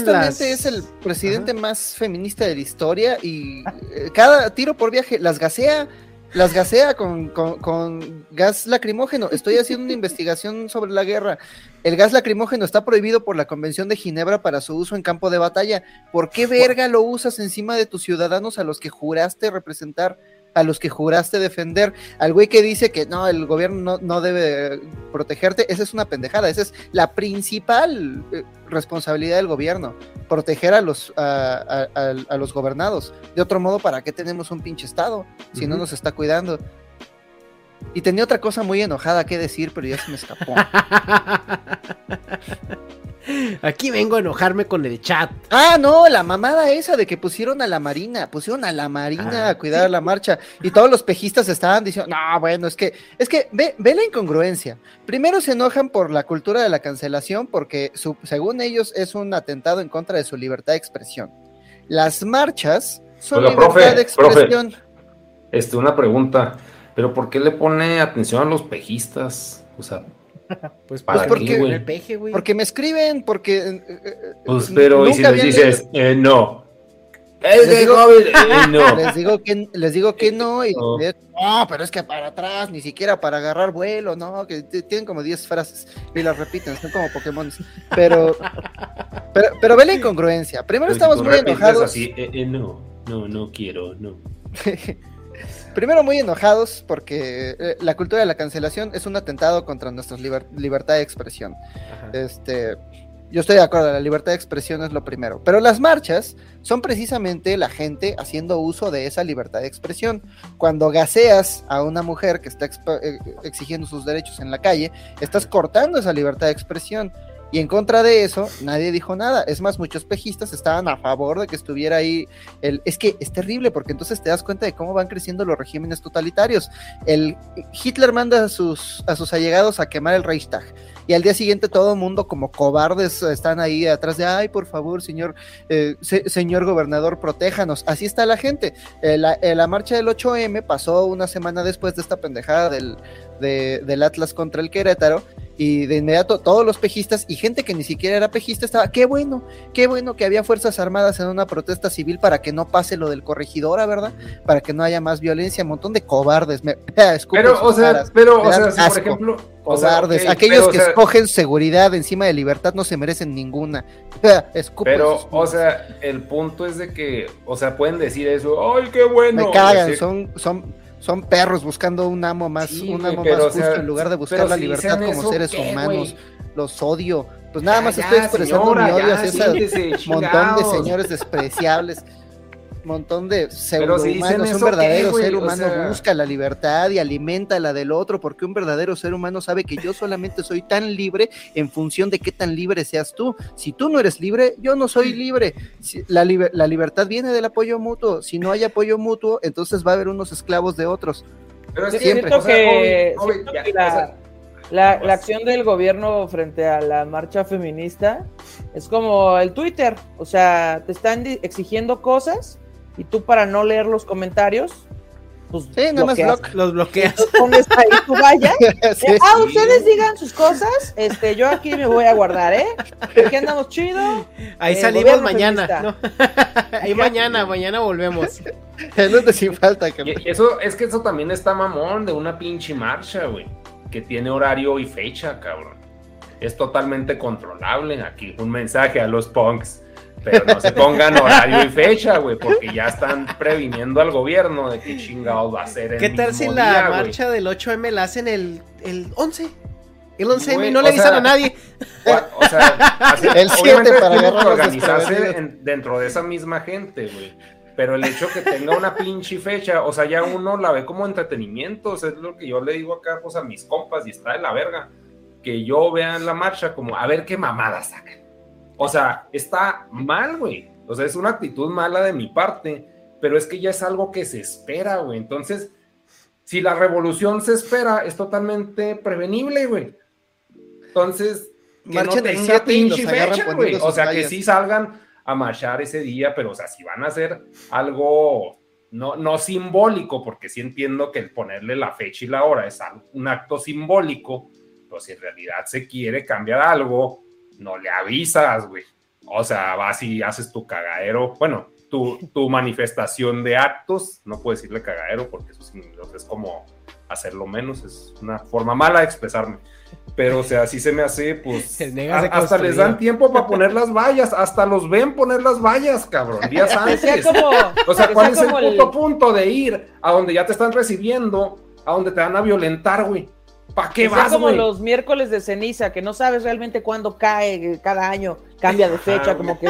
O sea, sé que es, es miércoles, pero no sé realmente qué miércoles. Ajá. Es que no mames, es deberían, miércoles, verga, güey. ¡Ay, no! Sí, Te das ya cuenta porque ya todos traen en su ceniza y tú. ¡Ah! deber- deberían de, de, de, de mandarla a llamar, güey. Pero, o sea, digan 8 de marzo a las 5 pm. Pero no digan en qué zona horaria. O sea, que sea así, que sea, que como secreto, de güey. Que sea como secreto, así es horario de España. pero es, es que este año es horario de España. El siguiente es horario de Nueva Zelanda y así, güey, pero que no, que no, No, pero, o sea, ¿Sabes li- qué les pasó literal ves al gobierno poner las putas vallas días antes, güey. ¿Por qué vergas vas a la zona de ataque que ya está protegida? ¿Cuál es el punto, güey? el año pasado. El año pasado pusieron las vallas alrededor de del estatua de Colón cuando estaban tirando estatuas por todos lados y la Marianita, que en aquel entonces salía con el santo y estaba trabajando en Mujeres, llegó bien emocionada con nosotros a decirnos, oigan, esto es secreto, ¿eh? Pero mañana, mañana, durante la marcha, vamos a tirar la estatua de Cristóbal Colón. Y yo creo que muchas como ella contaron el secreto, porque al día siguiente, por la madrugada, se chingaron la estatua de Cristóbal Colón y la mandaron a, y, y la mandaron a reparar. Entonces ya no había estatua que tirar. Pero ya O los sea- vi, esos hijos de su pinche madre la pusieron a- a- junto a la delegación Cuauhtémoc, atrás del edificio donde estaban las oficinas del PRI, ahí donde nadie se le espera, ahí pusieron en, en- en protección de, de- co- como testigo protegido a Cristóbal Colón Sí, para sea, que no lo agarraran es que, que a huevo se van a enterar, güey, porque hay infiltrados y es mucha gente y es un movimiento grande, güey. Pero, o sea, de a tiro que ya sepas la fecha exacta, güey, es de que, no mames, o sea, cero contraataque, llegas a que te peguen. Me Así de imagino que, ¡ah, soy mujer! Y cállese, pinche gas. O sea, ya hasta sabes que te van a tirar gas, güey. O sea, así de la verga está, güey. Ya sabes a lo que vas, qué culero. O sea, tampoco digo, ay, qué bueno y qué pendejas ellas, no, güey. No, y aparte creo que esta vez hubo un este bloqueadores de señal de Ah, celulares sí, ajá. y Sí, no sí, se podían comunicar entre ellas. O, O, sea, sea, no sí, mames. Al rato Cada vez están mejor, están más preparado el gobierno que, que la pinche revolución, güey. Porque me- le están me- avisando. Ahí te va da la mucha revolución. risa imaginarme a las morras en los grupos de WhatsApp de, oiga, pero entonces, ¿qué día pido? ¿Sí va a ser el 5 o es el 5? Guiño, guiño. ¿Qué día pido en mi trabajo? Ya no entendí. Oye, pues de- des- desde, es- desde ese punto, o sea, desde que pidas vacaciones para ir a cabrón, manifestarte. O sea, ya es, Claro. es un absurdo, ¿no? O sea, es... eh. Ah, en muchos lados se los dan. Eh, tengo una amiga que está en, eh, eh, está en una comisión para determinar cuáles son los proyectos de presupuesto participativo que se hacen, o sea, es parte del gobierno. Y ese día, ah, pues hay paridad, ¿no? En, en su oficina, entonces es mitad mujeres y mitad hombres. Entonces, días antes le avisaron a los hombres, oigan, el 8M, nosotros tenemos tres días de, de descanso cada quien. Entonces el 8M vamos a tomar todas un día de esos para, para asistir a la marcha. Y los güeyes estos, no, ¿cómo crees? Esto es más importante que una marcha, esto es trabajo del gobierno, te- se tiene que lograr y demás. Pero entonces el gobierno de Claudia Sheinbaum les mandó la orden de, oye, todas las dependencias de gobierno descansan el 8. Y ese día esos güeyes se pararon el cuello para decir, pues en solidaridad con la marcha feminista y con las compañeras y su lucha, les vamos a, les vamos a dar el día, como de que no, ese día, es más, tómenselo libre, que no cuente como uno de los tres. En muchas dependencias de gobierno ya es así. Te dan el además, felicidades, felicidades a todas las mujeres. Ah, ¿no? sí, feliz-. Sí, güey. Oye, no, no, pero sí, aquí dentro de mi pinche propuesta puñetera, güey, de macho opresor, sí estoy de acuerdo de que, pues, infiero que no tienen nada que hacer y pueden salir cuando se les dé la chinga gana, pero pues es cierto, tienen trabajos y, y están este, condicionadas a eso. Está de la verga, claro, y pues si es lo que se puede hacer, se puede hacer, pero lo que sí se me hace cruel es que salgan a que les peguen, o sea, que hasta tengan fecha, güey, o sea, eso está culero, no sé, o sea, fue, fue mi propuesta, pero pues no, sí, sí está dedicado a puro punk que no trabaja.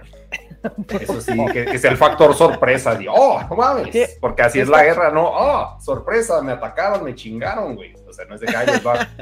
Está bien morras porque hay, hay videos este, pues de morras que te dicen, ah, es tu primera vez en la marcha, no te preocupes, llévate una pila extra para el celular, este, llévate una playera extra, llévate eh, algo para cubrirte los, la nariz y boca por si nos gasean, lleva este agua por si te entran los ojos enjuagarte, así como que Ajá, ya ajá. Te, te preparan para que pues valgamos. No, pero es, es que en el mismo, o sea, al decirte eso, te están diciendo, en realidad vamos a hacer un acto simbólico, no más, güey. O sea, qué culo, güey.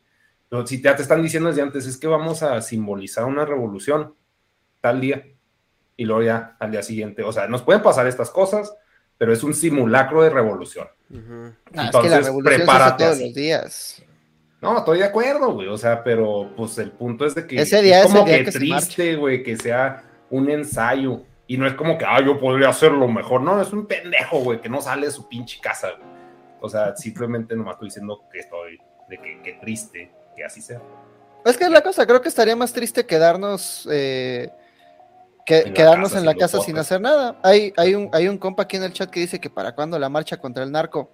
Ya hubo una, se llamó No Más Sangre, y fue cuando a una comunidad política que sí hacía cosas, que no nada más se quejaba en Twitter, le tocaron, le tocaron gente cercana y salieron los periodistas y se quejaron. Ha habido varias, un chingo. Hay una ahorita mismo en Bellas Artes acerca de, pues son las mujeres triquis de una comunidad en Oaxaca que las están desplazando precisamente los narcos para sembrar más aguacates viva. Este, y están ahí eh, haciendo su plantón hasta que las escuchen. Nadie Pero las esa- escucha. a esas no las saludan de mano, ¿verdad? A esas, no, el, el- al gobierno no le interesan los pueblos originarios, les valen verga los pueblos originarios.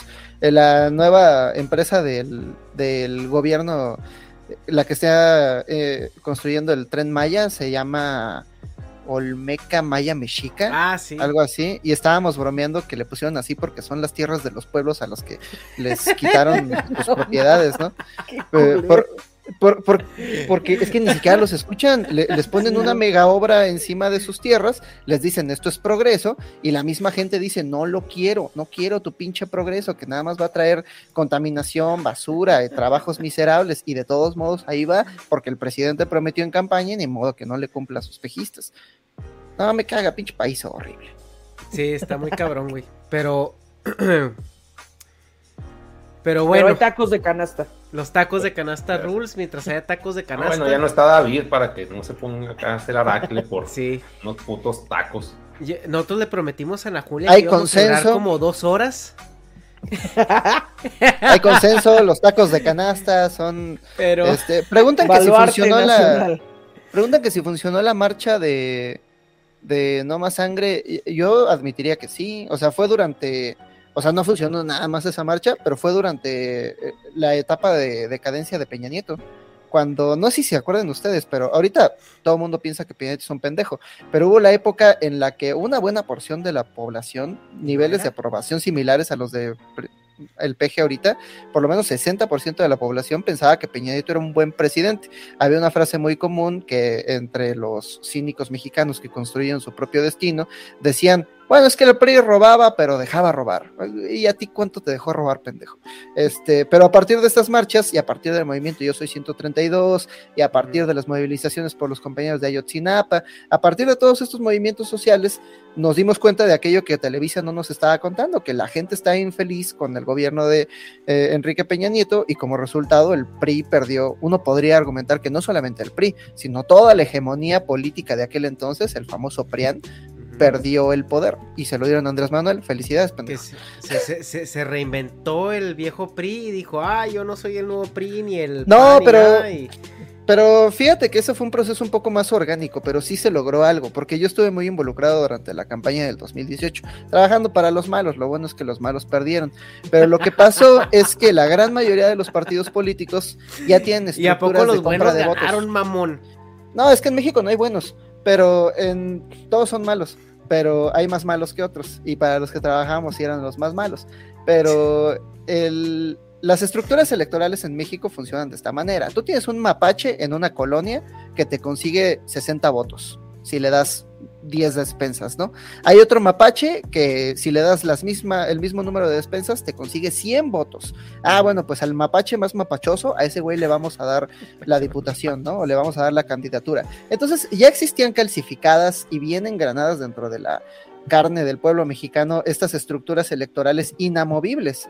Lo que hizo el tsunami Morena fue romper todas estas estructuras políticas, porque al rato los mapaches del PRI estaban diciendo, güey, mi candidato va a perder, y si mi candidato pierde, entonces yo me quedo sin nada, mejor me muevo para Morena, y naturalmente, de manera muy orgánica, se fueron sumando a este movimiento de masas los mapaches de otros movimientos, pero como resultado perdieron su estructura política. Entonces ahorita hay caos electoral en México, hay caos político, hay crisis bajo el cielo, es el momento perfecto para actuar.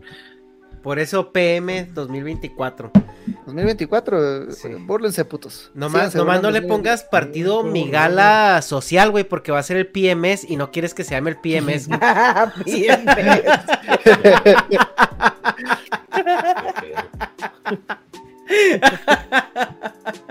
Pues bueno, aquí la vamos cerrando porque si no, el, ho- si por el Hobbit fuera, aquí Ahorita hablamos de la historia de la democracia en México. Sí, no, ahorita, ahorita cambiamos de tema, nos vamos a, a diversidad democrática y va a decir que, que los que votan con la cola o no sé qué. Entonces, eh, yo Pues creo es que... que no sé, güey. O sea, el Hobbit tira historias, güey. Una tras otra, tras otra, y está bien porque pues, son historias que al mismo tiempo que son entretenidas, pues pueden ser útiles. Creo que pues la más pragmática aquí, bueno, la persona más pragmática, pues si fue Ana Julia, güey. Y ya, pues yo traté de ser pragmático, pero Yo traté de ser siempre tiraba muy buenas historias. Y pues aquí, pues que echa, está en un contexto más estadounidense y le tiene miedo a la funa de Chris Rock o de quién era. No, no, día, no, es, no, es, no es miedo, es, o sea, lo tiene miedo a que le saquen sus recuerdos del Facebook que salen No, de no, por eso, por eso Yo la nunca, neta sí, nunca luego- sabrán mi Twitter personal. A mí luego sí el pinche Facebook me recuerda como, oye, en 2015 opinaste esto y lo leo y sí es como, uy, adiós partido. Yo, No, yo yo solo me- me quiero funar. Miren este pendejazo lo que, lo que piensa, ¿no? No merece poder. Oiga, eh, ay, güey, pues es que sí quería preguntarles algo. Eh, Pues va, va, va. Chalo. ¿Cómo andas, Ana Julia? ¿Andas bien o ya, ya te quieres ir? Ando chida. ando Chida. chida. Ya, así Ana Julia. Ando chida, no te creas. No, ando chida. Esta mesa huele delicioso. no, no se crean. Aquí estamos tomando agüita, agüita nomás. Eh, Ah, sí. los, los dogmas, güey. Los dogmas, sobre todo los religiosos. ¿En qué punto estamos en los cuales esas madres ya deberían de empezar a ser, pues hasta, así hablando de la cancelación, o sea, eh, cancelables, güey? O sea, porque si hay muchos dogmas religiosos que están eh, perpetuando este, o sea, est- estos roles, estas, este, eh, estos, estos frenos de manos hacia la inclusión y diversidad y fomentando el estigma hacia los mismos, ¿no? ¿Cómo co- y es un tema muy delicado porque, pues bueno, en México eh, hasta, hasta todos quieren ser católicos o todos son católicos o cristianos y es algo que está muy intrínsecamente relacionado con nosotros. Algo, por ejemplo, que yo digo y, y que yo eh, no me burlo, pero sí como se me hace una incoherencia es, por ejemplo, amigos que tengo que son homosexuales que, que a huevo quieren ser aceptados por la Iglesia Católica cuando en el manual dice no, aquí no los queremos. Entonces sí es como un, un punto delicado, pero no sé, no sé en qué momento estamos en donde, güey, o sea, esto es, es nocivo, esto no está aportando, o no sé hasta qué punto esté, siga aportando a la estructura social. Y pues quisiera saber su opinión al respecto. Pues yo creo que las religiones en realidad no son el problema. O sea, cada quien puede creer en lo que quiera, puede tener fe en lo que quiera, em, pero pues respetando a la banda. O sea, hay, hay banda, hay iglesias católicas LGBTs, por ejemplo. em, pues es un culto. También los, los punks son culto y también los choppers son un culto, pues. O sea, tú puedes pertenecer al culto que quieras, eh, siempre y cuando no le estés tirando mierda a los otros cultos, ¿no? Entonces, eh, pues yo siento que el problema es la banda que, o sea, por ejemplo, en la cosa de- del catolicismo, pues Jesús era chido, era como, ay, andamos chidos, este, somos hippies, eh, respeta a los demás y tal, y, pero luego la, hay, hay banda que se, que se toma la Biblia como si fuera un manual de supervivencia, y es como, ah, no, voy a arder en el infierno si, si hablo con los homosexuales. Y es como, no, eso no dice la, ¿qué? No, así no va. Em, entonces, pues yo creo que el problema no es tanto la religión, sino eh, pues estas ideas recalcitrantes de odio que tiene la, la gente, que ya se pasó el teléfono descompuesto todo mal. Yo tengo la idea de que la religión es un parásito de la espiritualidad. La espiritualidad es un impulso natural del ser humano. Todos buscamos ser parte de algo más grande y todos queremos saber qué verga pasa cuando nos morimos, porque un día todos vamos a morir y si tan solo tuviéramos ese hecho más profundo, nos amaríamos entre nosotros. Pero ahí andamos preocupados por pendejadas. Pero bueno, queremos saber qué pasa después, ¿no? Queremos saber de dónde venimos. Las grandes preguntas que hasta la fecha la ciencia no logra responder. Y la Biblia dice, no, yo sí sé, pero págame. Y no, y sí te puedo decir, pero aquí... Oye, perdón, beneficia". Jo- Hobbit, podrías, bueno, a ver, esta frase sí tiene sentido. Este, la religión es la espiritualidad como producto de consumo. Ajá, es que, es que para mí los, los capitalistas son parásitos, entonces por eso creo que la religión es el parásito de la espiritualidad. Es como que ven que tienes una necesidad y de ahí se chupan para, para sacarte todo lo que puedan, ¿no? Entonces, Simón. lo mismo, los sacerdotes son como que ven que tienes esta necesidad de pertenecer a una comunidad, de saber las grandes verdades de la vida y dicen, ah, pues yo te lo doy, pero por una cuota. Entonces, en ese caso de los, este, Además, además el, el Papa ya admitió, el Papa ya admitió que se puede ser homosexual y que no pasa nada. Y eh, como respuesta, eh, una, una iglesia de algún país ahí como ultraconservador de Europa, eh, creo que Bielorrusia, un lugar así, le dijo que no, ese Papa es el anticristo, este no es mi Papa. Este, pero, pero está cabrón, porque ponte en sus zapatos. O sea, los cuatro aquí estamos muy deconstruidos, ateos, lo que tú quieras, entonces no creemos en Dios. Pero esta gente genuinamente cree que el padre decide quién se va al cielo y quién se va al infierno. O sea, este güey genuinamente cree que de su aceptación dentro de esta comunidad depende su vida eterna, si va a ser de llamas o si va a ser de estar sentado en una nube tocando un arpa. Entonces, pues, ¿cómo, ¿cómo verga no vas a querer ser aceptado dentro de una comunidad que decide si vas al infierno? O sea, a mí me parece una pendejada, pero para la gente que cree en este pensamiento mágico, pues eso es muy real. Sí, pues es, es un- es un culto, como, como todo lo que les decía. O sea, todos tus, todos tus comportamientos están condicionados a las reglas del culto en el que te encuentres. Porque también está el otro lado, güey. O sea, por ejemplo, si Ah, yo tengo. Ajá. Espera, es que, es que tengo otro dato. El Papa acaba de decir esto. Eso pero es lo que poca peje, gente güey. dice, pero yo tengo otros datos. No, lo que en realidad pasó es que hasta el- los años 50 más o menos, cuando hubo como este gran resurgimiento de la Iglesia Católica como fuerza política dentro de las nuevas naciones modernas, este, las viejas traducciones de la Biblia, solamente hay tres partes donde se habla de los homosexuales. Y solo se habla de homosexuales hombres. La Biblia, como los comediantes, no mencionan a las, a las lesbianas. Este, pero, pero, pero, vamos, la traducción es curiosa, ¿no? Porque no dicen como tal homosexuales. Dicen aquellos que yazcan con niños. O sea, aquellos que. pedófilos, básicamente. Y en una posterior traducción se cambió este significado de pedófilos a aquellos que yazcan ¿no? con otros hombres. Con- entonces, ¿por qué?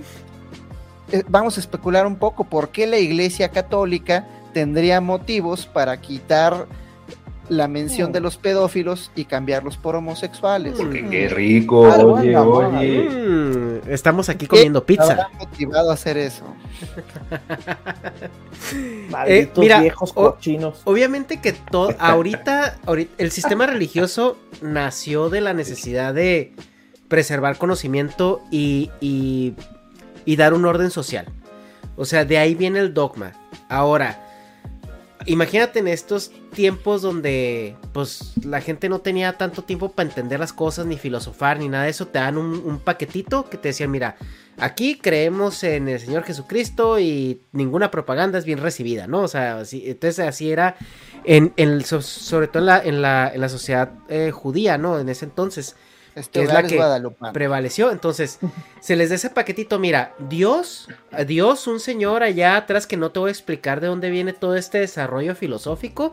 Dios le dio unas tablas a otro viejo que se subió a, a fumar peyote allá arriba y bajó con los 10 mandamientos, ¿no? Y los 10 mandamientos son reglas de convivencia. Ahora, eso fue con el paso de, la- de las generaciones, pues fue, fue este, eh, enriquecido con cultura. Porque la religión se, se volvió también una, una forma de preservar cultura. Entonces ya tienes organización social y tienes cultura empaquetado en, en algo que, que se llama religión.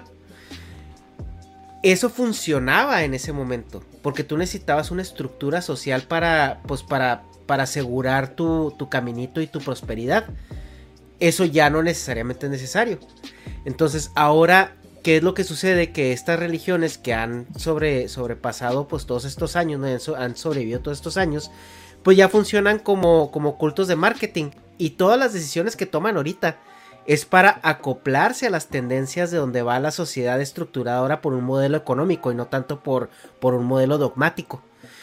Y, y todas las decisiones que está tomando la Iglesia Católica, y esto lo han dicho varios curas, es que es como para mantenerse actualizada con la tendencia social. O sea, si ahora es cool aceptar que la Tierra es redonda, pues la iglesia acepta que la Tierra es redonda y, por ahí se sacan del culo una traducción donde ya la Biblia decía por ahí en una metáfora que la Tierra es redonda, ¿no? Y, todo esto va sucediendo como para adaptarse en, en orden de no perder su mercado, ¿no? O sea, sus miembros, que, que son los que mantienen este sistema.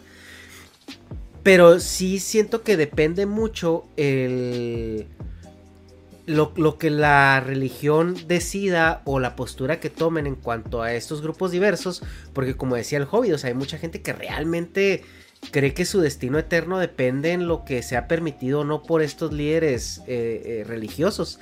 Entonces, eh, en, en como lo que me queda a mí de conclusión, lo que me queda de reflexión al respecto es hasta qué punto ya podemos decir que estas organizaciones o estos dogmas ya son completamente obsoletos y podemos empezar ya a, a pues desecharlos, por así decirlo, o qué tan conveniente es desecharlos. La única iglesia que ilumina es la que arde. ¡Pum! La bestia. La re- Ana Julia es Es así que, es que- Pues es que tú planteas algo muy bonito, ¿no? Ojalá que, claro, que estas- las estos dogmas dejan de existir y tal. Y, Y luego allá afuera hay una señora diciendo que las Frozen son lesbianas, ¿sabes? O sea, o sea, me encantaría, Ubícate. estoy de tu lado, por mí que arden las iglesias y por mí que se vuelvan antros y que, ¿sabes? Y que se tumben estos dogmas. Pero pues otra vez el problema está en cómo lo vamos a hacer. Eh, o sea, yo tengo un personaje que se llama el jefe machín, es un personaje que yo hago de Jesucristo, es un Jesucristo de barrio acá toda madre. Eh, y la gente, ah, hay gente que agarra que pues es un cotorreo y tal, porque aparte no digo nada malo de la iglesia, ¿no? Solo como que, eh, si se van a ir de Semana Santa, este, pues no manejen pinches borrachos, luego tengo que estar ahí yo llevándolos al cielo, Cuidándolos. Ajá, tengo que estar cuidándolos a los pendejos, ¿sabes? Ha- Hace ese tipo de cosas mi personaje, pero hay banda que defiende mucho a Dios en Facebook y a mí Ajá. me da mucha risa pensar que Dios es un, oh, no, un ente omnipotente y que nadie tendría por qué defenderlo, pues, ¿no? O sea, como, porque si este güey me puede castigar, tú lo estás defendiendo en Facebook. Entonces, bueno, si, ponemos este ejemplo, pues ya lle- llegar con esta idea de hay que eliminar los dogmas y ya no estar replicando, pues sí, me encantaría, pero pues ¿cómo le hacemos? No, y, era una pregunta eh, para abrir un, un cierto debate, porque mira, por ejemplo, yo veo que en México aún es, es, es muy necesario este dogma, porque este dogma eh, creo que le da todavía estructura y sanidad a ciertas zonas que están muy vulneradas. ¿Por qué? O sea, porque hay mucha gente que es buena o que, o que actúa de una manera decente en pro de esta creencia, ¿no? O sea, que dicen, güey, o sea, estoy jodido, pero tengo que actuar de una manera honesta y decente porque Diosito y la Virgencita quieren que así funcione. ¿Por qué, por qué funciona la, la Rosa de Guadalupe?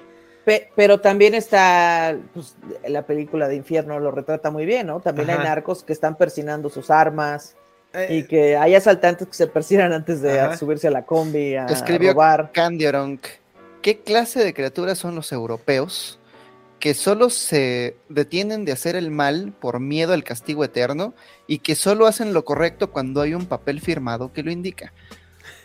Exacto. O sea, siento que ya las religiones son como, pues, para gente huevona, ¿no? Que no se quiere ya cuestionar nada. Y es como, ah, sí, aquí ya está el paquete de reglas, solo síguelas. Pues es el. Y listo. es- ajá, es el template, pero pues también decir, bueno, yo aquí no, no me atrevería mucho a decir gente huevona porque pues volvemos a lo mismo, o sea, eh, estoy de acuerdo que nosotros sí estamos en un privilegio tan grande que si no le buscas, mi rey, es porque pues, te gana la hueva. Pero si ya este, o sea, igual lo mismo, ¿no? Si te estás educando con un comediante, pues, güey, pues qué pedo, ¿no? O sea, pues nosotros partimos de un privilegio.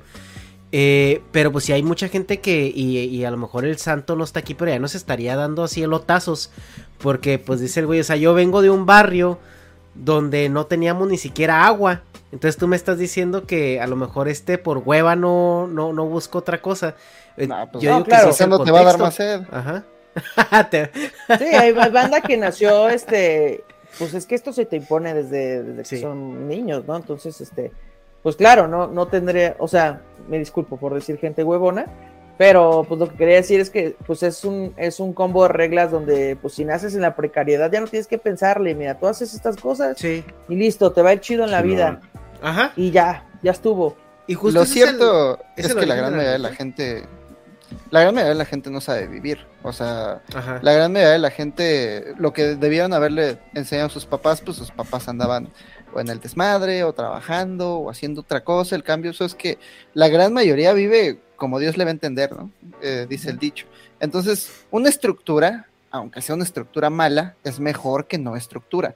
Por eso muchos cholos llegan a la cárcel y encuentran esta estructura de la religión y les cae como anillo al dedo, porque toda su vida vivieron en la pinche vida loca y por fin tengo una estructura en mi vida y de pronto las cosas empiezan a suceder bien. Y no es de gratis, es que las leyes que se escriben en la Biblia son el resultado de una tradición oral de miles de años, Ujú. pero respondían a las necesidades de una sociedad en aquel entonces y luego fueron modificadas para responder a las necesidades de las élites religiosas del Imperio Romano y hasta la fecha seguimos accediendo a esas pinches leyes. Entonces, sí es una estructura y qué bueno que al pinche cholo este le funcionó, pero el cholo debería ir a terapia, no a la iglesia.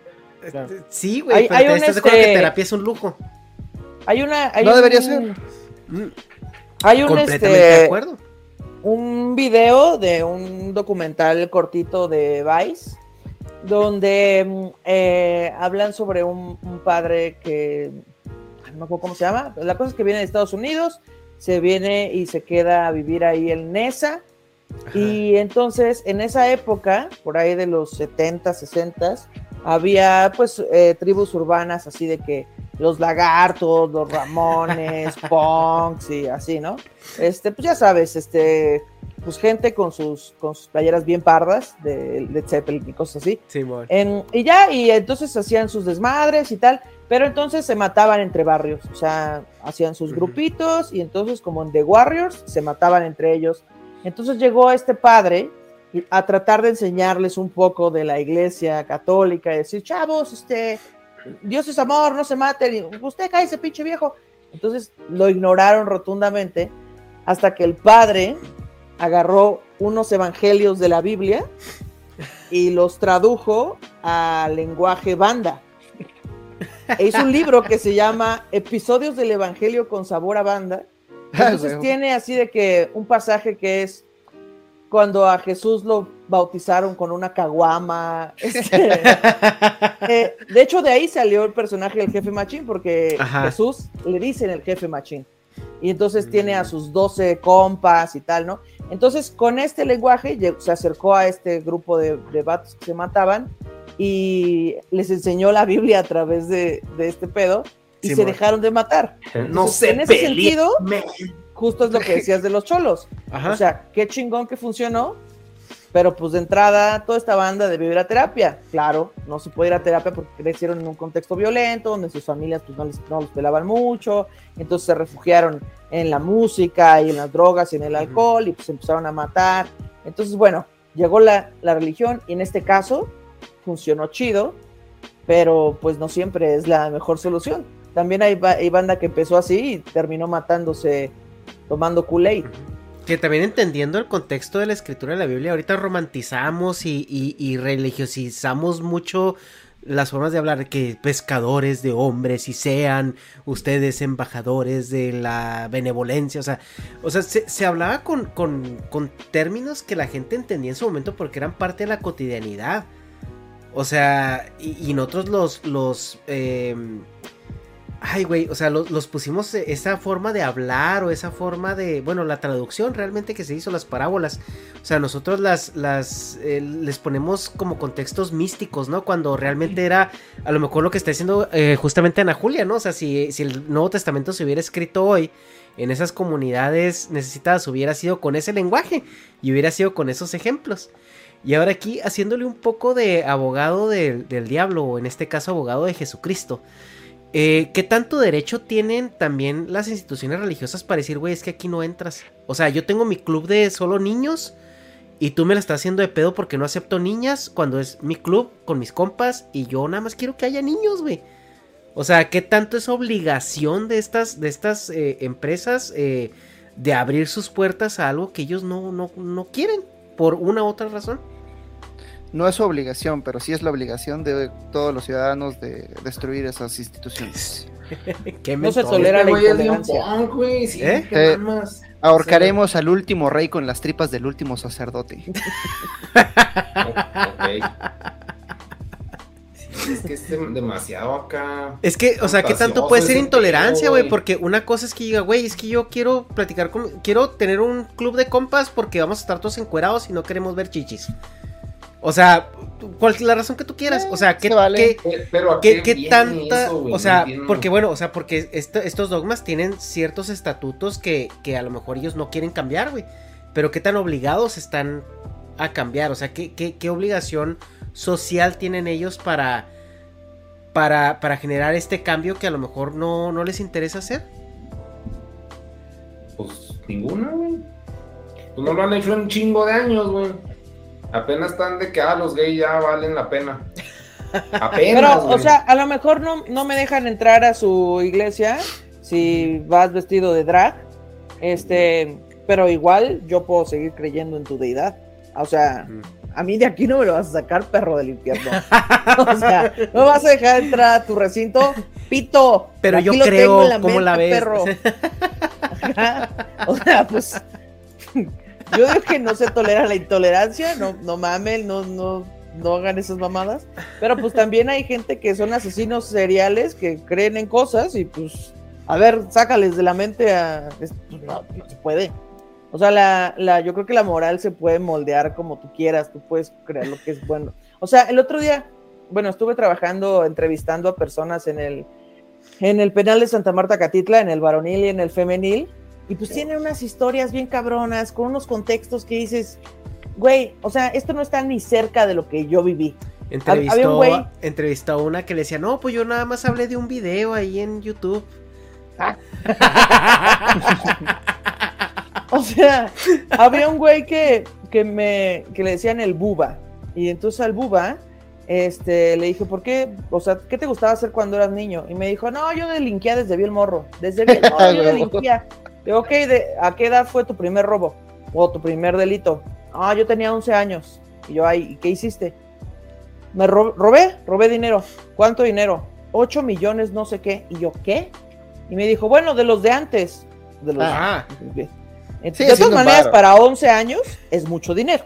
Entonces le pregunté qué había pasado, entonces ya me contó una historia ahí familiar donde, este, pues por una travesura, como él se pelea con su tía, este, por una travesura se ching, él ve dónde guardan el dinero en efectivo, pues, chinga el dinero Ajá. y pasan semanas, el güey no confiesa que lo hizo, su papá lo enfrenta, no lo, no lo confiesa, el güey era de varo, o sea, de una familia bien acomodada. Y entonces un día van a la casa de la abuela y el güey llega con la abuela y le dice, oye abuela, ¿sabes qué? Te tengo que confesar que el dinero que se le perdió a mi tía, yo se lo robé. Aquí está el varo y pues al chile se lo robé porque se portó culera conmigo. Y la abuela Entonces bien la abuela, la abuela le dijo, ah, porque el güey le dice, oye abuela, ¿y tú crees que me alcance para comprarme unos tenis? Y la abuela, te alcanza para que te compres cuatro o cinco pares, hijo. Y me dijo el güey, después de ese día, yo no paré de delinquir el resto de mi vida. Y mi abuela estaba cada semana en mi casa para que yo le pasara su mochila. Me dijo, yo robé coches, asalto a mano armada, robé este, nóminas completas de empresas, robé camionetas de valores, robé, maté gente, y mi abuela siempre estaba ahí. Y el güey estaba convencido de que estaba haciendo el bien en el mundo. Y entonces yo le, le dije, ¿por qué te metieron a la cárcel? Y me dijo, porque maté al mero mero de, de la Mercedes-Benz. Y yo, ¿y por qué lo mataste? Y dice, pues no mames, no me quiso dar sus cuatro dígitos del American Express. Hazme favor. Yo ya le habíamos vaciado todas sus tarjetas y no, le dije, tu vida va a valer cuatro dígitos, carnal, dámelos. Y no me los quiso dar. Y pues dije, no, yo creo que trae muchas ganas de irse a nadar al canal de Chalco. y lo ahogaron en el canal de Chalco. Y, claro, lo, lo- o sea, lo contó como el mejor comediante del mundo. Se paró de, de su silla y caminaba, hacía voces, actuaba. Me cayó de huevos. Eso, eso me hizo la chingada. Entonces el güey creía. Canal de Chalco, eso es bueno. Sí, dijo, no, yo creo que trae unas ganas de surfear ahí en las olas del canal de Chalco. Pero hasta carismático, mi compa, ¿no? No, Oye, caris- güey, de huevos. y yo me lo imagino Entonces- que en, en sus atracos así era, ¿no? Así acá el, el- el güey, si no era porque tenía una pistola en la cabeza, se hubiera cagado de la risa. Exacto, o sea, el güey me lo contaba, digo, me lo contó todo esto en bestia. 45 minutos, pero así actuaba y, cámara, carnal, ¿a poco tu vida vale cuatro dígitos? Pásame los números de tus familiares, no seas así, güey, sabes, así. Y entonces, este, dos cosas con este aprendizaje. Yo dije, uno, si la abuela no le hubiera solapado el robo, yo creo que ese güey no hubiera seguido robando. O sea, si la abuela le hubiera dicho, güey, esto está mal, no robes, Tal vez el güey no, no se hubiera ido por ahí porque su figura de autoridad, que era su abuela, en No la que confiaba, le, le dijo que no. Pero como su abuela se lo solapó y dijo, aquí está mi minita de oro, pues entonces el güey se dedicó a eso. Y dos, el güey estaba convencido de que estaba haciendo el bien, porque le estaba robando a gente que tenía mucho dinero. O sea, él me dijo, yo no asaltaba gente así, pues en la calle, ¿no? Yo no robaba carteras, yo no robaba así cochecitos, robaba coches caros, nóminas completas, dueños de, de empresas, porque para él en su mente esos son los malos. Entonces siento que un poco, pues la iglesia también eh, te da unas reglas, pero tú las puedes moldear como tú quieras en tu cabeza. Está Y sujeto a interpretación. Ajá, justo. Ese es el problema, que está sujeto a interpretación. Ay. Pues bueno, chavos, aquí la dejamos, ¿no? Que ya llevamos este 4 horas Sí, 20 ya le dio minutos. sueño. Y, No, poco- de hecho empezamos tarde, ¿no? La idea es, la idea era empezar más temprano porque ya, ya sabemos cómo se pone el hobby de Malacopa con las duraciones. Ah, espérate. Pero ahorita va a sacar otro pergamino ahí de, de cosas que quiere opinar. Pero Hablando de la historia del canal de Chalco.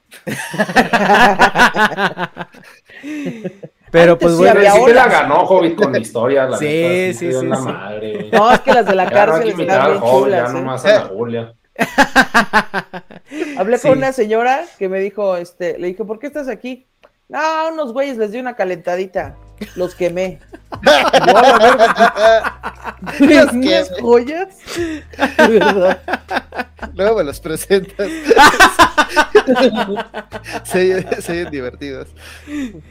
Pues bueno, banda, eh, pues muchas gracias por haber estado en este directo. Tenemos ahí un- unos, nomás un par de VIPs, porque pues ni que fuéramos el Pasquino Migala para que estén dando aquí sus superchats, pinches vatos, güey, apoyando al movimiento.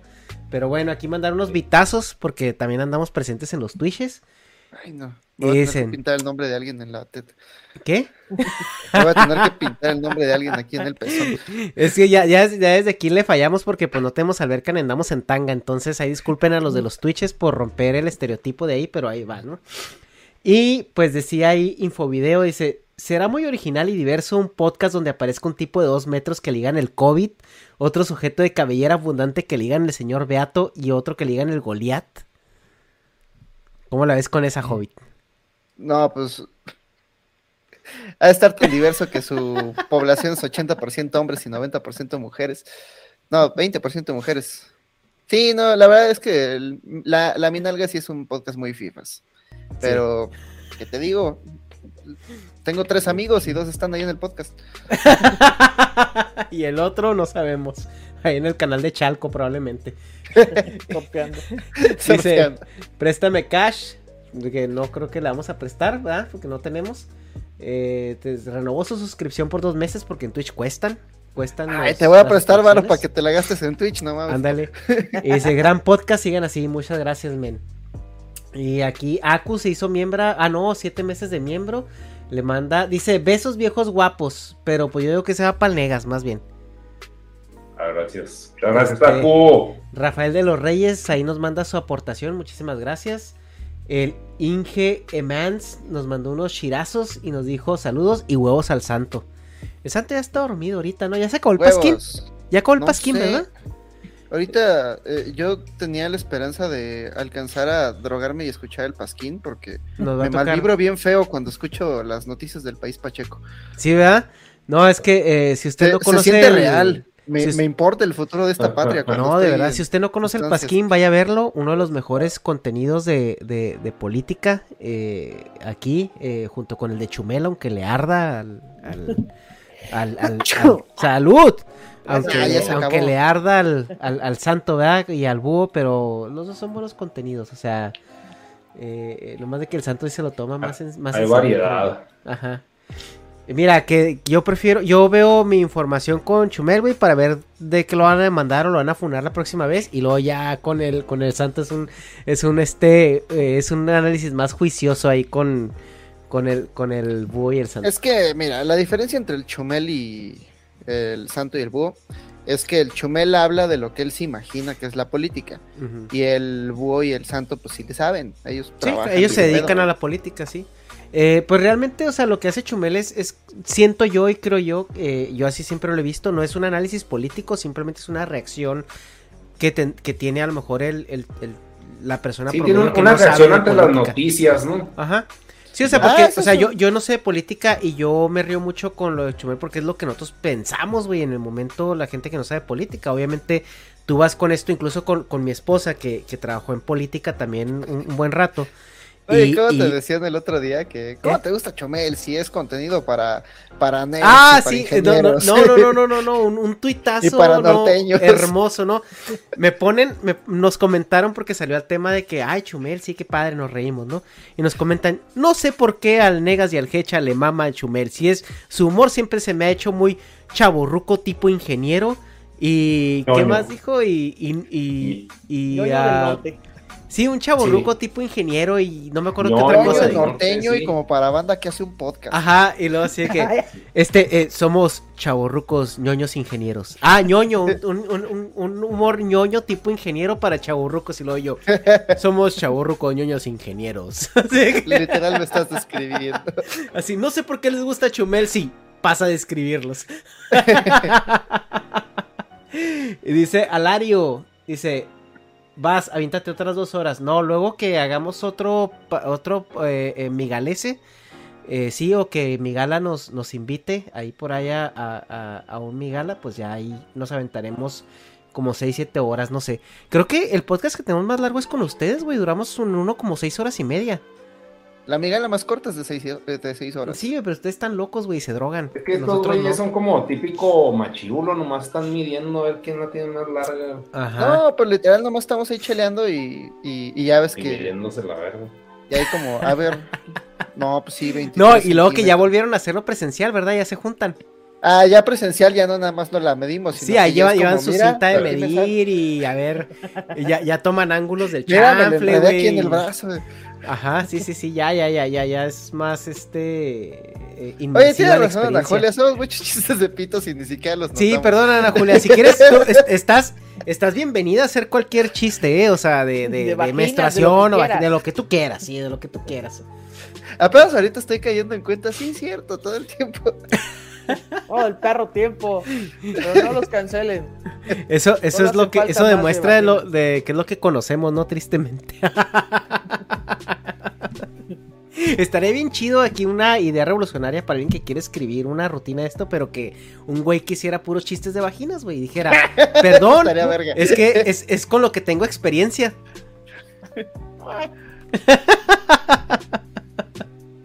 A ver, eh, Inge, eh, o Ingeman otra vez dice, apuesto que los rapidines del Hobbit duran tres horas. Pues mira, güey, la historia del Señor de los Anillos, güey, desde que a Frodo le dan el jodido anillo y va y lo entrega a Mordor, son 80 años, güey. Entonces, rápido tomó- no fue ese pedo. No, pero la película dos- dura 12 horas, entonces uno podría argumentar que a Frodo le tomó 12 horas destruir ese anillo.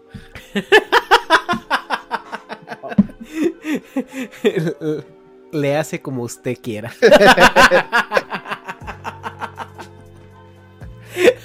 Entonces si el rapidín puede ser tres horas, güey. No, la, la primera.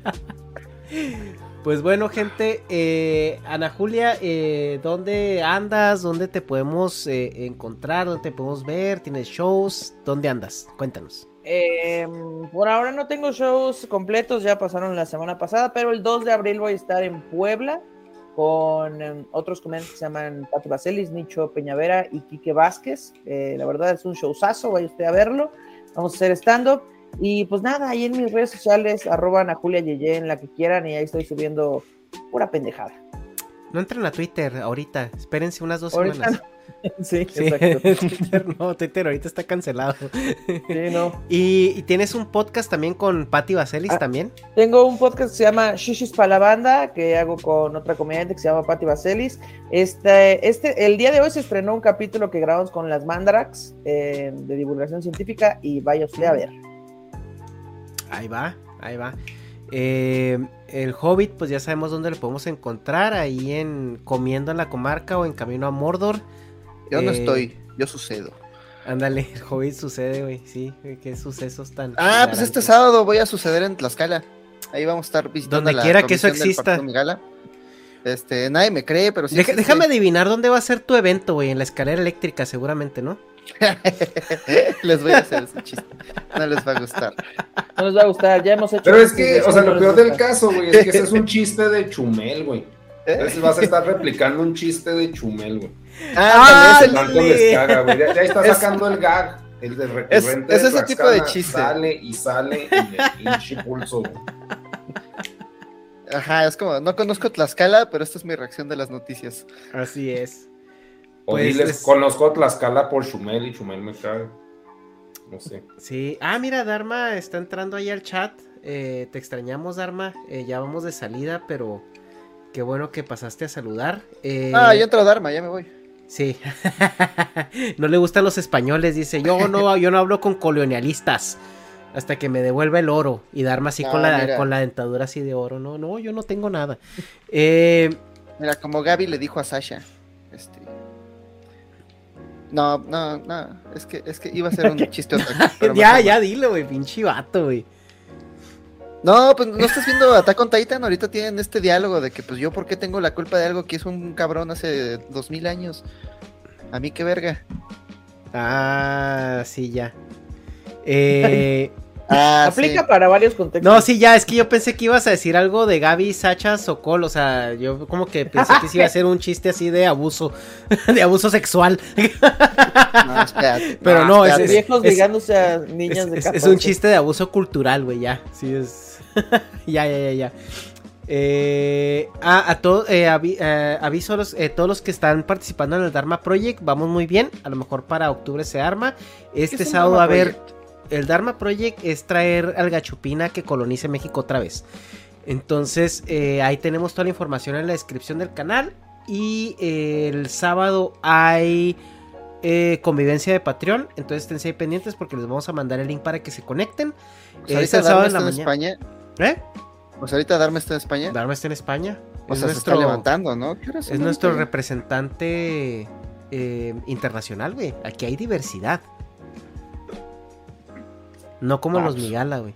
No, pues qué, buen, qué bonita diversidad. Qué bueno que a este panel de, de hombres blancos se sume otro hombre europeo. De arriba de alguien set- transnacional.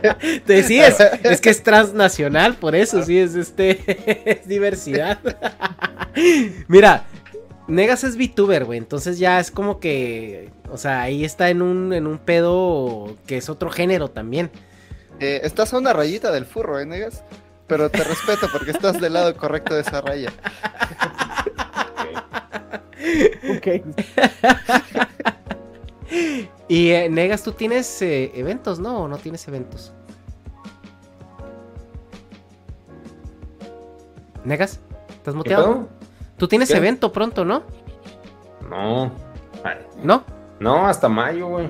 Pero ya Bueno. tiré monos, ahí aviso. Ok, ahí estén pendientes de las redes de Negas porque ya se vienen, se viene, se reactiva esta economía presencial, entonces por ahí, por ahí va a haber, va a haber este buenas noticias. Y pues chavos, muchísimas gracias, este, muchas gracias por venir, eh, de verdad muchas gracias por estar aquí, aguantarnos tanto tiempo Ana Julia. eh, No, gracias por invitarme. y, y pues esperemos ahí luego, ahí luego que se repita, Olga, con otro tema todavía más denso, ¿no? Que, que son los, son, los, son los que más nos gusta tratar con, contigo. Ana Julia siempre que viene aquí, mira, así como Me Neo. cancelar siempre. Como Neo.